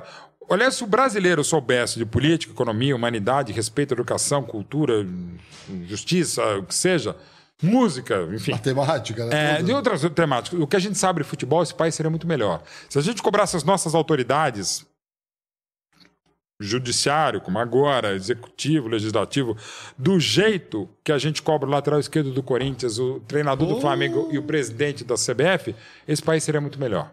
Eu, eu sou capaz de apostar que 90% da população não sabe nem quem votou nas últimas Não, eleições. sabe, não, não lembra. Ou vai cobrar, vai Deputado. falar, ah, não, deputado. Senador, Eu mesmo né? às vezes não lembro. Mas assim, é, e a gente tem que cobrar, cara. E cobrar é cobrar, com debater, dialogar, não é atear fogo, não é virar ônibus, não é depredar a loja da Crefisa. É, cara, é, é, dentro do possível, numa boa, de uma maneira democrática, republicana, não é abraçar quartel, não é derrubar, invadir o Planalto. Cara, é fazer uma cobrança de um modo legal. Peraí, deixa eu só Vamos falar para a pessoa. Vamos, é, é, você quer mandar o, o ping-pong? Vamos, deixa eu só responder Ah, para para a patroa aqui que ela tá mandando aqui. Enquanto Deixa isso, eu eu... falo pra galera aqui na se- né, durante a semana Na aí. quinta-feira tem, tem episódio, né? Tem, temos episódios. Deixa eu só mandar pra ela tá? Brabíssimo essa semana no Critique. Você lembra quem vem na quinta? Lembro, Álvaro Machado, Ricardo Cavalini, eu e o Geiger vamos estar aqui para falar de inteligência artificial, galera. Vai ser imperdível. Pô, isso é, mara... isso é a coisa que mais me morro de medo. É mesmo? mesmo? Inteligência artificial. Até porque outro dia eu fui no chat GPT, me mandaram e eu fui ver. Pô, escreve lá, cara. Não, então, eu botei. jogo. Não, Ah. Mauro Betting lá. É, a minha mulher é minha filha em várias das vezes. Mauro César Pereira, meu querido companheiro, é meu irmão. E eu tenho vários filhos. Inclusive, um deles é a minha mulher. É, mas é muito impressionante. E eu- algumas profissões correm risco. Por exemplo, é, é, meu Deus, me fugiu uma palavra aqui agora. É, tradutor, Tradutor. sabe? É, É. vários, várias, é, várias profissões estão. Na verdade, elas não vão ser perdidas, elas vão ser transformadas, né? Sim, não. Assim, por exemplo, o avô da, da mãe dos meus filhos, ele era marceneiro, foi a profissão dele praticamente a vida inteira, mas ele era pianista de, de cinema mudo. Ele to... Pianista não, ele era violinista. Ele tocava violino no cinema mudo. Até 1929 teve o filme do Al Johnson, mas não foi de imediatamente que o cinema acabou. Mas você tinha músicos de cinema mudo. Um dos livros que eu gostaria de escrever, quem sabe até virasse um roteiro, era sobre um assessorista. É, o cara que trabalhava no elevador para cima e para baixo. É, e naqueles elevadores antigos no centro da cidade de São Paulo, que é a cidade onde eu nasci e tal, e que ele abrisse a porta, fechasse, e ele era apaixonado, a ideia básica, o plot era apaixonado por uma funcionária. Aí o, o elevador, enfim, nesse, nesse prédio comercial no centro da cidade, ele seria mudado para um, um elevador mais moderno, não precisaria mais de ascensorista, e ele, depois de 30 e poucos anos de trabalho, teria que procurar emprego. E ele tinha uma paixão há, há anos por uma mulher que trabalhava naquele negócio. Então, além de ele perder o emprego, ele perderia todo dia e ele nunca tinha se insinuado tal. Então, seria mais ou menos isso. Talvez um dia eu consiga escrever. Não de- Não deve ter essa E capacidade. as histórias, né? Mas então, É. você tem que se adaptar, eu sei, mas no. Assim. É, a- o, o- o medo, e tanto é que não só é meu medo, né? De muitas das empresas de chat, eles estão tentando criar um, um código de ética para evitar algumas coisas, né? E não é. Porque não vou dizer que vai chegar um Hall do 2001, um filme maravilhoso do Kubrick de 68, ou sei lá, uns replicantes do Blade Runner do Ridley Scott de 82, mas você tem que tomar cuidado mesmo. Assim, porque coisas assim absurdas, né? Por exemplo, coisas maravilhosas. Aquela campanha da Volkswagen, da, da Maria Rita com Eu a, não com gosto. a Elis. Eles Cara, não eu gosto. acho. Por que, que você não gosta? Porque eu acho que. Falou disso com o Chuta Oliveira. É aquela aqui, coisa da saudade, sabe? É, a saudade ela é genuína na medida que eu prefiro não trazer de volta o que foi único e inesquecível lá atrás. É Perfeito? igual as Então, as músicas pessoas- novas do dos As Beatles. pessoas, elas. É, a música nova dos Beatles, eu não, eu não acho, eu não, Não, acho que é uma, maravilhoso. Porque, cara. Ela os não é Beatles- maravilhosa. é, Os mas- Beatles acabaram em agosto de 69. Ponto. É, aí vai até maio de é. 70 e tal. Mas então, now and then. O John Lennon vai lá, faz aquelas tapes, acho que 79 e tal, aí descobrem, na época que lançaram o Free as a Bird e a outra música lá, Real, como é que é? É, é, Real Love, Real Love. Real Love. Lá pra, pra Anthology de 94 e tal. Mas vocês acham ah, interessante, é. É, mas assim, eu gosto do Now and Then. É, mas eu vou explicar tá, meus, meus motivos. É, porra, é, eles conseguiram hoje com a tecnologia separar a voz do piano e tal, fizeram o que fizeram.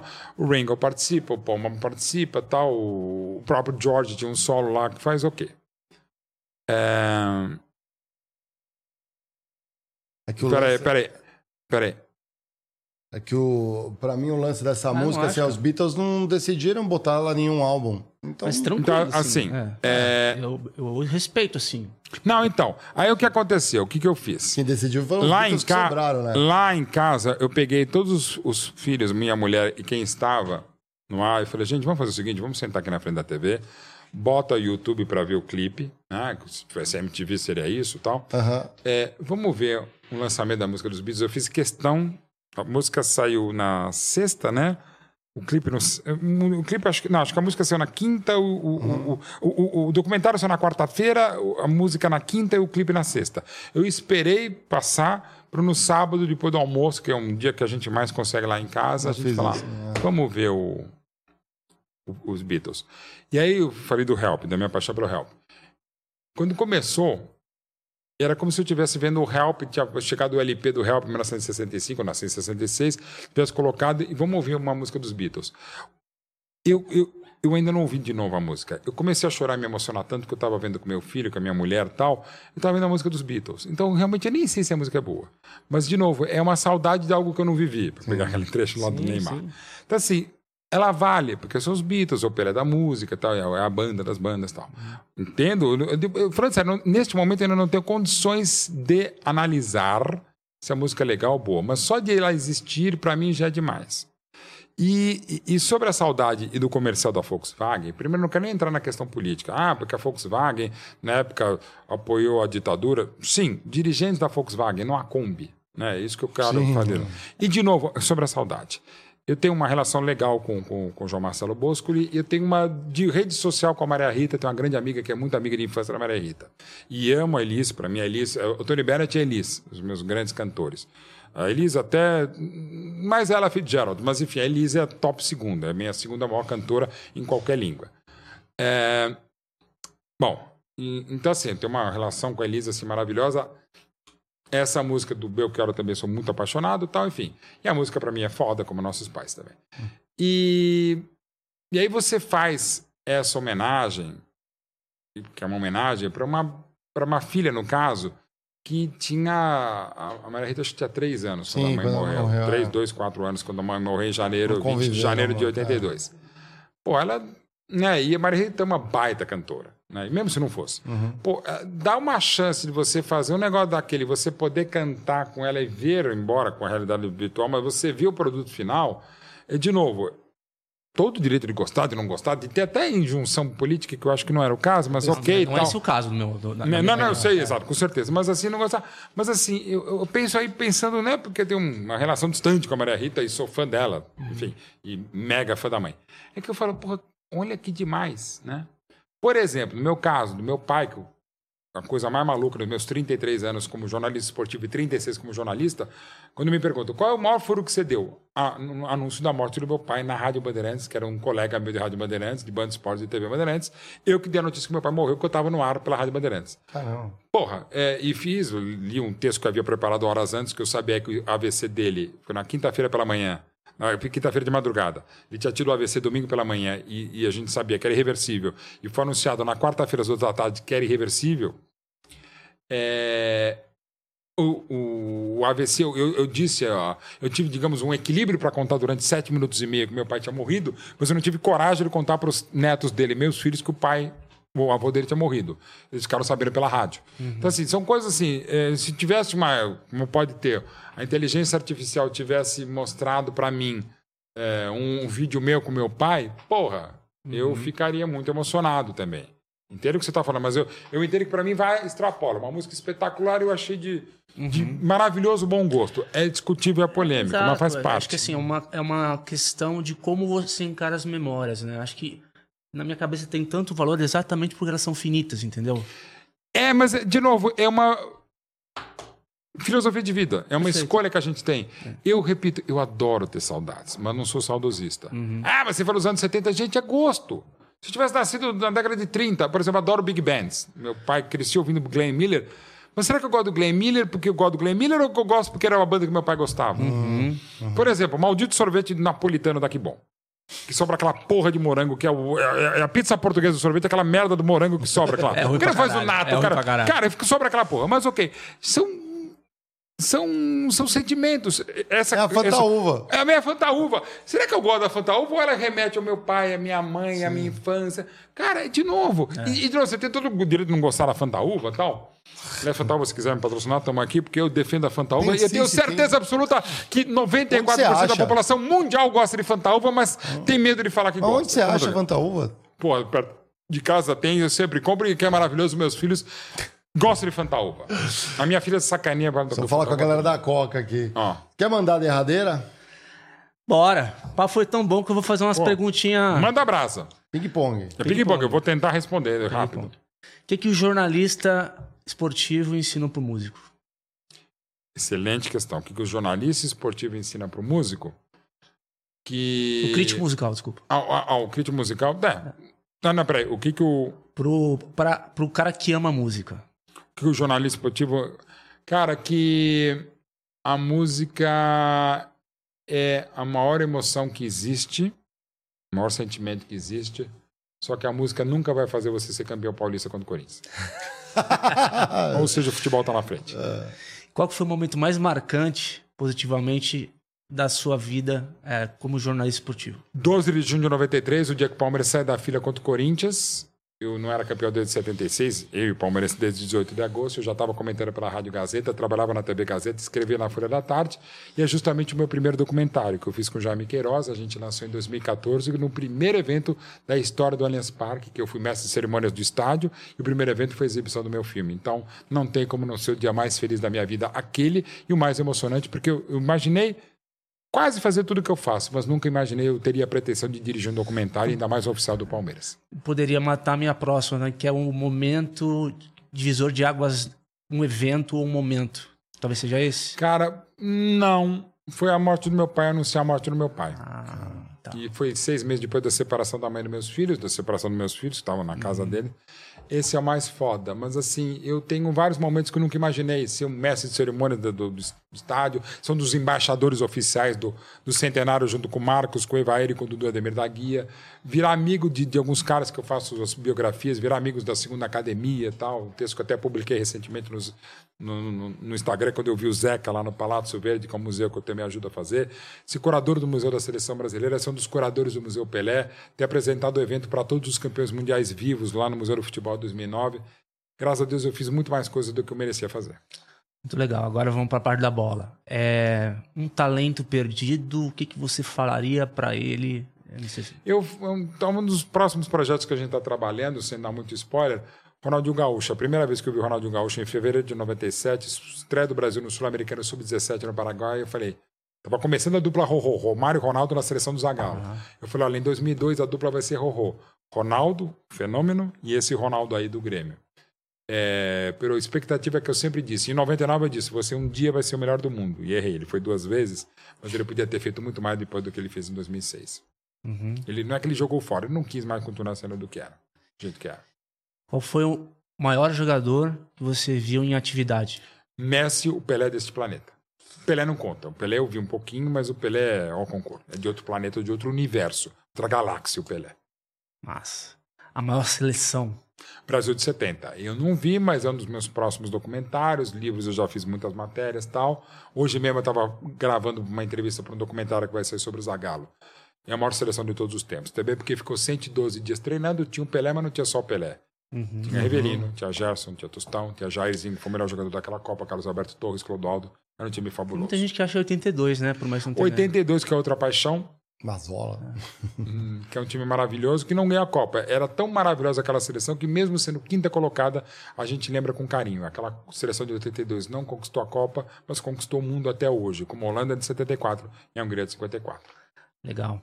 Vamos falar de carreira. É, um conselho de carreira para os jornalistas esportivos jovens que estão começando. Estudem, leiam, perguntem, vejam e façam daquilo que eu faço. O meu hobby é o futebol. Meu hobby é minha família, mas meu hobby é assistir futebol. Uhum. O livro do Zico que eu escrevi, eu escrevi de madrugada também, revendo jogos antigos, lendo coisas, entrevistas que eu tinha feito com o Zico, apresentei um programa com o Zico no Esporte Interativo, fiz uma amizade legal com ele. Mas enfim, manter essa paixão viva. E claro, eu faço os cursos do Mauro Betti no futebol interativo e o meu curso novo que eu vou lançar em breve. Eu me acompanho nas redes sociais. Tipo, você não é um cara que acorda assim e fala, puta, vou ter que ver aquele jogo lá, porque você vai, faz isso eu, na Às vezes eu durmo, a pessoa fala, nossa, você trabalha tanto, por que, que você. Como, que hora você dorme? Eu falei, durante os jogos. Principalmente quando dá aquele 0x0. Ah, deu 0x0 chato alguns jogos do brasileiro, mas assim, é um prazer. Ah, e outra coisa, que eu falo sempre, falo para os meus alunos do futebol interativo, do curso que eu vou começar agora da Academia de Cracks. Trate toda a transmissão que você fizer como final de Copa do Mundo. Porque quando você chegar numa final de Copa, numa final de Libertadores, uma final de Champions, você já está preparado. E aquelas butterflies on stomach, aquele calafrio, uhum. vai passar reto. Uhum. Todo jogo para você é final de Copa do Mundo. Aí quando você chegar numa final de Copa do Mundo, você está mais do que preparado. Tem alguma coisa no jornalismo esportivo que seja adicional, que dê para falar rapidinho ao jornalismo comum, assim? É... É, desculpa, assim. É jornalismo, tá? Talvez mais apaixonante, mais apaixonado, mais passional. É jornalismo como qualquer outro. E você tem que encarar com isso. Não é porque você pode ser clubista, porque inclusive eu acho engraçado, às vezes, dos coleguinhas de política, né, que adoram falar mal da gente. Porra, O que os caras distorcem em nome de política, não tô nem falando de um lado ou de outro. Não. Uhum, Eles dos- distorcem. distorcem. Pô, aí vem falar que a gente é muito flamenguista, ou palmeirense, corintiano. Pô, o cara, tá na cara que você torce pra um cara. Tá na cara que o patrão na tua orelha aí sim fala algumas coisas. É. Sabe? Uhum. Cresçam. Aí tem as duas últimas agora. A primeira, pensa pra responder, que é um. tô- Quem fala o que pensa não É, é, Pode deixar. Eu posso responder rápido, falar muito, falar rápido, mas eu normalmente eu penso no que eu falo. O que, que o Palmeiras não tem? Puta, nunca me perguntaram isso. me perguntam, perguntam de uma outra maneira, como você já perguntou, se tem mundial. Aqui no O que, que o as Palmeiras não tem? É muito bom. Não, excelente pergunta, excelente. E, cara, eu vou em breve produzir um texto. O que, que o Palmeiras não tem? O Palmeiras tem tudo, né? Palmeiras, minha vida é você. Eu vou morrer por causa do Palmeiras. Eu vivo melhor por causa do Palmeiras. O Palmeiras ainda vai me matar. A minha é muita gente. Mas é uma ótima pergunta. O que, que o Palmeiras não tem? Nunca me Mas sempre perguntaram. A pergunta é brilhante. Sempre falta alguma coisa, não falta. É amor incondicional, não falta nada. Entendi. Ah, não tem mundial? Foda-se. Não tinha Sempre tem uma copinha? coisinha Tem. pra melhorar, né, cara? Tem o EFA. Tudo pode, mas não tem UEFA, não tem Campeonato Carioca, ok. Embora várias vezes ganha a própria Copa Rio, ganhou lá. tem Libertadores copinha. ganhou lá. Ganhou Tem copinha. agora Cara, o que, que o Palmeiras não tem? Tem Feminino, O talvez. que a mulher, minha mulher não tem? Tem tudo. O que meus filhos não têm? Tem tudo. Meu, meus enteados, minha mãe, meu pai, tem tudo. A minha vida é o Palmeiras. Eu, Palmeiras, eu sou palmeirense há 57 anos, que me fez gostar de futebol, que me fez gostar de jornalismo e que me faz ser o que eu sou há 33 anos. O Palmeiras me deu tudo. Legal. Por fim, é, pro Mauro, o que, que é o trabalho? É um prazer. Eu não sou workaholic, eu sou work lover. Sou apaixonado pelo que eu faço e é fácil ser apaixonado por trabalhar com futebol. Então, para mim, trabalho é, é prazer. Eu sou um felizardo por trabalhar com o que eu gosto, mas também tem um detalhe. É, por ser Betting, filho de Homer Betting, para mim foi muito mais fácil do que para a esmagadora maioria começar a trabalhar há 36 anos na TV Bandeirantes. Mas há tanto tempo eu me cobro. Talvez eu trabalhe tanto porque eu quero cobrar para mim mesmo que eu posso ser um cara digno de, de ser filho de quem eu sou. Mas para mim, trabalho é um prazer, porque eu trabalho com o que eu gosto. Senhoras e senhores, Mauro Betting, obrigado aí pela. Valeu. papo. tempo muito falando bom. pra cacete Ah, e agradecer não, que que é isso. Jean. Olha, gente, eu agradeço muito Mário, Diego, a vagabundo que tá chinelinha que não veio aqui também. Sim. Para dizer o seguinte, que é uma honra estar aqui. Pô, com o convite era uma convocação. O Borga me mandou tal, e enfim, gostei que foi um papo muito legal. E vocês fizeram principalmente essa pergunta: o que, que o Palmeiras não tem? Faz um textinho, dá um. Eu vou fazer um testão. Eu adoro fazer testão. E vou falar e vou citar até pra gente poder fazer os recortes. Beijo pra Marina, pro Carlote, cuida das minhas redes sociais, pra todo mundo. Sigam também o canal Os Betting no YouTube, que é eu e o Eric Betting. Mas enfim, agradecer muito o papo, foi muito legal. Maravilha. Valeu, cara. Obrigado pela presença. Excelente. Quinta-feira, de novo, hein? Papo com inteligência artificial. O Álvaro. É, o Álvaro Machado. Álvaro Machado com o Cavalini. A gente vai fazer aqui um bate-bola com eu e o Geiger aqui. Quero De- ver. É, Isso vai ser bem mesmo. legal aí. Não perca não, galera. Vamos estar junto aí na quinta-feira, tá? Boa. Lucão, solta a vinheta.